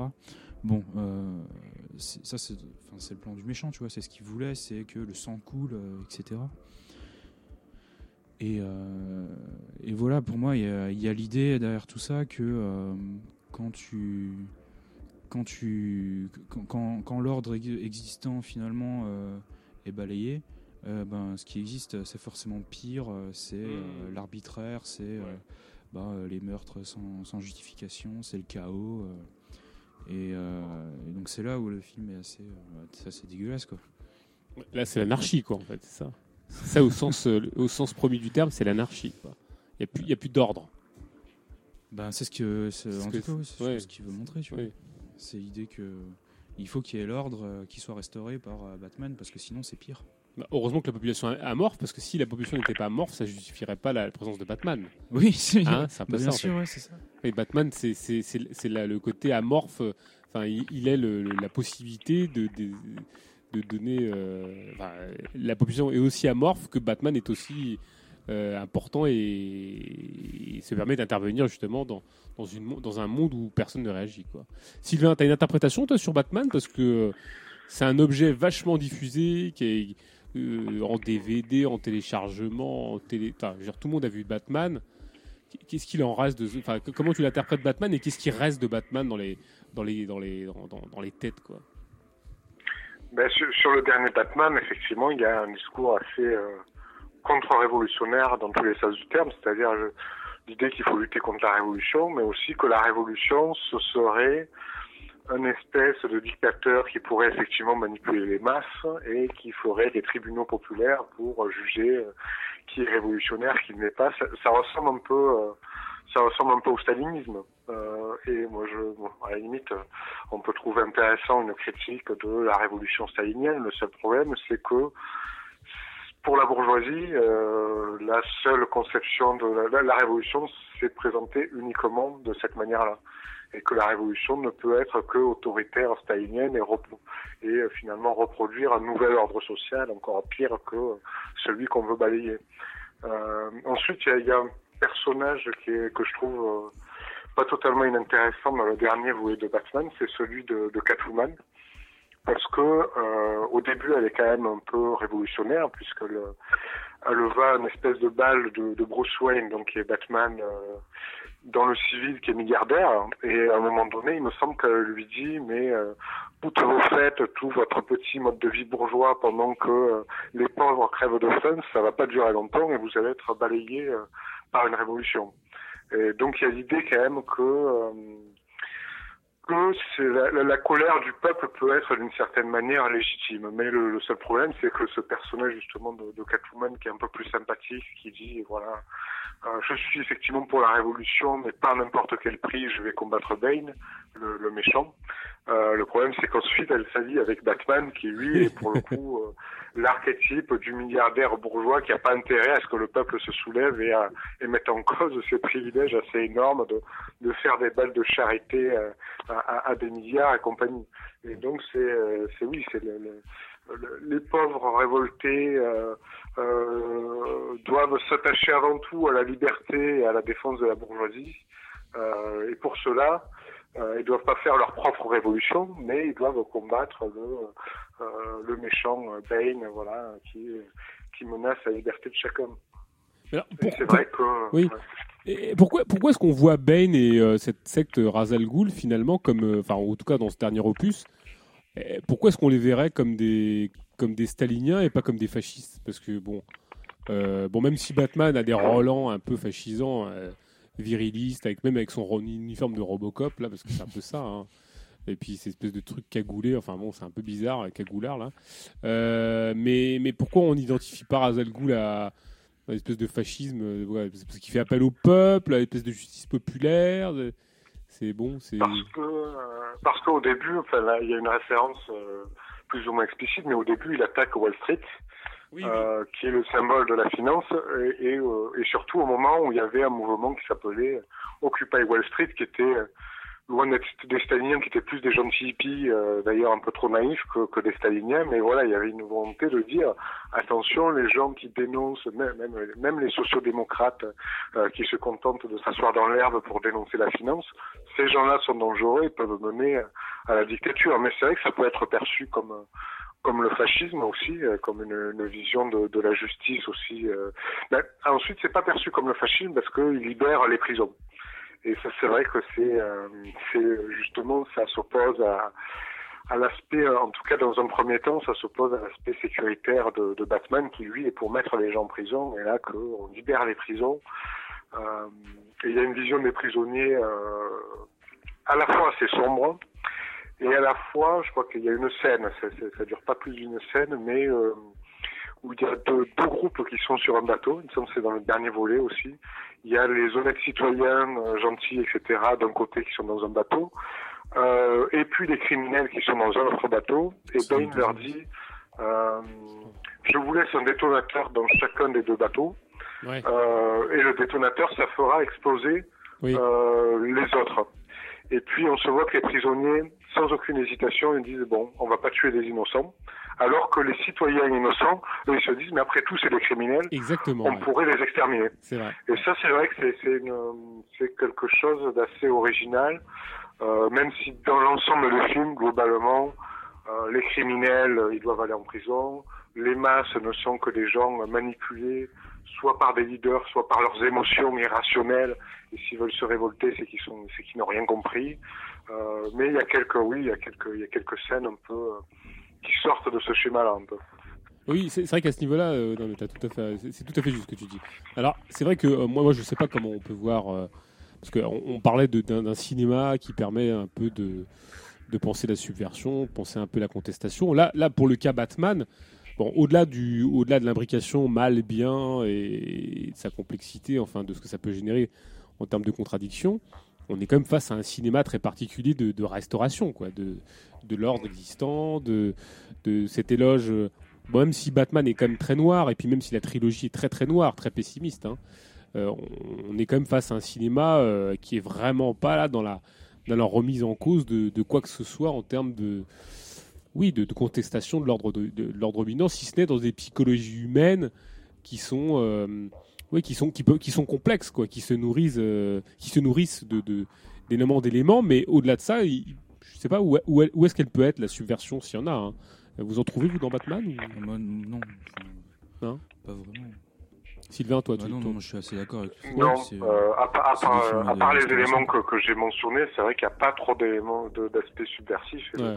Le, personnage de Batman, à la base, la, la bande dessinée, c'est quand même le milliardaire qui vient au secours de l'État pour lutter contre la criminalité. Justement, enfin, euh, ça, ça fait. Il y a une autre, il y a une autre série, euh, il y a une série qui s'appelle Arrow. Euh, et qui est un personnage aussi de, de la- du même groupe de, de comics, euh, qui lui s'attaque davantage aux milliardaires Ouais. euh, et qui est moins connu. Bon, il s'attaque aux milliardaires, bon, c'est pas, c'est pas non plus un révolutionnaire. C'est, lui-même, lui-même est milliardaire, mais il s'attaque aux, aux, aux milliardaires encore plus corrompus que lui. En revanche, Batman, euh, lui, lui s'attaque clairement aux pauvres quand même. Hein. Les gens qu'il met en prison, c'est des gens euh, qui sont pas total. Enfin, c'est, pas la, la, la il s'attaque pas à la, à la criminalité financière, il s'attaque pas à la, à la grande criminalité, même, même mafieuse ou autre. Il s'attaque vraiment à des braqueurs de banque, à des gens euh, qui ont que euh, qui ont que la criminalité pour suivre dans ce monde-là. Euh, et le message de Batman, c'est que euh, bah, il faut respecter la loi, il faut respecter l'ordre. Et si la loi ne suffit pas pour maintenir les gens tranquilles, il faut faire appel à des justiciers euh, dans euh, je sais plus dans quel volet de oui je crois que c'est dans le numéro 2 et je crois que c'est même Harvey le procureur qui dit à un moment donné il faut suspendre la loi euh, comme dans les dictatures romaines où euh, la République était suspendue il fallait euh, un empereur pour pour maintenir l'ordre et le- la- quand la légalité ne suffisait pas pour euh, t- que les criminels se tiennent tranquilles et Batman est cette espèce de, de dictateur qui doit maintenir l'ordre en, en suspendant toutes les règles de la démocratie. Voilà, le Senatus Donc oui, c'est plutôt, euh, Voilà. Moi, ça me fait plutôt penser. une, euh, une, une vision euh, du fascisme et de l'état d'exception, on va dire, que, que de que d'un esprit euh, communiste ou libertaire. Bien sûr, bien sûr. Moi, ça me fait penser à une série des années 2000 euh, où c'est euh, l'autre super-héros connu, c'est Superman. Donc euh, la série, c'est Smallville. C'est sur l'adolescence de, de Superman. Superman. Et euh, donc les premières saisons, bon, c'était un truc pour teenagers. voilà, leurs années lycée où Superman, en même temps, il allait se battre contre des, des monstres chelous, tout ça. Ouais. Et puis, euh, en fait, euh, plus il grandissait, plus euh, ça devenait vraiment, euh, c'était, ça devenait comme Batman, tu vois. C'était le super flic où tu avais plein de scènes où tu le voyais, enfin genre n'importe quel petit criminel à la con, tu vois. Ben, Il était arrêté, par Superman, tu vois, qui était qui était là. Et je me disais mais jamais, tu vois, ce type-là, il réfléchit. que- enfin, comment fonctionne la société, pourquoi il y a des criminels, pourquoi il, y a- enfin, il réfléchit à que dalle, tu vois, c'est juste le super flic. Oui, c'est ça, c'est un Ouais. super flic. ouais. Ouais. Alors, euh, il y a, il y a dans, cette, dans cette continuité des, des super flics, euh, enfin, on en parlait tout à l'heure, c'était euh, Iron Man, qui est encore un mec pété de thunes, euh, qui lui, alors pour le coup, fait une critique un peu des.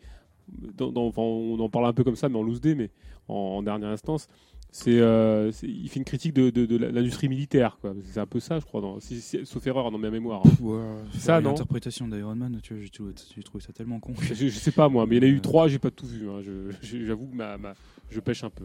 Alors pour le côté un peu justicier, là on va passer à- au vrai justicier là. hein. Là- alors là, là j'avoue que bon, je, je vais faire une confidence, c'est pas mon genre de cinéma. Donc ça prouve quand même ma capacité d'éclectisme, je ne sais pas pour vous. Euh, cela dit, c'est un, un- un véritable objet euh, à, à décrypter, c'est Very Bad Cops. Alors, on, on va l'introduire par le son, hein, et puis là je vais se- laisser le son au, au professionnel de, de Adam McKay de, décrypter le truc, c'est Nico. Non, t'es pas un peu. Tu peu euh. non, je déconne. Mais euh, donc le, le film a fait euh, 542 000 entrées environ. Alors avant d'en- faire part, hein, donc c'est Very Bad Cops. Alors je, je sais pas, je crois qu'il y a, euh, y, une traduction en canadien parce que nous on a la version qué- qué- québécoise là, on a, on a la version canadienne, euh, on n'a pas la version anglaise. Ça n'a pas un titre particulier, euh, Nico, en québécois? C'est les renforts. Je crois que c'était ça. En, en québécois, ça, ça- ça s'appelle les renforts. Je sais pas comment ça s'appelle. Non, mais c'est un. Non, par contre, ce que je sais, c'est En que Québec, un- québécois. C'est un film euh, américain. Voilà, Et que le titre original, c'est The Other Guys. The Other Guys, voilà. Et ça a été traduit en français, par- enfin en français. Ça a été mis euh, Very Bad Cops, quoi. Voilà. Donc là, enfin, pour faire le lien avec euh, La police. des, des films dont on a parlé, ouais, donc là encore c'est la police. Ouais. et euh, et donc euh, ouais, donc là c'est pas des super flics. Euh, Ah non, mais c'est- c'est euh, c'est les autres et donc là ouais, c'est plutôt dans l'idée de comme tu parlais au au début, c'est euh, les, les deux petits flics qui vont découvrir que euh, même si euh, c'est pas les super flics, ils peuvent être exceptionnels quand même. tu Ah oui, oui, voilà, exactement. Je pense qu'on va, on va, on va le découvrir un peu dans, dans l'extrait. On le passe tout de suite, on se retrouve dans deux, deux minutes. Quoi? La seule chose dont j'étais fier dans la vie, c'était d'être un enquêteur. C'était tout ce que j'avais. Et je l'ai perdu. Je sais. Mais moi, je suis là pour toi. Tu comprends rien. Je veux pas de toi, Alan, d'accord? J'ai jamais voulu de toi. Je t'avais dit que ton histoire d'échafaudage était une grosse connerie. Je peux pas croire que t'as encore des doutes après tout ce qu'on a vu. C'est une affaire solide et je suis un vrai flic, mais on n'a pas toujours visé juste avec Hershon. T'as un sifflet anti-viol au cou. Mais c'est des choses qui arrivent. Y a rien chez toi qui me laisse croire que tu es un homme. Tu comprends? T'as pas de pistolet, pas de voiture, pas de femme, et tu viens de perdre ton coéquipier. Fous-moi la paix. Une enquête sans issue, Terry, je te souligne que je suis un agent de police, tu m'entends? Un partenariat qui tombe à l'eau Je suis un policier et être affecté à un poste de merde. Alan et Terry sous le coup d'une triple défaite. When I look out my window, Mais parfois, quand on se fait botter le cul, on découvre ce qui compte vraiment That it's strange. et ce qu'on doit accomplir. Que ce soit en dirigeant la circulation Avancez ou en démasquant une fraude impliquant des milliards de dollars.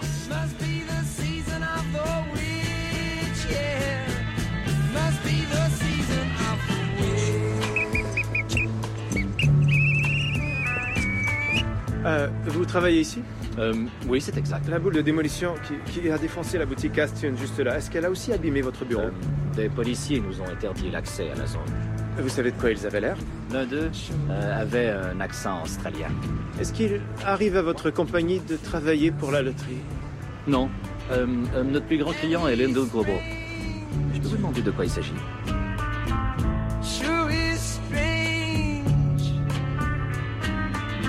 You got to pick up every stitch. Oh no. Croco veut avoir son flingue, espèce de vieille pétasse Must be the season of the witch, yeah.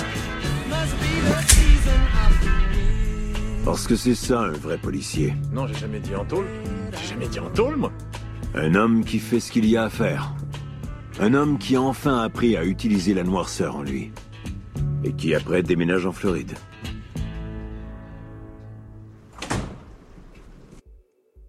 Bon alors là, là, là, il faut, il me faut des explications. hein. Encore une fois, hein, Nico là, là, là, c'est alors, tu, tu peux nous faire un peu le, le pitch de- du scénar là parce que Le pitch du scénario, c'est bon. Au début, tu vois euh, deux euh, super flics, c'est euh, Samuel L. Jackson et euh, euh, The Rock. Je crois que c'est son nom, je crois c'est Dwayne Johnson ou un truc Ouais, comme ça. c'est ça.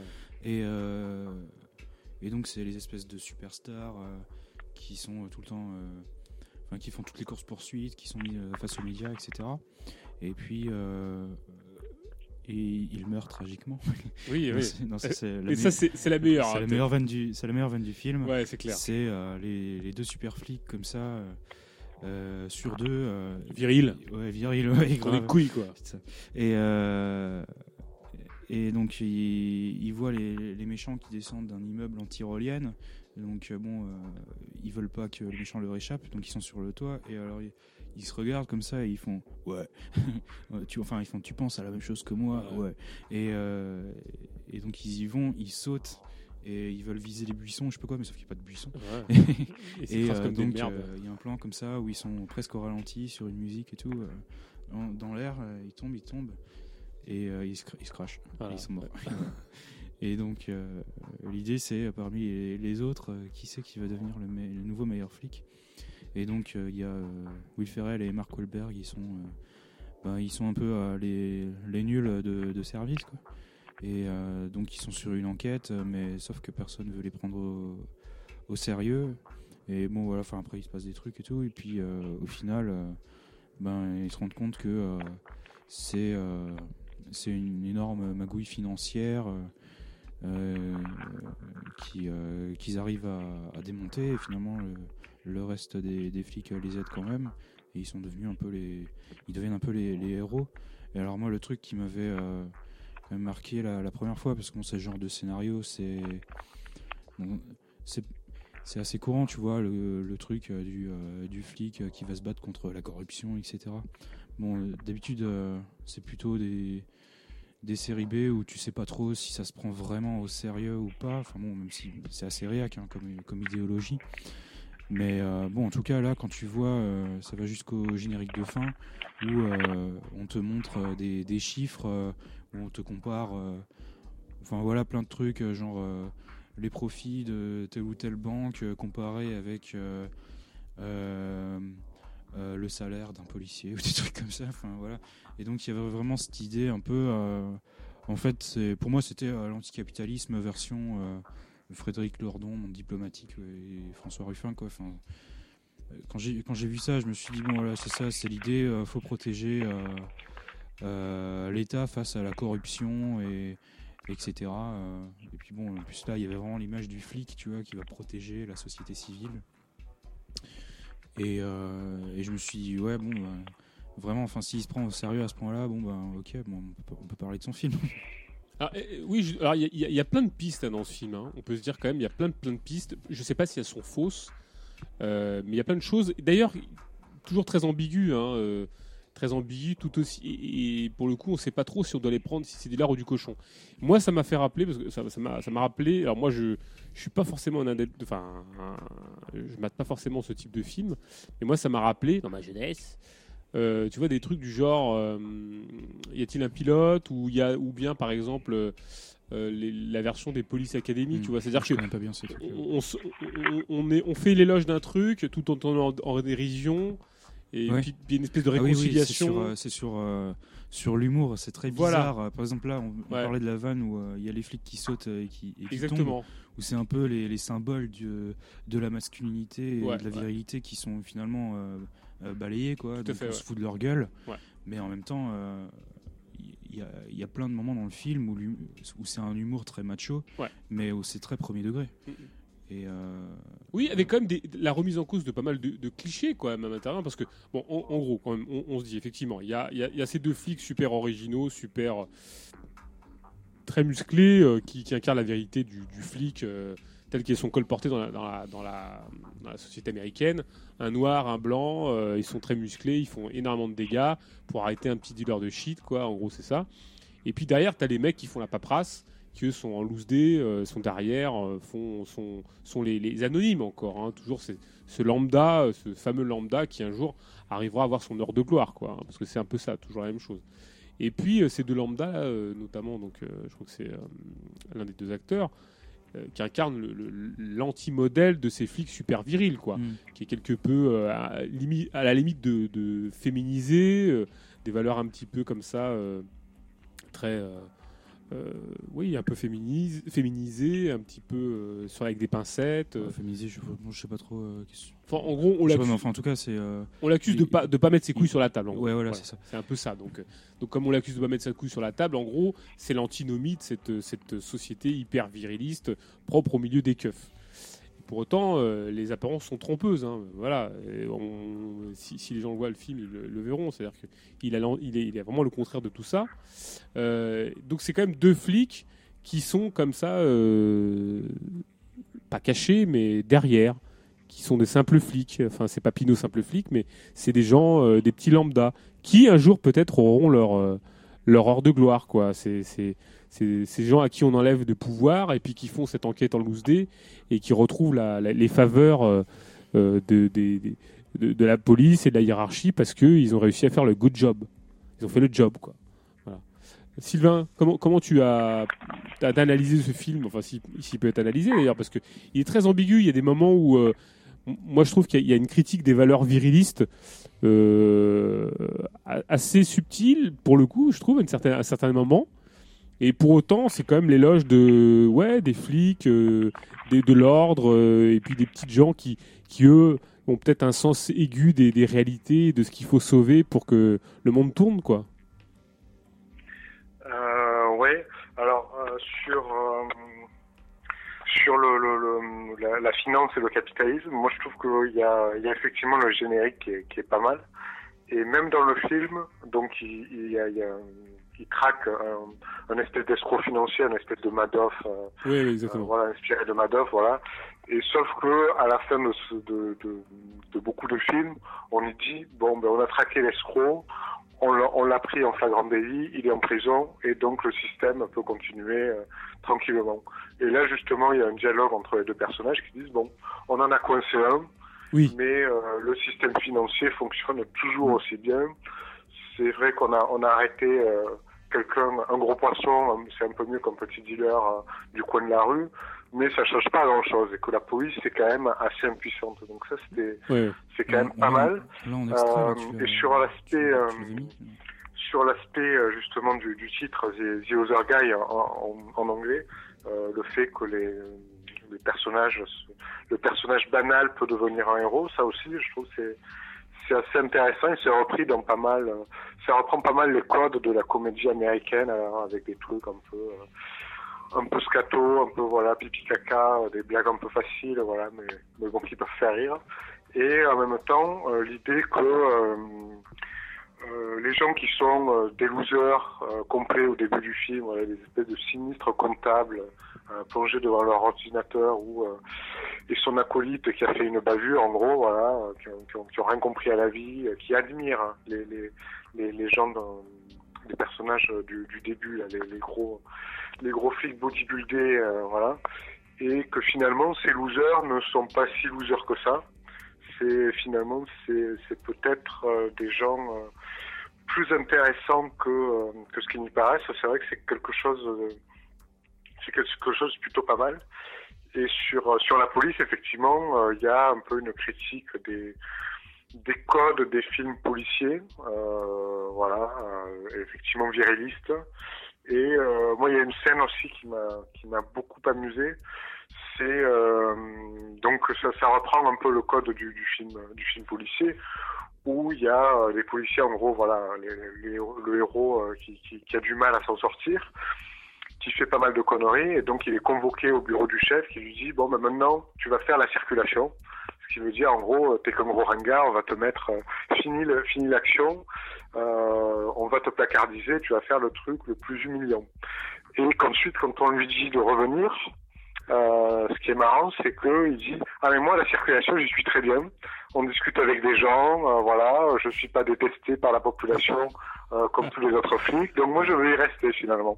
Euh, Il y a y a pas mal de petits, euh, de petits détournements de, de codes euh, de films policiers, ouais, qui sont qui sont plutôt bien parce que parce que ça permet aussi, c'est un film qui est qui est rigolo en soi, mais qui permet aussi de prendre du recul par rapport à pas mal d'autres films, euh, justement, euh, films d'action des années 80, euh, avec les héros incarnés par Stallone ou autre, voilà, ou, ou de toute une mythologie du film de flic, euh, comme le, je crois le inspecteur Harry, etc., du flic aussi justicier, euh, solitaire, qui fait la loi tout seul, et euh, avec ses gros muscles, il arrive à, à faire régner l'ordre à lui tout seul, et ça, ça tourne un peu en dérision l'idée effectivement du super flic. Mais, est-ce que, parce que moi c'est la question que je me pose en, regardant ce film-là, est-ce que et, dans, pas mal de films. Est-ce qu'on on n'a pas l'impression que le moteur, et même c'était peut-être valable pour, pour Lego d'ailleurs, est-ce que, est-ce que les valeurs qui permettent à ces petites gens de, de, de, de bouger un peu leur popotin dans cette idéologie, d'ailleurs très, très libérale, hein, parce que chacun sera moment, aura son moment de gloire, il suffit seulement d'y croire, il suffit seulement de se bouger le cul, enfin voilà.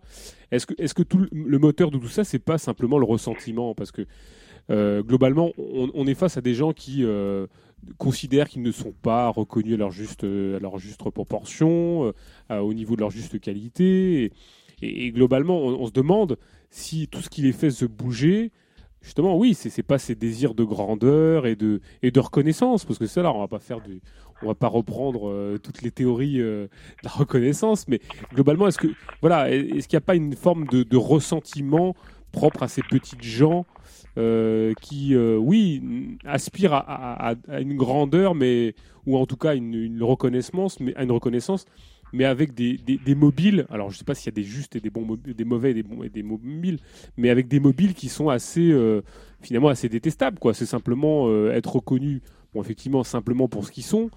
Dans une institution, bon, bah, forcément contestable, mais euh, pour des buts qui sont simplement ceux, bon, et d'ailleurs très légitime d'une reconnaissance sociale. Mais est-ce que la, la fondation de tout ça, les assises de tout ça, c'est pas une forme de ressentiment?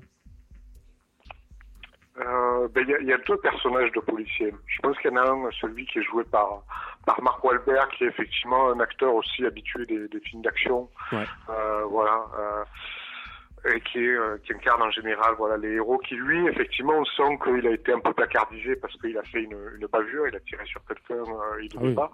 Bon, en plus, je trouve un peu injuste d'avoir été placardisé pour une bavure quand même. Bon, euh, voilà. Euh, et lui, effectivement, il, incarne un peu le, le héros euh, traditionnel qui veut revenir sur le devant de la scène, qui envie un peu les, les, les deux super flics, euh, voilà, et qui a envie d'être une vedette.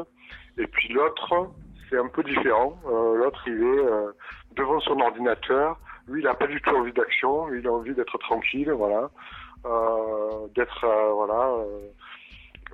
Il, a, il, a, il est dans son, dans son- sa comptabilité, mais il n'est pas forcément, euh, il n'est pas forcément assoiffé d'action et de reconnaissance. D'ailleurs, je crois qu'à la fin, à la fin du film, ils sont pas si reconnus que ça. Euh, ouais. Bon, ils sont un peu moins considérés comme des losers, mais voilà. Ensuite, c'est vrai que ça, ça peut être, euh, c'est un peu la- l'ambiguïté de, de, de, de, de la plupart des films où les losers deviennent les héros ça euh, insinue l'idée que quand même malgré tout il y a des losers d'un côté et des héros de l'autre. Oui, même oui, si c'est pas oui. ce qu'on croit il y a quand même deux catégories de la population. Euh, voilà. Euh, c'est vrai que ça c'est un peu euh, c'est un peu c'est un peu une idée de, de quand même on veut être un héros et quand même et que, que c'est la motivation de la vie c'est quand même d'avoir d'être reconnu dans son travail d'avoir les félicitations de son patron. Oui, puis ce qui est intéressant aussi dans le film, c'est aussi ce côté euh, les apparences sont trompeuses et par exemple à un moment donné, puisque il y, a- il y a quelque chose qui est très présent dans ce film, c'est la critique du virilisme et la, la virilité est pas forcément là où on croit. Euh, Et je pense notamment à ce héros euh, euh, justement un petit peu qui, qui fait un petit peu maniéré et qui se retrouve finalement euh, avec une qui, qui a une qui a une épouse dont Mark Wahlberg flash complet sur lequel il, a- il flash complètement et puis qui comprend pas comment ce type peut avoir eu euh, des compagnes ou des, ou des épouses ou des, des, des- des copines euh, de, de ce genre-là. quoi. Et là, pour le coup, c'est vrai que ça, ça déconstruit un petit peu ce, ce- ce- ce- ce- cette vision vi- du, du de la virilité incarnée par les gros muscles, le- le- l'homme fort, le verbe Ouais, je suis- haut. et- Et Il y a par certains aspects, euh, ok, ouais, il y, a- y un peu un- le fait de tourner en dérision euh, euh, le virilisme, mais euh, mais en même temps, je suis enfin, vraiment pas jusqu'au bout, quoi. Oui, non, pas jusqu'au bout, ouais. Non, au fi- au Ouais. fi- parce qu'au final, euh, euh, bah, enfin, bon, déjà toutes les meufs dans le film, euh, c'est juste des faire valoir, quoi. Il n'y a pas de, il a pas de personnage féminin qui soit, enfin, qui ait un peu de substance. Et et puis non, au final. c'est comme, enfin, on en parlait hors micro, tu vois, sur ce film-là et d'autres films de Adam McKay. C'est euh, c'est une forme d'humour très passe-partout, où, où, un, où un coup, tu as l'impression que tu ris du personnage euh, de, de Goréac, et puis, euh, et puis euh, la vanne d'après, euh, t'es euh, censé rire avec lui quand il fait une vanne macho ou quand il fait une vanne raciste. Et Ouais. euh, c'est très ambigu, tu vois. Moi, je trouve ça très passe-partout. Après, ouais, oui, c'est vrai qu'il y a des côtés assez critiques sur le, sur, le sur le virilisme, mais c'est ce côté un peu. euh, euh, Enfin, un coup, euh, je fais une blague viriliste, un coup, je fais une blague euh, anti- anti-viriliste. euh, moi- pour moi, c'est une façon de, de, de pas se mouiller aussi. Bah, c'est le propre. Finalement, c'est une belle marchandise alors, parce que tout le monde Bah s'y ouais, retrouve. ah, c'est ça, ouais, Voilà, ouais. en fait, c'est ça, c'est un bon burger, quoi. Le propre. On va passer un, un deuxième extrait, puis on passera après au dernier morceau, qui là pour le coup est plus intéressant parce que vraiment sujet à débat. Euh, on passe le dernier, le, le- le dernier extrait de Very Bad Cops. Là. Des journaux. Je parle de ceux qui, jour après jour et nuit après nuit, se dévoient à la tâche. Allez, vous savez très bien de qui je parle. Les renforts. Trois ans de suite. Vous croyez avoir réglé le cas Hershon, pas vrai? Vous avez rien fait.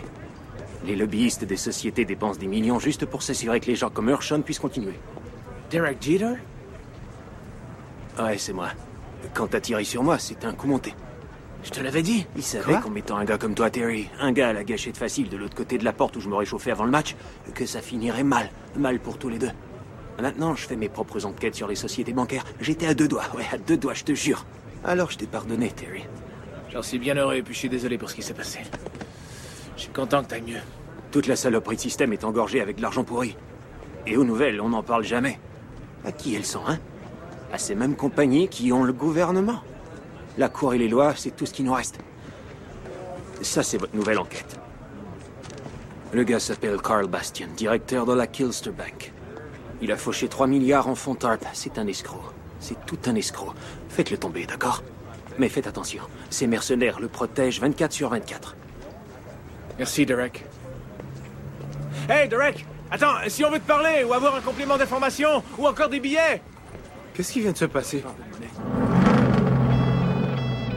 Goldman Sachs, une enquête qui fera de gros dégâts. Bon alors là, voilà, là, là je crois que c'est en fait on a on a touché le, on a on a tout là, on a le package là. hein. Ouais. On a le package, c'est euh, le complot quoi.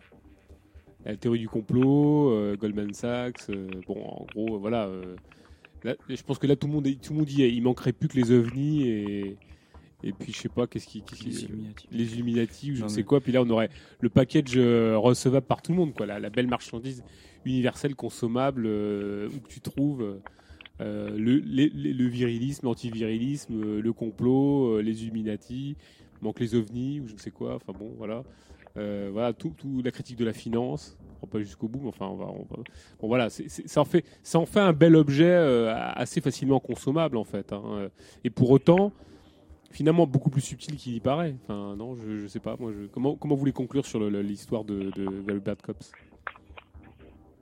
Je sais pas si on peut apporter une conclusion. On peut pas apporter de conclusion, c'est ça que tu veux dire?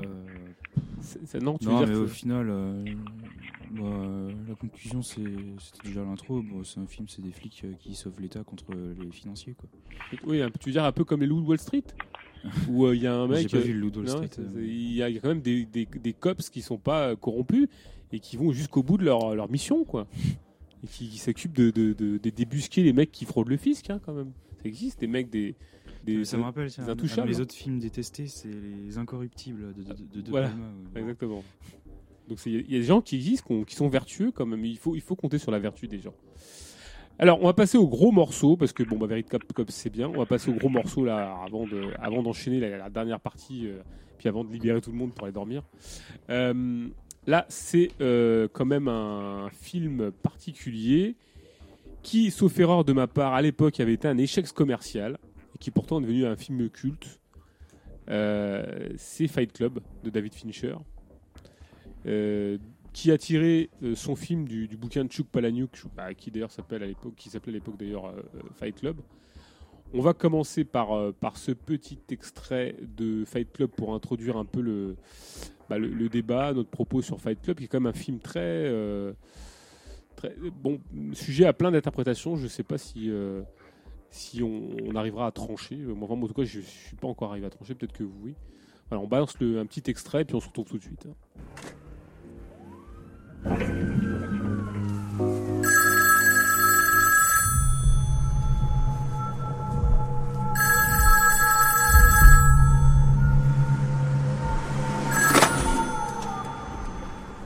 Allô État appareil. Taylor État appareil. Euh, on s'est rencontrés dans l'avion. On avait le même attaché-caisse. Le, le type futé. Ah ouais, d'accord. Euh, je viens d'appeler il y a une seconde. Votre numéro ne répondait pas, j'appelle d'une cabine. Alors... Ouais, le numéro du dernier appel, je décroche jamais. Alors, quoi de neuf? Euh écoutez, vous n'allez jamais le croire. Tu sais, mec, ça pourrait être pire. Car une femme aurait pu te couper la pine pendant ton sommeil et la balancer par la fenêtre d'une voiture. C'est vrai que ça peut arriver. Je sais pas, c'est seulement que quand on commande des meubles, on se dit à soi-même, ça y est, c'est le dernier canapé dont j'aurai besoin. Quoi qu'il arrive d'autre par la suite, j'ai enfin réglé le problème du canapé. J'avais tout, j'avais une chaîne de très bonne qualité, une garde-robe qui devenait très respectable. J'allais bientôt être aussi complet que possible. Merde, et maintenant tout est foutu. Tout est foutu. Non, tout est foutu. Un duvet, tu sais ce que c'est? Une couette en bois. C'est une couverture. Tout simplement, ouais. Et pourquoi toi et moi, on sait ce que c'est qu'un duvet, à ton avis? Parce que c'est essentiel à notre survie Dans cette existence précaire que nous menons? Non. Alors on est quoi? On n'est que des consommateurs. Tu as dit. On est des consommateurs. On est des sous-produits d'un mode de vie devenu une obsession. Meurtre, banditisme, pauvreté, ces choses ne me concernent pas.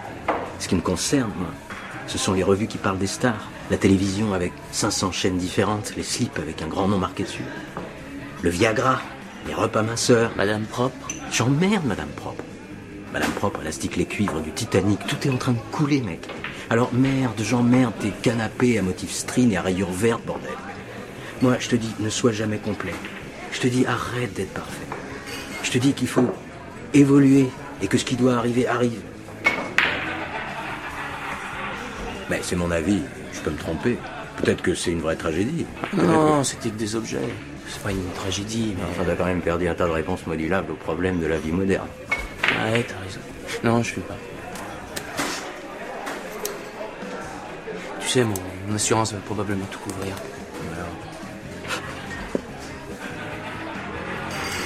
Quoi Les choses qu'on possède finissent par nous posséder. Bah, tu fais ce que tu veux, mec. Oh, il est tard. Merci pour la bière. De rien, mec.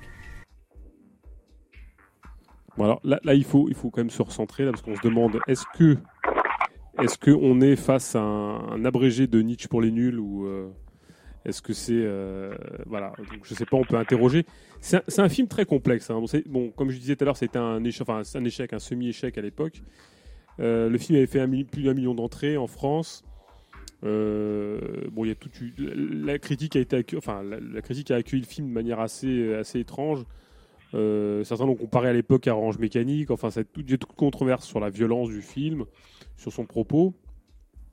Euh, Il y a quelqu'un qui sent l'optique de, de- de résumer un peu l'intrigue de, de, de Fight Club parce que bon alors donc je disais que c'était un, un truc qui était un film tiré du bouquin de Chuck Palahniuk qui était publié en 96.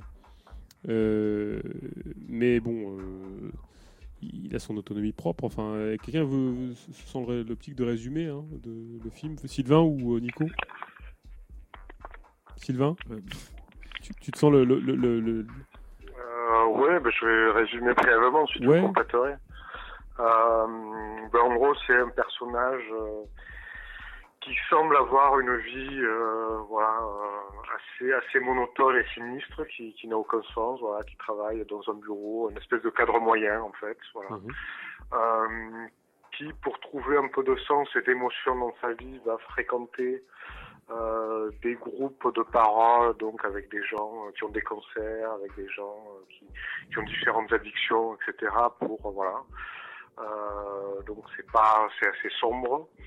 Euh, ensuite, il rencontre dans un avion un marchand de, de savon qui l'initie en fait à une espèce de, de, de fight club. Voilà. Alors au début ils se battent et puis ensuite le héros, enfin le héros, euh, le, le, le, le personnage donc de le cadre moyen joué par Edward Norton euh, s'affronte donc avec ce, ce mentor qui est joué par Brad Pitt. Euh, et donc il trouve ah oui que c'est pas mal de se battre quand même, ça donne un peu du sens à sa vie. Euh, et que voilà et donc il ne va même plus dans ces groupes euh, de thérapie puisque euh, finalement se battre c'est c'est assez bien. Et puis ensuite il crée donc un fight club avec plein de monde euh, qui viennent et qui trouvent que se battre euh, c'est quand même génial.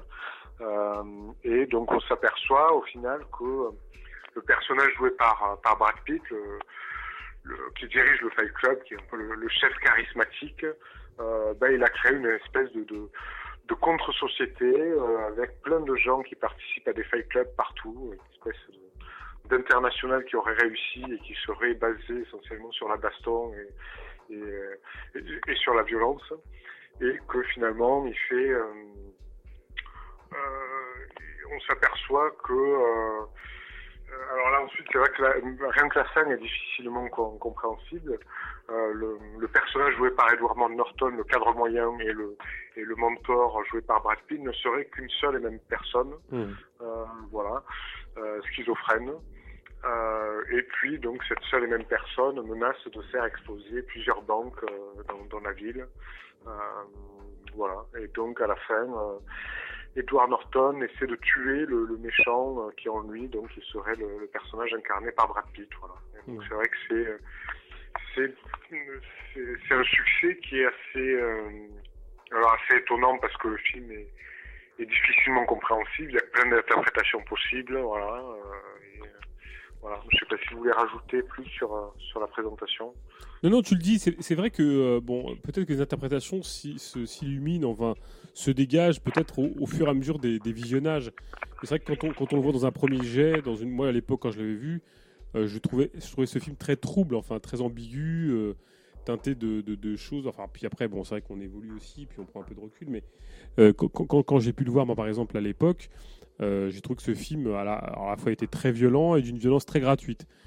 Et au fur et à mesure, moi, j'ai beaucoup, beaucoup nuancé mon propos, mais euh, après, c'est qu'une histoire personnelle. Mais moi, moi j'y vois une espèce de, philosophie bah, pop un peu sous je veux dire, voilà, bon, après, on, on pourra discuter des interprétations, mais, mais c'est vrai que euh, moi, mon, mon évolution, enfin, mon analyse a évolué au fur et à mesure du temps.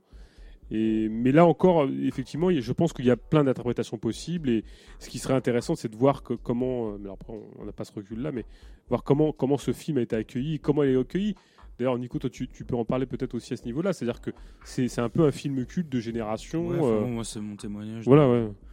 Bah voilà, quand j'étais au, au lycée et puis euh, même, euh, même encore après, tu vois, euh, jusqu'à il y a.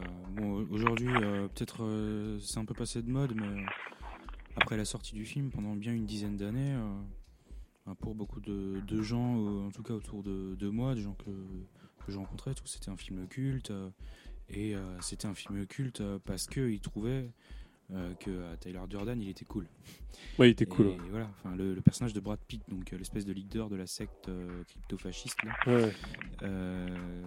que voilà, il trouvait que, bah, comme on a entendu dans, dans l'extrait là, que il délivre un, un espèce de discours pseudo-subversif qui passe, qui passe un peu partout dans dans tout ce qui se prétend vaguement subversif, que ce soit d'extrême gauche, d'extrême droite ou de n'importe où. Et, euh, et donc c'était un peu vu comme, euh, une- comme un personnage cool. Et bon, moi quand j'ai vu ce film, je me suis dit non, mais en fait c'est un gros naze. et il m'intéresse pas, tu vois. Alors que bon, j'avais même pas vraiment conscience de, du, de l'aspect politique, tu vois. Je lui mettais pas, euh, je lui mettais pas des, des noms fascistes ou je sais pas quoi, tu vois. Mais, mais euh, moi direct, quand je l'ai vu quand j'étais ado, il m'a saoulé ce film. Et donc c'est un peu devenu euh, mon film détesté. Ton film détesté. Ouais. Pourtant, David Fincher fait des belles choses. Moi, je déteste pas tous ces films. Oui, euh, voilà. Et euh, non, mais c'était surtout aussi pour euh, toute l'aura qu'il avait. Et donc, bon, enfin, bon, d'abord, ce qui, c'est le- peut-être qu'on peut commencer surtout par parler du personnage de Tyler Durden, parce qu'après le film se Oui, distancie un petit bien peu sûr. de, de lui. Enfin, c'est euh, donc il commence comme ça par lui, par lui faire un blabla sur euh, la société de consommation que. euh, que bon, il, il dit au personnage ce qu'il voulait entendre, hein, euh, que, bon, euh, qui est pas faux, tu vois, dans l'absolu, que euh, que les- la vie elle se réduit pas à, à, à aller te faire chier au boulot et à te et à te faire chier avec ton salaire à acheter des merdes, etc. Tu vois, bon, ça. J'introduis une notion, alors. D'accord, tu Ouais, vois. ouais. J'introduis une notion, c'est encore un individu sans qualité, hein, spécifique, espèce d'employé de bureau lambda, euh, broyé par, Ouais. euh, par quoi, l'absurdité de son travail. Et voilà, c'est encore un individu lambda quand même. hein, qui- Euh. Voilà. Et, euh, et puis en fait, rapidement, tu te rends compte que à ça, qu'est-ce que qu'est-ce que le Tyler Jordan il, il oppose? C'est c'est pas un changement des, des conditions sociales ou quoi? Enfin, bon, mais c'est un, retour euh, à donc c'est une espèce de critique de l'aliénation par la consommation. Et euh, donc c'est euh, lui ce qu'il propose c'est un espèce de retour à quoi? À ce que d'après lui on serait quand on serait pas aliéné. C'est-à-dire des mecs virils qui se foutent sur la gueule.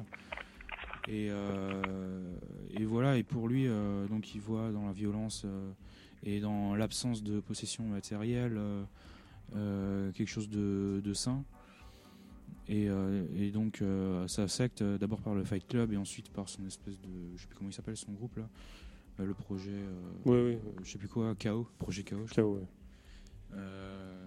donc il met, il met tout ça en place pour ah, et puis jusqu'à la fin où il veut. alors bon évidemment son, son sa secte elle prend des proportions incroyables. Où à la fin, ben, dans toutes les villes euh, du monde quasiment, t'as des types qui, euh, qui le suivent. et donc c'est un truc, bon, déjà c'est très euh, hiérarchisé, tu vois. C'est Tyler, Tyler Durden, c'est le chef, et tous les autres, ils obéissent. Ils sont même physiquement anonymes, ils se rasent la tête, ils portent les mêmes fringues. Tous en noir. voilà, c'est ça, ouais. Et, et donc, oui, voilà, c'est une espèce de secte crypto-fasciste, viriliste, euh, avec, avec, euh, des discours. euh, je sais plus, euh, Sylvain, tu avais retenu la phrase, des, trucs à la Soral euh, ou à la Zemmour, limite, euh, sur le, sur le machisme. euh. Oui, oui, c'est vrai que c'est un discours aussi qui, euh, qui est récupéré par l'extrême droite, par, par les identitaires, et moi ça me fait penser aussi, euh, il y, a, un fond, il n'y a pas que ça évidemment, mais il y a un aspect euh, proche de, Zemmour et, Soral, euh, comme quoi euh, la société serait contrôlée par les femmes, serait par les valeurs féminines en tout cas, et euh, qu'il faudrait euh, réinjecter un peu de, de virilisme. Et il y a, y a même une phrase dans, dans Fight Club qui est qui est souvent citée, notamment par les fascistes, qui, euh, qui dit que on- nous sommes une génération entièrement éduquée par des femmes, euh, voilà, et que c'est pour ça qu'on on se ressent de mal-être. Et, euh, et c'est vrai qu'il y a, y, a, y a ce côté-là, et ça, pose la question de comment euh, est-ce qu'il faut se réapproprier politiquement ce film? Moi, je pense qu'effectivement, dans Fight Club, il y a des aspects euh, intéressants sur la, critique de, de l'aliénation marchande, de l'aliénation dans la vie quotidienne, du mode de vie qui est en gros, hein, euh, qui peut être intéressante. En revanche, il y a, une tendance aussi y compris dans, l'extrême gauche ou dans les mouvements contestataires, à chercher à politiser des figures un peu charismatiques. Alors là, effectivement, c'est c'est le personnage de Tyler Durden incarné par Brad Pitt, voilà, qui est, qui est l'incarnation euh, du leader charismatique et de, de dire, voilà, finalement, euh, euh, d'utiliser ce personnage. Il y, a, il y a un autre personnage aussi, c'est c'est V pour Vendetta dans, dans un autre film, du coup, qui, est, qui, est, qui a été euh, beaucoup récupéré par les mouvements contestataires et qui s'apparente quand même aussi à un justicier solitaire qui fait la justice par lui-même. Et je trouve qu'il y a un aspect euh, dangereux à récupérer dans les films uniquement la figure d'un personnage euh, euh, qui serait un leader charismatique et à évacuer tout le discours qui pourrait éventuellement être subversif dans le film et de retenir juste le, le personnage en plus incarné par une superstar de cinéma, voilà, et avec tous les codes du, du mentor, du- du guide, du prophète, euh, qui est euh, qui est absolument pas libertaire. Ça c'est clair que le personnage en tant que tel euh, est est plutôt plutôt fascisant. Oui, alors avec une limite, peut-être parce que euh, ce qu'on voit au fur et à mesure, mais ça, on, on- on s'en aperçoit au fur et à mesure, c'est que Tyler Durden est son double, mais un double généré par la maladie mentale. C'est-à-dire que Durden, c'est- son double schizophrénique. On, on est quand même face. Alors, je ne vais pas en vous dire que- c'est un quasi traité euh, deleuzien, quoi, mais c'est capitalisme et schizophrénie, quoi. Et en, fait, on s'aperçoit que la frustration et, et toutes ces valeurs euh, crypto-fascisantes, euh, spartiates, hein, on va dire comme ça, parce que espèce de déloge comme ça de des valeurs frugales et des valeurs euh, comme ça très très arides de militaires, enfin voilà. elles sont générées par la frustration et le capitalisme.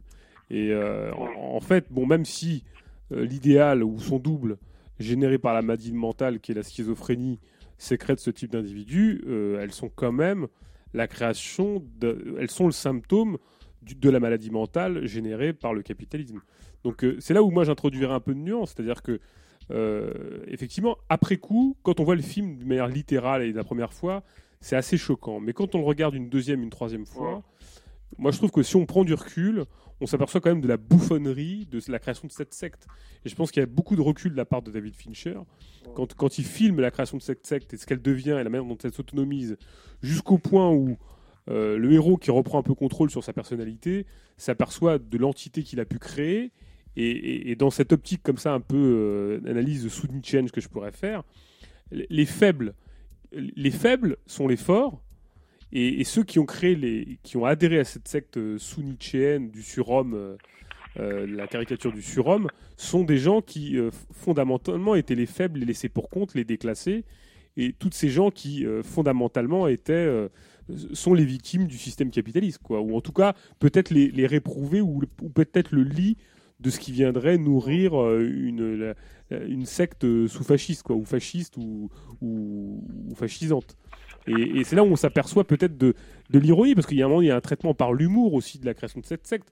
Euh, Quand, quand, euh, euh, quand, euh, le héros reprend un petit peu de, de, ses esprits, que ce soit dans la police ou dans, dans un bar, ou quand il prend l'avion pour re- reconstituer le puzzle de, sa déstructuration personnelle, il s'aperçoit à la fois de la machinerie qu'il a lancée, qu'il déborde, mais de, du regard, enfin en tout cas du, caractère inconditionnel, qui, de- du suivisme, jusqu'au point où même euh, il serait prêt à le flinguer lui lui-même et, qu'il aurait, il aurait sécrété ses propres contre- contre-ordres jusqu'au point de dire oui mais euh, vous nous l'aurez dit chef enfin et puis dans des situations assez improbables aussi bien dans la police que, que dans ce bar où on voit ce type qui a certainement été démoli euh, par une action suicidaire où il est, il, est tenu par des, des espèces de harnais euh, métalliques enfin on une espèce de zombie Enfin, on, on voit tout ça, et même quasiment tourné en dérision. J'ai l'impression qu'il y a une espèce d'humour comme ça de Fincher qui va jusqu'à retourner la création de cette secte fasciste. Bon,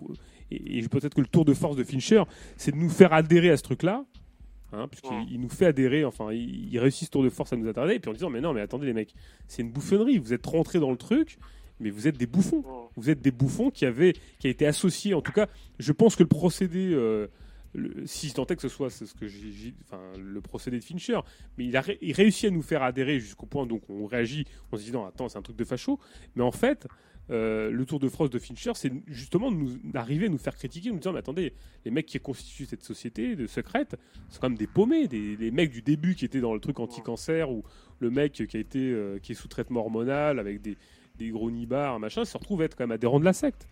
Euh, donc c'est quand même les, les- faibles qui deviennent les forts. quoi. Ton, ton interprétation, je pense qu'elle est, elle est juste. euh, Enfin, c'est le personnage, c'est Edward Norton qui, euh, Ouais, ouais. qui lui-même, il se rend compte de ça à un moment donné. Enfin, je sais pas jusqu'où il s'en, Oui. rend compte, mais en tout cas, il y a un moment donné quand il s'agit de faire exploser des immeubles bancaires pour. Enfin, ça c'est encore une idée à la con, tu vois, Oui, oui, faire repartir les crédits à zéro.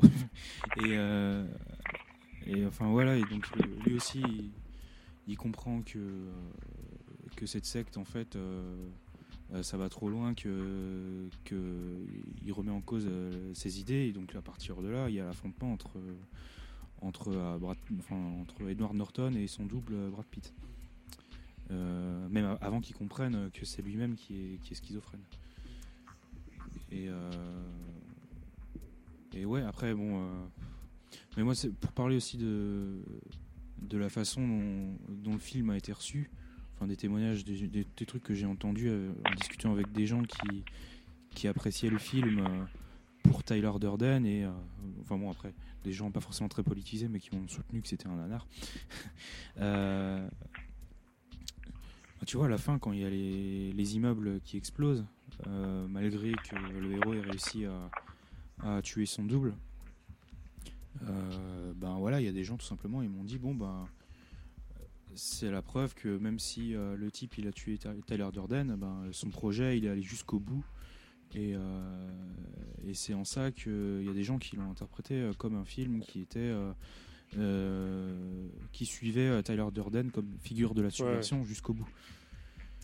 Donc voilà, moi, je pense que c'est c'est pas la bonne, c'est pas mon interprétation. Ouais. Moi je pense que le, ce que Fincher voulait faire, c'était montrer euh, les frustrations de, de la société, Mhm. montrer comment euh, une secte euh, fascisante se crée. Oui, pouvait se nourrir, ouais. Et montrer finalement le conflit intérieur du, du type entre son, son envie de subversion réactionnaire et son effort de retour à, à, finalement à la normalité. Et c'est là aussi que le film, ben, finalement, il a deux niveaux de lecture, mais il n'y en a aucun qui me Qui dans lesquels je me retrouve, tu Ouais, vois, ouais. puisque finalement, euh, c'est ça, tu vois, finalement. Le, le- la, fin, la fin du film, pour moi, c'est euh, Edward Norton qui réussit à prendre le, le dessus sur euh, ses pulsions de destruction et, euh, et tout ça, et euh, en, quelque, en quelque sorte un retour à la normalité. C'est-à-dire que oui, bien sûr. Est-ce que enfin, on peut on peut conclure sur euh, sur Fincher parce que c'est le, film enfin moi je trouve euh, il, effleure les choses à chaque fois hein. Euh, la consommation, la finance, euh, euh, une forme de subversion qui est quand même très très limitée, hein, restauration des valeurs viriles, tout ça pour autant et, pour autant voilà une critique euh, assez juste quoi du clivage Mais ça, attends, la finance, c'est quand même un truc pour euh, juste pour dire à Ouais. quel point c'est devenu le, le discours dominant. euh, Ah oui, oui, bien euh, sûr. Même pas seulement la critique dominante, tu vois, mais le discours dominant. Dominant, ouais. Euh, donc il y a quoi dans Very Bad Cops, dans Ouais. euh, bah, dans Fight Club, c'est bon, c'est un peu le cas peut-être Ouais, c'est un peu euh, le quand cas, même, ouais, ouais. Euh, dans Batman, c'est la corruption, etc. Dans Lego aussi. hein. Dans, euh, Lego, c'est euh, Lord Business, tu vois. Oui, ouais. On va dire ça.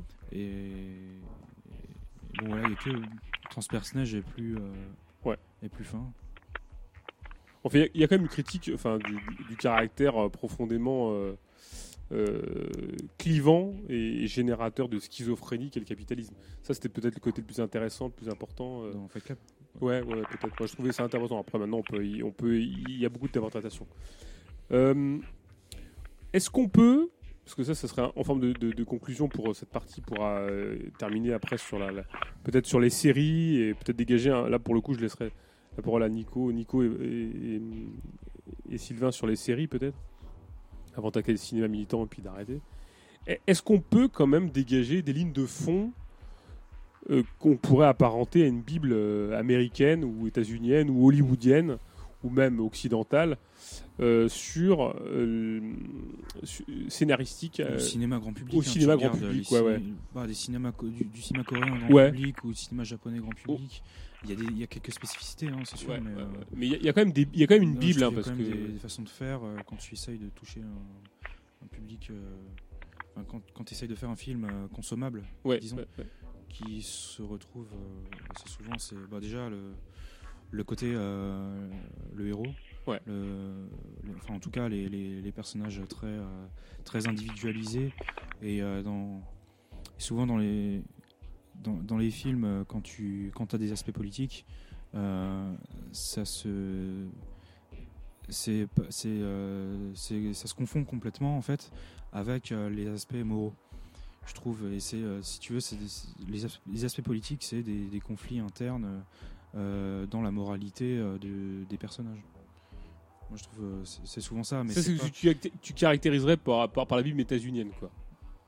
Enfin, la Bible Euh, États-Unienne, enfin hollywoodienne. mais, euh, Enfin bon, moi c'est- un truc qui me vient en tête comme ça en pensant à pas mal de, de films. euh, enfin des films en tout cas, euh, ouais, grand public. euh, c'est. euh, bah, je parlais de, on parlait un peu de Jazz Hanke tout à l'heure. euh, bon, t'as ces films à, à lui ou euh, d'autres réalisateurs euh, beaucoup moins connus et qui font pas des films euh, comme ça grand public. Euh, bon, euh, c'est pas tout le temps le cas. hein. Dans, dans les films d'auteur, t'as as autant des fois des trucs complètement euh, clichés et puis euh, et euh, où il y a le les- la, la bible du film d'auteur, tu vois, euh, parce qu'il faut passer à Cannes, etc. Les trucs euh, voilà, Ouais, ouais. Euh, donc t'as autant de conneries, hein, mais euh, mais t'as des fois des films qui arrivent à mettre en à mettre en scène. euh, t'as presque l'impression des fois que, c'est mettre en scène des rapports sociaux et comment des individus se retrouvent embarqué là-dedans. et, et, c'est une façon, si tu veux, c'est pas, c'est pas une inverse du cinéma euh, à l'occidental qui soit le cinéma soviétique où c'est euh, le, cinéma de la masse, etc. Non, c'est plus un cinéma subtil sur euh, comment, enfin, où on arrive à pointer du doigt, mais des trucs tout simples, tu vois, enfin, simplement les, les, la, nécessité de, enfin, l'imbrication de, plein de trucs entre les, la, famille, euh, l'oppression dans la famille, les rapports, euh, euh, les rapports hommes-femmes, la nécessité d'avoir un salaire, etc. Et où tu, tu peux voir des, films comme ça où tu as des personnages qui où leur périple c'est pas de, de sauver le monde mais c'est comment t'en sortir dans la vie à partir de, de ça euh, t'as de- des fois des films qui sont assez bien faits là-dessus Euh, Sylvain, est-ce que toi tu vois une Bible états-unienne, euh, quelque chose qui, qui, qui donne une trame à l'idéologie euh, cinéma, enfin qui donne une trame et, et qui caractérise peut-être une idéologie propre au cinéma et qui à la fois en fait sa force, sa faiblesse, j'en sais rien. Euh, il faudrait, faudrait voir, mais est-ce que tu vois comme une, une trame particulière? Parce que on, on a vu des films très différents, on a parlé de films différents, on a parlé de même de, de- de- de films d'animation hein, pour Lego. Mais est-ce qu'il n'y a pas une, ligne de fond quand même qui se dégage dans tout ça? Parce que euh, on, a parlé d'une figure euh, christique euh, qui viendrait expier ou, racheter ou sauver une humanité américaine, états-unienne, pour le bien de tous, pour le salut de tous. Ça en fait partie, entre autres, mais est-ce qu'il y a, d'autres choses qui caractérisent ce cinéma, cette production comme ça, propre soft power? Ah ouais, dans, la- dans le film hollywoodien, c'est vrai qu'il y a un côté euh, de valorisation quand même du héros, euh, de, de l'indi- de l'individu, euh, du justicier solitaire, etc. Même si dans, euh, dans les films qu'on a traités, euh, dans Snowpiercer, même dans Lego, il y a, il y a un esprit euh, parfois un peu plus collectif, mais euh, euh, c'est quand même voilà, il y a, il y a- il y a déjà il y a, il y a cet aspect-là, il y a des aspects qui relèvent de, de différentes étapes aussi dans le récit, voilà, où il y a ben, un peu dans pas mal de films aussi dont on a parlé, il y a le héros à la base qui est un peu le ringard, le loser, et puis à fur et à mesure d'aventure, ah ben, ça devient un personnage qui se révèle et qui devient important. Voilà. Euh, et là-dedans, c'est vrai qu'on peut, il y a, il y a des aspects, euh, il y a des aspects assez, assez conformistes, hein, effectivement, du, du, du personnage euh, conçu comme un héros euh, qui libère le peuple à lui tout seul. Euh, et il y a des aspects quand même qui, qui restent assez subversifs, euh, puisque euh, puisque ça peut, il y a, y a des idées de, de renverser la hiérarchie en quelque sorte. De, de- Ensuite, est-ce que c'est euh, euh, la question, c'est est-ce que c'est pour instaurer une hiérarchie nouvelle ou est-ce que c'est pour euh, abolir toute forme de hiérarchie? Et c'est vrai que les euh, beaucoup de films dont on a parlé, euh, ben, notamment Fight Club ou, ou autres, euh, euh, laissent, permettent de nombreuses interprétations. Euh, et euh, et c'est vrai que même s'il y a un cinéma euh, hollywoodien calibré avec ses codes, avec ses, ses formes de récit, avec euh, la valorisation euh, de, de certains acteurs euh, qui incarnent des figures héroï- héroïques, il y a aussi euh, voilà de, de différentes formes d'interprétation de ces films où on ressent les choses de manière différente, où on, où on, où on peut en puiser euh, des, des choses extrêmement différentes. Voilà. Euh, c'est aussi c'est, effectivement ce que ce que tu disais avec le, le, le burger où on peut trouver de tout. Euh, Oui, c'est, oui, ce qui fait la à la fois la, la, la force et la faiblesse de ces films, dans le sens où euh, tout le monde peut y puiser ce qu'il veut, euh, y compris des éléments qui peuvent remettre en cause le capitalisme et euh, l'industrie hollywoodienne. Oui, le, le- le film actuel, enfin moi je trouvais que la, la rupture, enfin euh, en ce qui me concerne, hein, moi j'avais trouvé que la rupture, euh, l'émergence de cette, euh, de cette capacité de, de l'industrie cinématographique à en faire un objet assez universel et consommable, euh, quelle que soit la, le- géographie où tu te trouves, pour moi c'était Matrix, Enfin, c'était l'objet ultime de, de- de consommation, enfin en tout cas le premier Matrix, où qui que tu sois, quoi que tu sois, quelle soit ta religion, ta, ta, ton, ton option politique, euh, t'as même quasiment ta sexualité, j'en sais rien, ou tous ces aspects qui, qui permettent de nous, de, nous identifier et pour autant. Euh, c'est un film qui était recevable par qui, que, qui que soit en fait et, et ce qui fait la, marchandise ultime euh, c'est qu'elle soit euh, consommable et, et, et interprétable, quel que soit son parcours plus personnel. Et c'est ce qui en fait la marchandise universelle. Quoi. Et ça, c'est ce que je trouve assez important. Alors, euh, euh, que ce soit Matrix ou, ou d'autres, hein, mais euh, c'est ce qui fait pour moi le, caractère assez particulier de, l'industrie hollywoodienne. Alors, industrie cinématographique, après, pour des films qui sont plus spécifiques dont on vient de parler, mais c'est vrai qu'il y a, ce, caractère universel de l'objet cinématographique. C'est tout autant sa force que sa faiblesse. Mais alors, finalement, il reste quoi Que la subjectivité et une capacité des individus à projeter leur, leur propre volonté. Il n'y aurait pas de, de, de, de, de message intrinsèque euh, porté euh, par, euh, par des films. Pourtant, pourtant comme tu le dis, hein, assez saillant pour, pour certains. Moi, je trouve qu'il y, y a des côtés assez, assez rebelles dans l'ego et qui permettent de nourrir un imaginaire, qui permettent de nourrir peut-être un, un esprit un peu rebelle, un peu, un peu critique. Euh, est-ce que, est-ce que ça, euh, peut-être la question, ce serait de savoir co- comment peut-être finalement tout ça transparaît. Euh, Tout à l'heure, on, se disait en off que notre interrogation tournait autour de, peut-être que c'était peut-être un meilleur révélateur que les films qu'on avait pris, mais de, ces, films qui étaient systématiquement téléchargés, visionnés, qui n'étaient peut-être pas forcément un bon indicateur, mais enfin, on, s'apercevait que ceux qui étaient sy- systématiquement téléchargés, visionnés en streaming ou en peer-to-peer ou je ne sais quoi par quel type de procès, c'était quand même des films assez incroyables, enfin, avec des contenus assez euh, qui, peuvent quand même interroger, quoi, parce que euh, les films dont on a parlé, certains ont été des succès, mais est-ce qu'ils relèvent vraiment des films euh, vus par le maximum de la population qui, pourraient être d'ailleurs interpellés par, des messages, quoi, parce que au-delà du caractère universel de leur, message, ils interpellent quand même assez, assez grandement, quoi. Ils peuvent pas laisser de marbre, en tout cas. Les films a, dont on a parlé?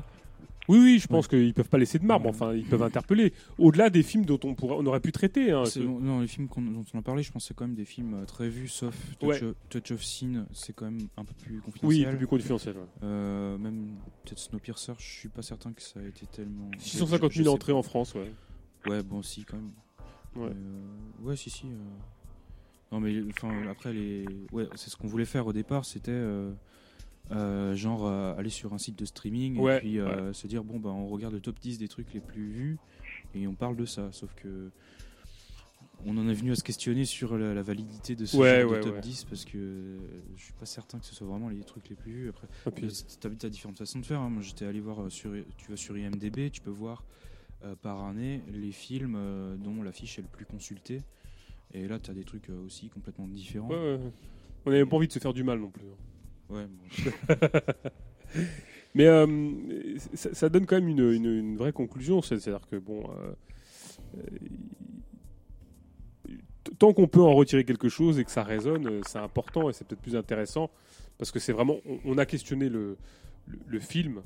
Mais en fait, il y a un truc dont on aurait pu parler en parallèle. Parce que je pense que son poids, euh, son poids économique est tout aussi grand que l'industrie cinématographique, c'est le jeu vidéo. hein. Je veux dire que Le poids économique est plus grand, je crois. Ouais, le poids plus économique du jeu vidéo est plus, plus grand que l'industrie cinématographique. Peut-être que ça a plus de, rais- de raisonnement, de, de résonance, de, de, de- de- de- de capacité à interpeller certains codes ou à remettre en considération plein de choses. Enfin, je sais pas, moi je. Je suis pas un grand familier des jeux vidéo, mais enfin, j'imagine que ce ça aura aussi autant de pertinence que ce questionner l'industrie cinématographique ou les représentations qui peuvent être véhiculées dans, dans l'industrie. Peut-être que c'est plus, encore plus structuré dans l'industrie cinématographique du jeu, non Je sais pas. Euh, Non Ouais, Reste euh, débat. Ça fait, ouais, j'ai plus trop mis les mains sur la manette euh, depuis Ouais. pas mal de temps. Euh, moi, avant de, de passer à la conclusion que je vais laisser à, à Nico. Je dois faire la conclusion. Ah bah oui, Nico, tu dois faire la conclusion sur notre ami Pierre Carl. Ah oui, oui. Euh, je, voulais, euh, Sylvain, que tu, nous fasses un petit topo parce que j'avais vu sur euh, Zone Subversive. Tu avais parlé, tu, tu avais écrit des, petites choses sur The Wire, Breaking Bad, enfin, sur des séries qui, ont une capacité d'innovation, de, de, de- on a des formes même de, de- de- des formes très originales, des, sujets assez subversifs, hein, qui sont qui sont titillés, qui sont euh, mis en avant. euh, est-ce que tu as une explication pourquoi est-ce que euh, finalement les séries se, ve- se retrouvent être finalement beaucoup plus en pointe d'une certaine forme de, décryptage de la réalité, beaucoup plus pertinent que l'industrie cinématographique qui, qui, quand même bon, alors on comprend les enjeux, peut-être qu'il y a plus de débouchés, enfin on peut interroger euh, la, la forme économique, mais est-ce que tu, peux essayer de nous donner peut-être des pistes, ou toi, de, de ce, ce qu'ont généré euh, The Wire, Breaking Bad ou d'autres séries euh, qui, peuvent te venir à l'idée dans, dans, des formes de contestation et de remise en cause, décryptage de la société Co- Comment tu, tu perçois cette capacité de ces séries à, à, retranscrire la réalité ou en tout cas à la, décrypter? Euh, ben déjà, oui, c'est vrai que les séries, par rapport au cinéma, l'avantage, c'est la, temporalité. C'est que du coup, ça dure, c'est sur une durée beaucoup plus longue. Et du coup, on peut davantage voir les relations entre les personnages, leur, psychologie qui peut être plus subtile. C'est-à-dire que dans un épisode, ils apparaissent, ils ont certaines émotions, certaines réactions, et à d'autres épisodes, ils réagissent différemment. Et ça permet aussi, ben, en ce qui concerne The Wire euh, ou même Breaking Bad, de faire un véritable, euh, une véritable description quasi euh, sociologique. Alors pour The Wire, ça donne pas une série, par contre, euh, moi je trouve que c'est pas super rythmé.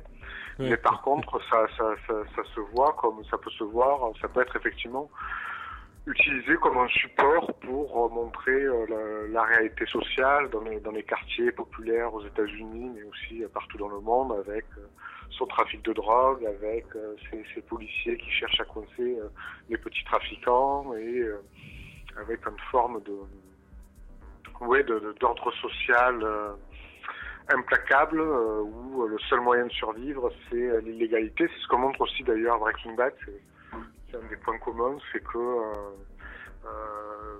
il n'y a pas vraiment de, frontière entre la légalité et l'illégalité, que euh, et que ça montre bien la logique du capitalisme dans, sa version extrême et néolibérale, c'est-à-dire que tout est bon pour euh, pour survivre et qu'effectivement on n'a pas d'autre choix même que d'enfreindre euh, la, loi et la légalité pour euh, pour pouvoir survivre. Et donc c'est vrai que ça montre des visions euh, assez assez pessimistes, en tout cas pour ces deux séries, pour Breaking Bad et pour The Wire. Ça, ça montre une vision voilà aussi très réaliste du coup.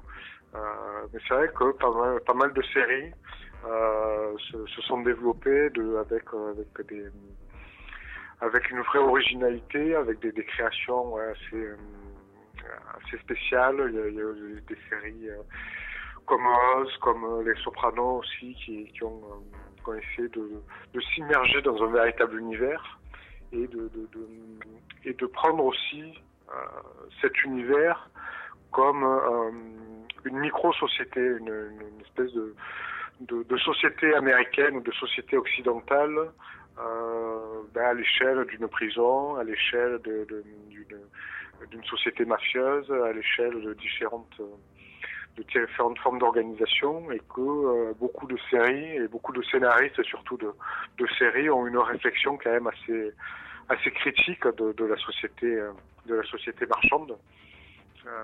Voilà, notamment The Wire, c'est clairement David Simon qui est un ancien journaliste et qui a un discours très très critique sur sur le capitalisme, qui est pas un discours révolutionnaire par contre. Voilà, c'est aussi une une des limites peut-être de cette fiction euh, américaine, c'est que euh, il peut y avoir des constats euh, de la réalité assez assez lucides sur les, inégalités sociales, sur la brutalité, la violence du, monde existant.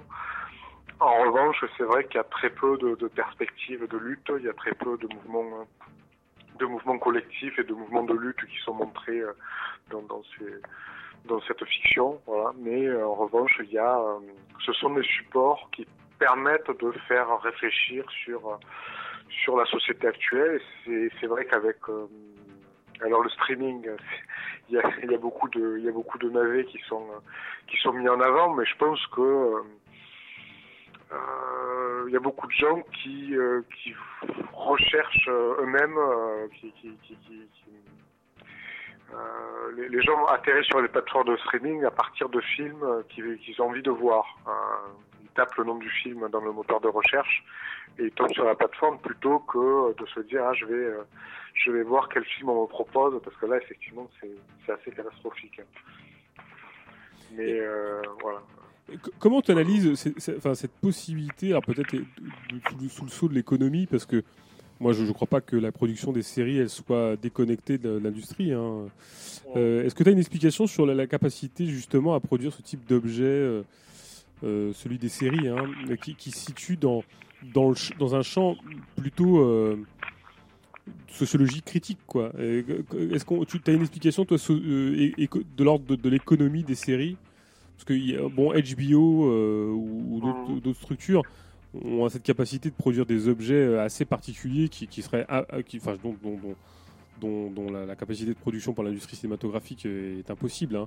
parce que la, critique est quand même très très dure virulente enfin pour certains des on parlait de, Wire ou des choses comme ça enfin sur écoute là en français c'est traduit comme ça est-ce que tu crois que c'est dû à ce- cette, justement la capacité d'innovation, de, critique qui, est due justement au problème des, à cet aspect marché de niche que constitue justement la série, qui, a une capacité de où il y a une capacité de création qui est beaucoup plus grande que dans l'industrie cinématographique normale. Tu as, des, t'as des, des pistes de réflexion sur, sur le pourquoi est-ce que euh, on, on a la possibilité de créer des objets comme ça aussi particuliers et, et aussi rentre dedans ou... Oui, oui, c'est vrai que les, les films hollywoodiens, leur objectif, c'est de faire le plus, euh, le plus d'entrées possible. Alors que c'est vrai que dans les, chaînes du câble, notamment HBO, euh, leur objectif, c'est de fidéliser un public qui soit pas forcément euh, nombreux, pas forcément massif, mais qui soit attaché justement à voir des séries de qualité. Et du coup, ils ont donné pas mal de, liberté. aux, créateurs de séries, aux scénaristes, parce qu'ils se sont dit on va faire peut-être des séries pour un public plus restreint, euh, parce que c'est une chaîne du câble, voilà, c'est pas une, une grosse chaîne, euh, euh, voilà. Ensuite, c'est c'est vrai qu'aux États-Unis, euh, les, les chaînes du câble, c'est pas comme en France, Énergie 12 ou je sais pas trop quoi, qui préfèrent miser sur la télé-réalité. Ils ont ils ont misé aussi sur des l'idée de faire des, des séries de qualité. Il y a même le phénomène va beaucoup plus loin puisqu'il y a même le, la chaîne Netflix euh, qui, qui est une espèce de truc euh, qui va fournir euh, toutes les séries à volonté. Et donc il y a un truc ouvertement commercial, mais pour construire une image de marque, c'est attaché à faire des, des séries originales. Notamment il y a House of Cards avec euh, avec David Fincher qui a réalisé les premiers épisodes. Voilà, donc il faut appel de plus en plus à des gens qui viennent du, du cinéma, à des grands créateurs. Et euh, parce que pas, pas parce que la série va, va, va rapporter en tant que telle, mais parce que ça va donner une image de marque en quelque sorte. Et du coup, on peut se permettre d'être euh, dans ces cas-là plus originaux, euh, plus, plus décalés, avoir un regard un peu plus critique, parce que ça c'est plus vocation à construire la marque d'une chaîne euh, ou d'un groupe qu'à faire euh, des entrées en tant que ou à faire euh, euh, ou, à, ou à vendre de, de manière immédiate. Oui, puis tout en sachant quand même que la langue anglaise a la capacité d'irradiation que n'a pas, par exemple, l'industrie euh, des séries françaises. hein. Genre, on a du mal à exporter les garçons, quoique, quoi. À l'époque, je crois que ça s'était vachement importé, exporté. Mais enfin, les, les vertiges de l'amour, les vestiges de l'amour, je sais pas comment ça s'appelle, les, trucs qui traînent sur euh, AB Productions ou je sais pas quoi, là, euh, s'exporteront moins bien, euh, à, à la fois pour des raisons de type linguistique et puis de, de résonance de, de, de l'objet euh, en tant que tel, j'imagine. mais euh, mais c'est vrai qu'en tout cas, on peut amortir un objet dans le monde états-unien, on peut amortir un objet euh, cinématographique ou, ou une série beaucoup plus facilement qu'une production euh, de langue française, en tout cas. Mm. Est-ce que, alors là pour conclure, là c'est c'est Nico, là je, il faut que tu nous parles de donc du, ça, c'était la- l'aspect plus série, là là c'est l'aspect un peu plus documentaire. Euh, On voulait parler un peu du cinéma militant aussi? Ah oui, du cinéma militant, on peut en parler en Donc, même temps, euh, bien bon, sûr. On va commencer. euh, Enfin, je sais pas, est-ce que. Ouais. Ouais, attends. Alors, apparemment, je suis trop loin du micro. Ouais, vas-y. Euh, Tu peux parler de ouais, ce donc, que tu veux. Donc, on voit sur internet, il y a un, un extrait du prochain film de Pierre Carl qui dure quand même 45 minutes, je crois. Bon, en tant que tel, euh, c'est euh, rien de très nouveau. Bon, après, on a, on a encore jamais parlé, je crois, de Pierre Carl. euh, Non, non, sur non. Stani. Non, pas du tout. Euh, donc, tapons-lui dessus. Non, enfin bon. On tire sur les ambulances, là. Pour les, pour, ouais, voilà, bah ouais, pour les Ah, gens mais qui, bon, allez, connaissent Pierre Carl et tout le discours de euh, la gauche altermondialiste. Euh, bon, là, c'est euh, presque une caricature. Peut-être ouais. que c'est une caricature qu'il a voulu faire, je sais pas. Mais, mais là, c'est l'éloge du président euh, équatorien Correa. Ouais, ça. Et, et puis voilà, on est vraiment dans le. Moi, j'ai trouvé que c'était limite culte de la personnalité, quoi. Ouais. On nous présente comme le nouveau Chavez. Chacun son Chavez. hein. Et, et puis voilà. et puis c'était aussi euh, une espèce de grosse pub pour le monde diplomatique. Moi, je trouve ça hallucinant, tu vois, quand le... parce que c'est plus Pierre Carl maintenant qui va piéger les autres journalistes parce que lui, il est grillé, donc il a des sous-fifres euh, qui l'envoient, qui, qui l'envoient euh, euh, bosser à sa place. Et, euh, et donc, euh, ces, ces sous-fifres, ils viennent avec euh, avec euh, des. À un moment, tu as un, gars qui vient voir euh, Yves Calvi et qui lui, qui lui montre plein de bouquins euh, qui- qui- qu'il aimerait bien que Yves Calvi lise, tu vois, pour l'éduquer un petit peu. Genre euh, les, petits soldats, les petits soldats du journalisme de Ruffin, Ah ouais, euh, les nouveaux chiens de garde de, Halimi. Putain, mais et bon, à, à ce moment-là, tu vois, moi j'ai aucune sympathie pour Yves Calvi, mais je me suis dit, bon, euh, non, mais là c'est normal qu'il l'envoie chier. Enfin, Ouais. et, euh, et pareil, tu vois, euh, ils ramènent euh, des, ils ramènent le monde diplomatique et ils leur disent ah c'est le journal le plus lu, euh, c'est le journal français le plus lu au monde ou un truc comme ça. Et euh, pourquoi vous en parlez jamais? Pourquoi vous invitez jamais les gens du monde diplomatique euh, pour faire des analyses, etc. Donc voilà, eux ils sont clairement dans une dans une perspective de s'auto-vendre politiquement quoi. Et, donc, comme Correa, finalement, il est sur les mêmes discours que qu'eux et qu'il est au pouvoir, donc ça, fait ça leur fait un peu une figure de guide qu'ils ont mis en avant, là, du coup. Et euh, bon, voilà, donc il- on, nous, on nous ramène des chiffres euh, du genre euh, il y aurait que euh, 4,5% de chômage en Équateur, donc. euh, donc, euh, a priori, ce serait un miracle économique. Comique, ah ouais, d'accord. Ouais. Enfin bon. Et euh, bref, moi, ce que finalement, ce que j'en garde, c'est euh, la, la conclusion. Euh, c'est euh, la, la journaliste qui, qui demande aux journalistes euh, qu'ils ont essayé de enfin, piéger entre guillemets, enfin un peu de, ils l'ont un peu travaillé quoi. Et euh, elle lui pose une question, je sais plus, enfin je sais plus quoi, et puis lui il dit euh, bon il en a marre, il, s'en fout et il dit et dans tout ça euh, et le réel. Et là c'est un peu bizarre parce que la, journaliste qui bosse pour Pierre Carl, ça l'a fait un peu marrer. Et il dit et ouais et ouais et le réel, ben tiens on va garder ça comme conclusion.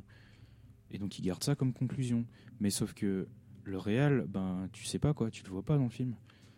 Et tout ce que tu vois, c'est. Enfin, je sais pas, moi j'ai l'impression que dans leur tête, tu vois, quand on te présente des chiffres, euh, 4,5% de chômage, quand on te présente des, des réformes sur. euh, euh, des réformes sur les médias et tout ça, euh, que c'est ça pour eux le réel. Mais, mais non, pour nous, c'est pas ça le réel. Le réel, tu le vois pas dans le film. On sait pas quelles sont les conditions de vie des gens. Et enfin voilà, moi je. Finalement, c'est ça, la conclusion, j'ai l'impression qu'il se tire une balle dans le pied, tu vois. Bah, euh, je, crois, je crois que surtout qu'on arrive à une enfin Pierre Carl arrive à une limite quoi. hein. Bon alors là son, son côté euh, fidéliste, chacun chacun son Fidel Castro hein. C'est un peu le problème. Ou chacun son son Chavez, chacun son. Staline, chacun Voilà, son- exactement. Euh, C'est le propre. hein. Je pense qu'il a épuisé un- une forme. Je pense qu'il y a 20 ans, on pouvait, on pouvait euh, regarder un petit peu euh, euh, Pierre Carl, la condition de le dépasser, hein, parce que bon. On euh, pas vu pas pris, ça se regardait parce que c'était. Ouais. euh, Il y avait quelque chose d'intéressant à l'époque. bon, euh, ouais, voilà, enfin, moi, ouais, ok, moi je. C'était quoi, le- quoi déjà le truc? Ça fait longtemps que j'ai pas vu ça. C'était ah oui, les collisions entre les les, Oui, médi- oui. les médias Voilà, et, ouais. et, et qui c'était qui? C'était les marchands ou les politiques? Oui, c'était les politiques, ouais, ouais, voilà. ouais. Bon voilà, ça se regarde, c'est informatif, tu regardes ça, c'est, sûr. c'était pas trop mal foutu. Et puis euh, c'était pas en... bon, tu sentais déjà que c'était bien compatible avec le discours altermondialiste, mais euh, bon, c'était pas encore aussi euh, ridicule que que là où il fait l'éloge d'un président quoi. On va réformer TF1, quoi. On, va essayer de réformer TF1 ou on va y introduire une dose de quoi de, de, de- de monde diplomatique peut-être, j'en sais rien. Enfin, en tout cas, si le monde diplomatique, en gros, ça- moi, ça me rappelle un peu l'optique de Frédéric Lordon, quoi. Ouais. Euh, moi, je me rappelle Frédéric Lordon euh, qui vient se plaindre dans les médias euh, type France Inter. On m'invite jamais. Bon, on entend, on entend, on entend Tout que le lui. temps à France Inter, ouais. Bon, j'ai l'impression que, que, que c'est un peu la même chose. Pierre Carl, Pierre Carl veut être invité, quoi. Je pense qu'il a besoin de sa reconnaissance. Ouais, ouais. À partir du moment où il sera invité sur les chaînes comme France Inter ou France 5, bon, il la fermera un petit peu plus, quoi. Mais je, je pense que la, la dérive au fur et à mesure de Pierre Carl, elle, elle est presque, elle était presque naturelle, quoi.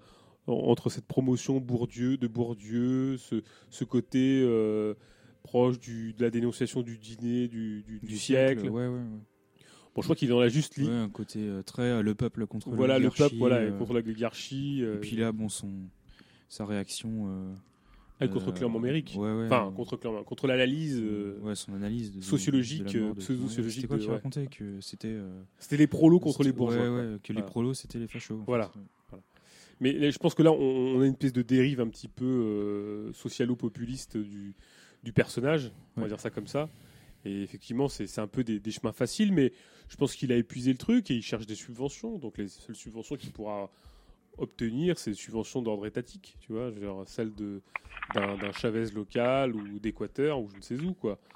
Euh, Dans Millionnaire, il aurait du mal, quoi, parce qu'on aurait du mal à le subventionner, mais dans, dans tel ou tel euh, caudillo euh, d'Amérique du Sud euh, qui, qui touche de la rente pétrolière, il n'y a pas de problème. hein, il peut trouver des subsides pour subventionner ses films, il n'y a aucun problème. Mais la dérive était un peu inscrite quoi, dans, sa, dans sa problématique. hein. Tu es, un genre de Thierry Messant de gauche. Ouais, enfin, ouais. Pour, le fait de, de. Parce que lui, il a quoi L'asile politique en Iran ou un truc comme ça? Ah oui, je crois, ouais, exactement. Mais pour Pierre Carl, non, c'est- j'ai l'impression que c'était un peu prévisible, quoi. Le côté monde diplôme, euh, assez auto-centré. Ouais, ça, fait longtemps quand même. hein. Ouais. Que JPLPL, euh, à l'époque, ses potes, c'était Alimi. Ah Oui, voilà, voilà, c'est un peu la même chose, hein, limite euh, l'élixir du processionnisme. Et puis pour moi, le pompon, c'était cette défense, tu vois, un peu, euh, un peu provocante d'ailleurs, euh, de, de, de, l'assassinat de, de, de, de, genre de Georges Bess ou Paradé, en disant que c'était un truc normal. Enfin, pour moi, c'est un truc de Stal, quoi, tu vois. C'est euh, Ouais. comme si le règlement du capitalisme s- s'incarnait. Bon, moi, je vais pas pleurer sur euh, l'assassinat de tel ou tel individu, c'est pas le problème, mais je pense pas que ça règle la question du capitalisme. Tu vois, je sais pas parce que tu assassines Georges Bess qu'on va arrêter de produire des armes ou que tel capitaine d'industrie flingué va arrêter l'économie capitaliste. Moi, je, Ouais, très, on euh, s'attaque surtout à des moi, rapports ça me sociaux. toujours ce, ce côté super réformard euh, dans le discours. Ah ouais, et puis ouais. tout d'un coup, on va te vanter des trucs genre euh, euh, action directe. Oui, euh, oui, c'est ça. ouais. Ouais, enfin, je Ah oui, on, va je assassiner- on assassine Georges Bess, le capitalisme s'effondre. quoi. Super. Bon, bah. Et je pense que pour moi, c'est vraiment typique du discours Stal euh, armé, quoi. Euh, type BR ou je ne sais quoi, qui a, qui a toujours pensé que. euh, alors, je dis pas qu'il faut pas se défendre, hein, mais euh, penser que on puisse incarner euh, le capitalisme s'incarne en une personne, ça me paraît quand même vachement réducteur comme analyse. hein. Je crois qu'on s'attaque surtout à des rapports sociaux. Il y a des salopes, enfin il y a des enfoirés, il y a des gens qui portent du discours social, euh, qui, tiennent le manche, il n'y a aucun problème là-dessus. Il faut les dénoncer, il faut les combattre. Mais penser qu'en les éliminant physiquement, euh, ça va résoudre le problème, je pense que c'est une solution un petit peu facile. Et, Pierre Carl, faire que, de, la promotion du liquidage de tel ou tel individu jusqu'à penser que Correa va être, c'est le, nouveau chantre du socialisme. Pour moi, il y a vraiment, c'est très ténu, c'est- il y a une main, il y a une fine couche de papier à cigarette, quoi. C'est- C'est tellement, c'est tellement poreux que c'était presque normal, quoi. C'est vraiment typique du discours stalinien euh, pour moi. Euh, ça, pour moi, c'est vraiment ça, quoi. Euh, comme cette analyse à la porte-pièce, euh, espèce de discours euh, socialo-populiste euh, à la euh. Enfin bon, ça, ça veut rien dire. Pour le cinéma militant et le cinéma engagé, euh, pour conclure, est-ce que euh, justement, est-ce que Pierre Carl n'a pas été ringardisé par l'émergence d'un nouveau cinéma militant euh, qui, passe plus dans, les cinémas euh, d'arrêt d'essai ou, ou politisés, mais parce que euh, il maintenant il peut s'afficher sur YouTube via la subvo- la- les, subventions euh, et la participation de documentaires. euh, De quoi De crowdfunding de Ouais, par exemple, ouais, ouais. Et je, je pense que même Pierre Carl est ringardisé parce que. Ouais, Pierre Carl, est ringardisé surtout parce que le discours alter, il, il est mort. ringard. Oui, il est, puis il est mort. Enfin, je veux dire, on peut- ça me- enfin, il est mort. La, la critique de la finance, elle est toujours présente. Dans ce sens-là, peut-être qu'il Enfin, a encore un il peu de vent survit en évoluant vers un truc plus populiste. euh. Ouais, ouais, ouais. Mais bon, le critique de la finance, bon, ça fait un moment, quoi. Mais bon, euh, mais je, je pense que bon, le discours alter est mort. Le discours de la finance est là, bon, et lui il peut encore te le, te- le peut le tenir. Mais il y a- il y a des modes de diffusion, il y a des modes de contestation, et puis chacun livre sa parole sur Internet. Celle de Pierre Carl est, enfin, je, je veux dire, il y a des gens qui sont beaucoup plus percutants, même s'ils sont aussi, ils peuvent être aussi débiles que lui, voire plus, mais qui dans, dans le populisme et dans la débilité incarne beaucoup mieux la, la bêtise que, que Pierre Carl. tu vois. Enfin, je, je pense que et ça peut et c'est Ouais, beaucoup enfin, plus non, fort. ouais, tu m'en as parlé en off, tu pensais à Dieudonné quoi. Oui, Dieu Ouais, par exemple, on peut dire ça. Mais enfin, dans, dans le côté plus débile, euh, Ouais, ouais, il n'a pas besoin d'autant de euh, moyens et de débauche de moyens que Pierre Carl. Si quoi, les gens vois. ils veulent de la fausse critique, ouais, ah, ils peuvent en avoir. ouais, hein. ouais. Ils en ont pour pas grand chose, a pour pas cher. Euh, si, si Pierre Carl faisait autant de vues que, bah, il pourrait subventionner ses documentaires sans aucun problème. Bon là, il appelle euh, à aller lever le fonds pour euh, pour son documentaire. Bon, il va en trouver peut-être au PC ou ou je sais pas, peut-être à la droite du NPA, j'en sais rien. Bah, en équateur, peut-être c'est un miracle économique. euh. Ouais, ouais, ouais. Mais on, est quand même face, enfin moi je, on est face à un type de, une, à une limite hein, par rapport à ce type de discours qui est, qui bien évidemment, euh, euh, c'est c'est le queue de la comète du discours alter qui est mort, quoi, enfin, du mouvement intermondialiste qui est mort pour, pour une certaine de ses franges. Euh, Peut-être que des indignés se retrouveront dans le discours de, Pierre Carl ou des gens proches de Podemos ou de Syriza ou je ne sais quoi. Enfin, tout le monde s'y retrouve un petit peu, mais enfin bon, tout ça c'est un peu mort, même si. Mais euh, pour le cinéma militant engagé, là aussi, on est quand même face à, des caricatures. Enfin, moi, j'avoue que j'ai un peu saturé de ce cinéma militant, aride, sans poésie, froid, euh, très point levé. euh, qui, qui- qui- qui- franchement, enfin, c'est comme écouter un mauvais chanteur engagé, quoi. Il n'y a pas de poésie. Enfin, moi, il y a des gens que j'ai pas envie de citer, mais c'est chiant comme la mort. Euh, On préfère, moi, je préfère écouter euh, un, un chanteur pas engagé euh, où il y a un peu de poésie qu'un chanteur euh, point levé euh, qui a tous les, qui a tous les, dans toutes les strophes ni dit ni Dieu ni maître, quoi. Tu vois. Et à un moment donné, ça, ça retire beaucoup de, de force de subversion. Et je pense qu'on on a été abreuvé à ce cinéma-là et et on n'est plus face à quelque chose de. Il y a plus de. Enfin, je dis pas qu'il y a plus de forme, mais il y a des gens qui créent des choses dans leur coin, qui ne sont pas connus. Et celui qui apparaît, c'est toujours ce, ce cinéma. Moi, On pensait il y a deux ans, la première émission qu'on avait fait, c'était euh, autour du cinéma d'Anna Dmitriescu, qui était pour moi le- la caricature de ce cinéma-là, quoi. Où en plus on faisait, on faisait une espèce de de- d'alerte euh, au fascisme qu'à l'arrivée, si on ne resterait pas les valeurs de la démocratie, ou si on faisait. Enfin, on en arrivait là, quoi. Et c'était une caricature de cinéma militant, euh, gauchi- de sous- sous-gauchiste, euh, même pas Mm. sous-gauchiste, Ouais, sous-social-démocrate. parce que des films militants. des- déjà, rien que des films militants dans lesquels moi je me retrouve euh, dans le discours, euh, il y en a vraiment pas beaucoup. Ah, il y en a pas beaucoup. Ouais, J'ai même du mal à en penser à un, tu vois. Euh, et ouais, j'ai l'impression que ce qui ressort, c'est souvent euh, des trucs écolos. Ouais. Euh, écolo et alter aussi, enfin, Ouais, altermondialiste, euh, ouais. Genre on fait plus le vin qu'on faisait avant, euh, il, est, il y a trop de sulfate, des ouais, trucs comme c'est ça, des quoi. trucs comme ça. Et puis bon, euh, voilà, tu vois, autant un film euh, dans lequel je me retrouve pas forcément dans le discours, bon, je peux le voir quand même. parce que on te crache pas forcément. de- C'est pas fait sur le mode où on te crache des vérités à la gueule. C'est un truc sur lequel tu peux quand même prendre un peu de, de recul. Alors que non, le cinéma, euh, le cinéma engagé, euh, altermondialiste et tout ça, enfin moi c'est juste pas possible. hein, tu vois, pareil. J'ai saturé. J'ai fait un effort pour le mater le dernier Pierre Carl. Oui, mais même ce, même ce cinéma, il est mort. Enfin, j'ai l'impression. Moi, je, dis pas, il y a eu un cinéma de combat. Enfin, bon, je vais pas. Mon, modèle, c'est pas Marine Kermitz, hein, attention. Euh, Il y a eu ce vent, il y a eu cette- tout ce cinéma des années 70, euh, coup pour coup, j'en sais rien. Enfin, plein de plein de trucs hérités des années 60, 70, qui, qui résonnaient parce qu'il était lié à une actualité. hein. Il pouvait être caricatural, il pouvait être euh, assez binaire, mais enfin, il, avait encore une résonance parce que il faisait écho à des choses qui s'étaient vraiment passées.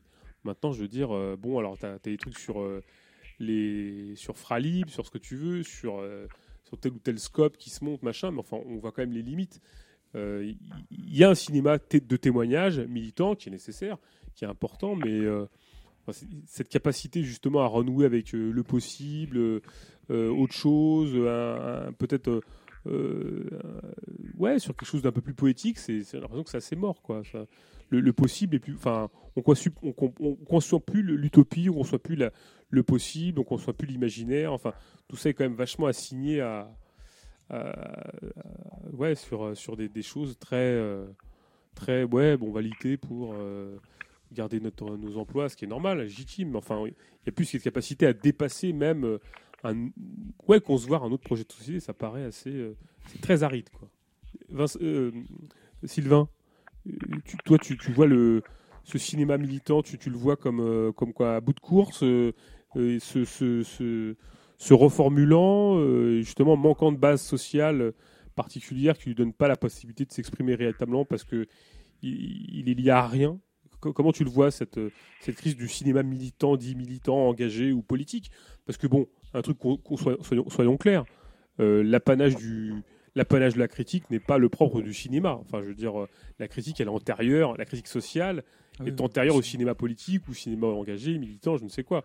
Enfin, je, je- je crois que c'est. Il y a un cinéma social, il y a un cinéma euh, euh, qui, qui dit, qui fait des, peut faire des constats sociologiques, qui pour autant ne fait pas dans la critique sociale. Hein, qui peut être un cinéma sociologique, puis a priori tout, tout cinéma est un cinéma social ou, ou peut-être de critique sociale, j'en sais rien. Mais enfin, est-ce que pour autant euh, les perspectives sont, sont claires? Enfin, Je sais pas. Il y a quelque chose à, désembrouiller là-dedans dans, tout ce cinéma-là. Co- comment tu, tu le vois, toi, euh, Sylvain? Ben, le cinéma militant, je pense que ça repose euh, en grande partie sur un espèce de modèle avant-gardiste, c'est-à-dire on considère que le spectateur est plus ou moins débile et on va le guider pour lui montrer voilà ça c'est bien, ça c'est mal, euh, voilà ce qu'il faut faire, voilà ce qu'il faut dire, etc. Et, euh, et ça laisse aucune possibilité de voilà c'est ce que disait Nico à propos du, de, de ces documentaires. Soit on est d'accord et on trouve que c'est formidable, soit on n'est pas d'accord et bon. euh, euh, ça, ça sert à rien parce que ça va pas nous convaincre de toute manière. Euh, et je pense que le, le, le cinéma est intéressant, euh, pas quand il assène forcément des thèses. Il y avait aussi les, films de, Costa Gavras, voilà, très très simplistes. Il y bien le, le- les, gentils démocrates contre les méchants fascistes. Euh, euh, je pense que le cinéma, a- ce cinéma militant. non seulement est ennuyeux, mais en plus, effectivement, n'est plus du tout efficace, ne touche plus personne, à part les gens qui sont déjà convaincus. Et le cinéma peut être intéressant à partir du moment où il considère que le spectateur euh, euh, peut réfléchir, n'est pas totalement euh, passif, et que euh, on le laisse faire sa propre interprétation, on le laisse avoir sa propre réflexion sur euh, le film qu'il vient de voir, sans forcément le guider, le prendre par la main en lui disant ah, le monde diplomatique c'est formidable, euh, il faudrait que vous alliez voir en Équateur parce que ça a l'air super intéressant. Ça c'est vrai que c'est un schéma oui très très avant-gardiste de, en plus avec euh, avec l'idée d'un modèle de société euh, préfabriqué voilà où il faudrait euh, c'est, moi j'ai trouvé assez grotesque quand même ce film sur sur Coréa où oui, où il s'adresse euh, clairement aux spectateurs en disant vous connaissez pas l'Équateur, ah, on va vous faire découvrir, ah, on va- ah, le monde diplomatique, quand c'est dommage que ce soit pas plus connu. euh, voilà, de prendre les gens un peu pour des débiles quand même. Moi, j'apprécie pas trop ce truc-là. Euh, alors que peut-être dans les précédents films de Pierre Carl, il y avait une une connivence davantage avec le, le spectateur en se moquant euh, des, des journalistes interviewés. Politiquement, c'était pas c'était une critique des médias, c'est assez basique, voilà. Euh, mais il y, y avait de l'humour, il y avait essayé de, de voilà de. Alors que là, euh, moi je trouve que les, les même même Christophe Barbier dit des choses peut-être plus intéressantes que les questions qui lui sont posées. C'est clair, vrai. J'ai jamais entendu Christophe Barbier dire des choses aussi intéressantes. Alors, je pourquoi vous ne parlez pas du monde diplomatique Parce que le monde diplomatique, même, euh, ils n'ont pas besoin de moi euh, pour avoir des lecteurs. Exactement. si l'Express se mettait à en parler, ben, tout leur vernis contestataire euh, disparaîtrait. Donc euh, il ne Bah, vaut mieux pas que, euh, que les gens du monde diplomatique passent à TF1, parce que dans le- comme Dieu donné d'ailleurs. Hein, Bah oui. si à un moment donné on dit à des Dieu donné, tu n'es plus censuré, tu peux venir euh, Bah, euh, sur TF1, euh, ben, tout son côté anti-système, euh, ça s'effondre. Bah, il-. Il perd tout son compte de commerce. Oui, c'est vrai qu'on on touche à la limite du, du truc. hein, c'est assez pathétique. Euh, moi, je voulais conclure en, en disant déjà, bah, on, pourrait faire d'ailleurs même une émission hein, quand on, un jour on aura le temps sur ce cinéma militant engagé. Il y a des choses qui se font, hein, mais je, pense qu'il malheureusement, on n'est pas forcément toujours au fait de ce qui se passe. Euh, Il y a un cinéma, de témoignage, il y a des choses qui, moi, qui me tiennent à cœur. Enfin, il y a plein de choses qui, traînent, qui sont encore existantes, qui, euh, participent justement oui, du témoignage de, de ce qui se passe aux quatre coins de la planète. Je pense que ce cinéma assez sain, qui n'est pas un cinéma de, de, de thèse ou de propagande dans le sens où, mais simplement dire voilà, on existe, on a fait ça. euh, ça permet aux expériences d'avoir, euh, de- de- d'exister dans le temps, de s'inscrire et à une mémoire de se transmettre. Je pense que ce cinéma bah, alors, n'existe plus peut-être au niveau, euh, un niveau plus global parce qu'il y, a- plein de, plein de choses qui arrivent. Mais je pense qu'il reprendra forme quand les expériences de lutte bah, se redynamiseront. Quoi. Voilà. Moi, je voulais vous remercier parce qu'il est quand même 2 heures du mat et on, on a tenu quand même quelques heures. Euh, vous remercie d'avoir été présent. Euh, je vous remercie beaucoup. Sylvain, je te remercie. Nico, je te remercie. C'était pas facile. Euh, J'espère que euh, bah, ça, ça permettra d'avoir une autre vision d'un cinéma un peu grand public. Et, et moi, j'ai envie de reprendre cet exemple. Il y a pas longtemps, j'ai vu donc ce film de, de David Fincher qui s'appelle Gone Girl. Et je trouve que ça, ça valait énormément de traités sur, euh, de, critiques sur euh, le couple, par exemple, euh, le- les valeurs familiales, l'oppression médiatique. Ça valait peut-être de se farcir tel ou tel bouquin. Et ça allait juste à l'essentiel et, ça n'avait pas besoin de, de grandes explications. Il, suffisait en lui-même. Il était d'une extrême violence. Et je pense qu'effectivement, il y a des objets qui nous échappent peut-être quelquefois par, ouais, à cause de nos œillères militantes. euh, peut-être qu'on des on se laisse pas aller, on se laisse pas porter par certains trucs. Peut-être parce qu'il manque un peu de poésie aussi dans, nos milieux, euh, parce que par, par rigidité, par, bah oui, euh, par parce qu'on a un peu des œillères et il y a des objets comme ça qui qui peuvent paraître un peu un peu grand public et qui pour autant ont une force, une capacité de remettre en cause le monde et, qui, qui touchent le plus grand nombre et peut-être qu'il faudrait peut-être dans les milieux politiques donc quand on est militant et qu'on se veut porteur d'une espèce de parole, comme ça, un peu comme des témoins de Jéhovah, euh, considérer euh, nos contemporains comme réfléchissant beaucoup plus qu'on y pense. J'espère que nous on est un peu vaccinés parce qu'on on n'est pas des témoins de Jéhovah, on porte aucune parole. Et, euh, ça, nous fera relativiser quand même beaucoup des attitudes militantes bon, qui considèrent qu'ils sont à l'avant-garde de, de je ne sais quel euh, processus qui, eux, euh, ne les aliénerait pas plutôt que les autres. Quoi, voilà. Donc je vous remercie beaucoup. On se retrouvera prochainement, peut-être, euh, j'espère, peut-être pour une émission sur la révolution, française qui est en préparation. On va voir si tout se passe bien. Bon, cette émission sera en téléchargement dans quelques jours. Euh, on, se laisse, on se laisse porter par une, une musique euh, un peu plus, euh, bah, tout aussi noire que celle du début. Ça permettra de clore euh, sympathiquement cette, cette, cette soirée. Puis on, on se dit à bientôt et merci beaucoup pour votre participation à tout ça. Voilà, à très bientôt. Ciao. Salut euh, Sylvain.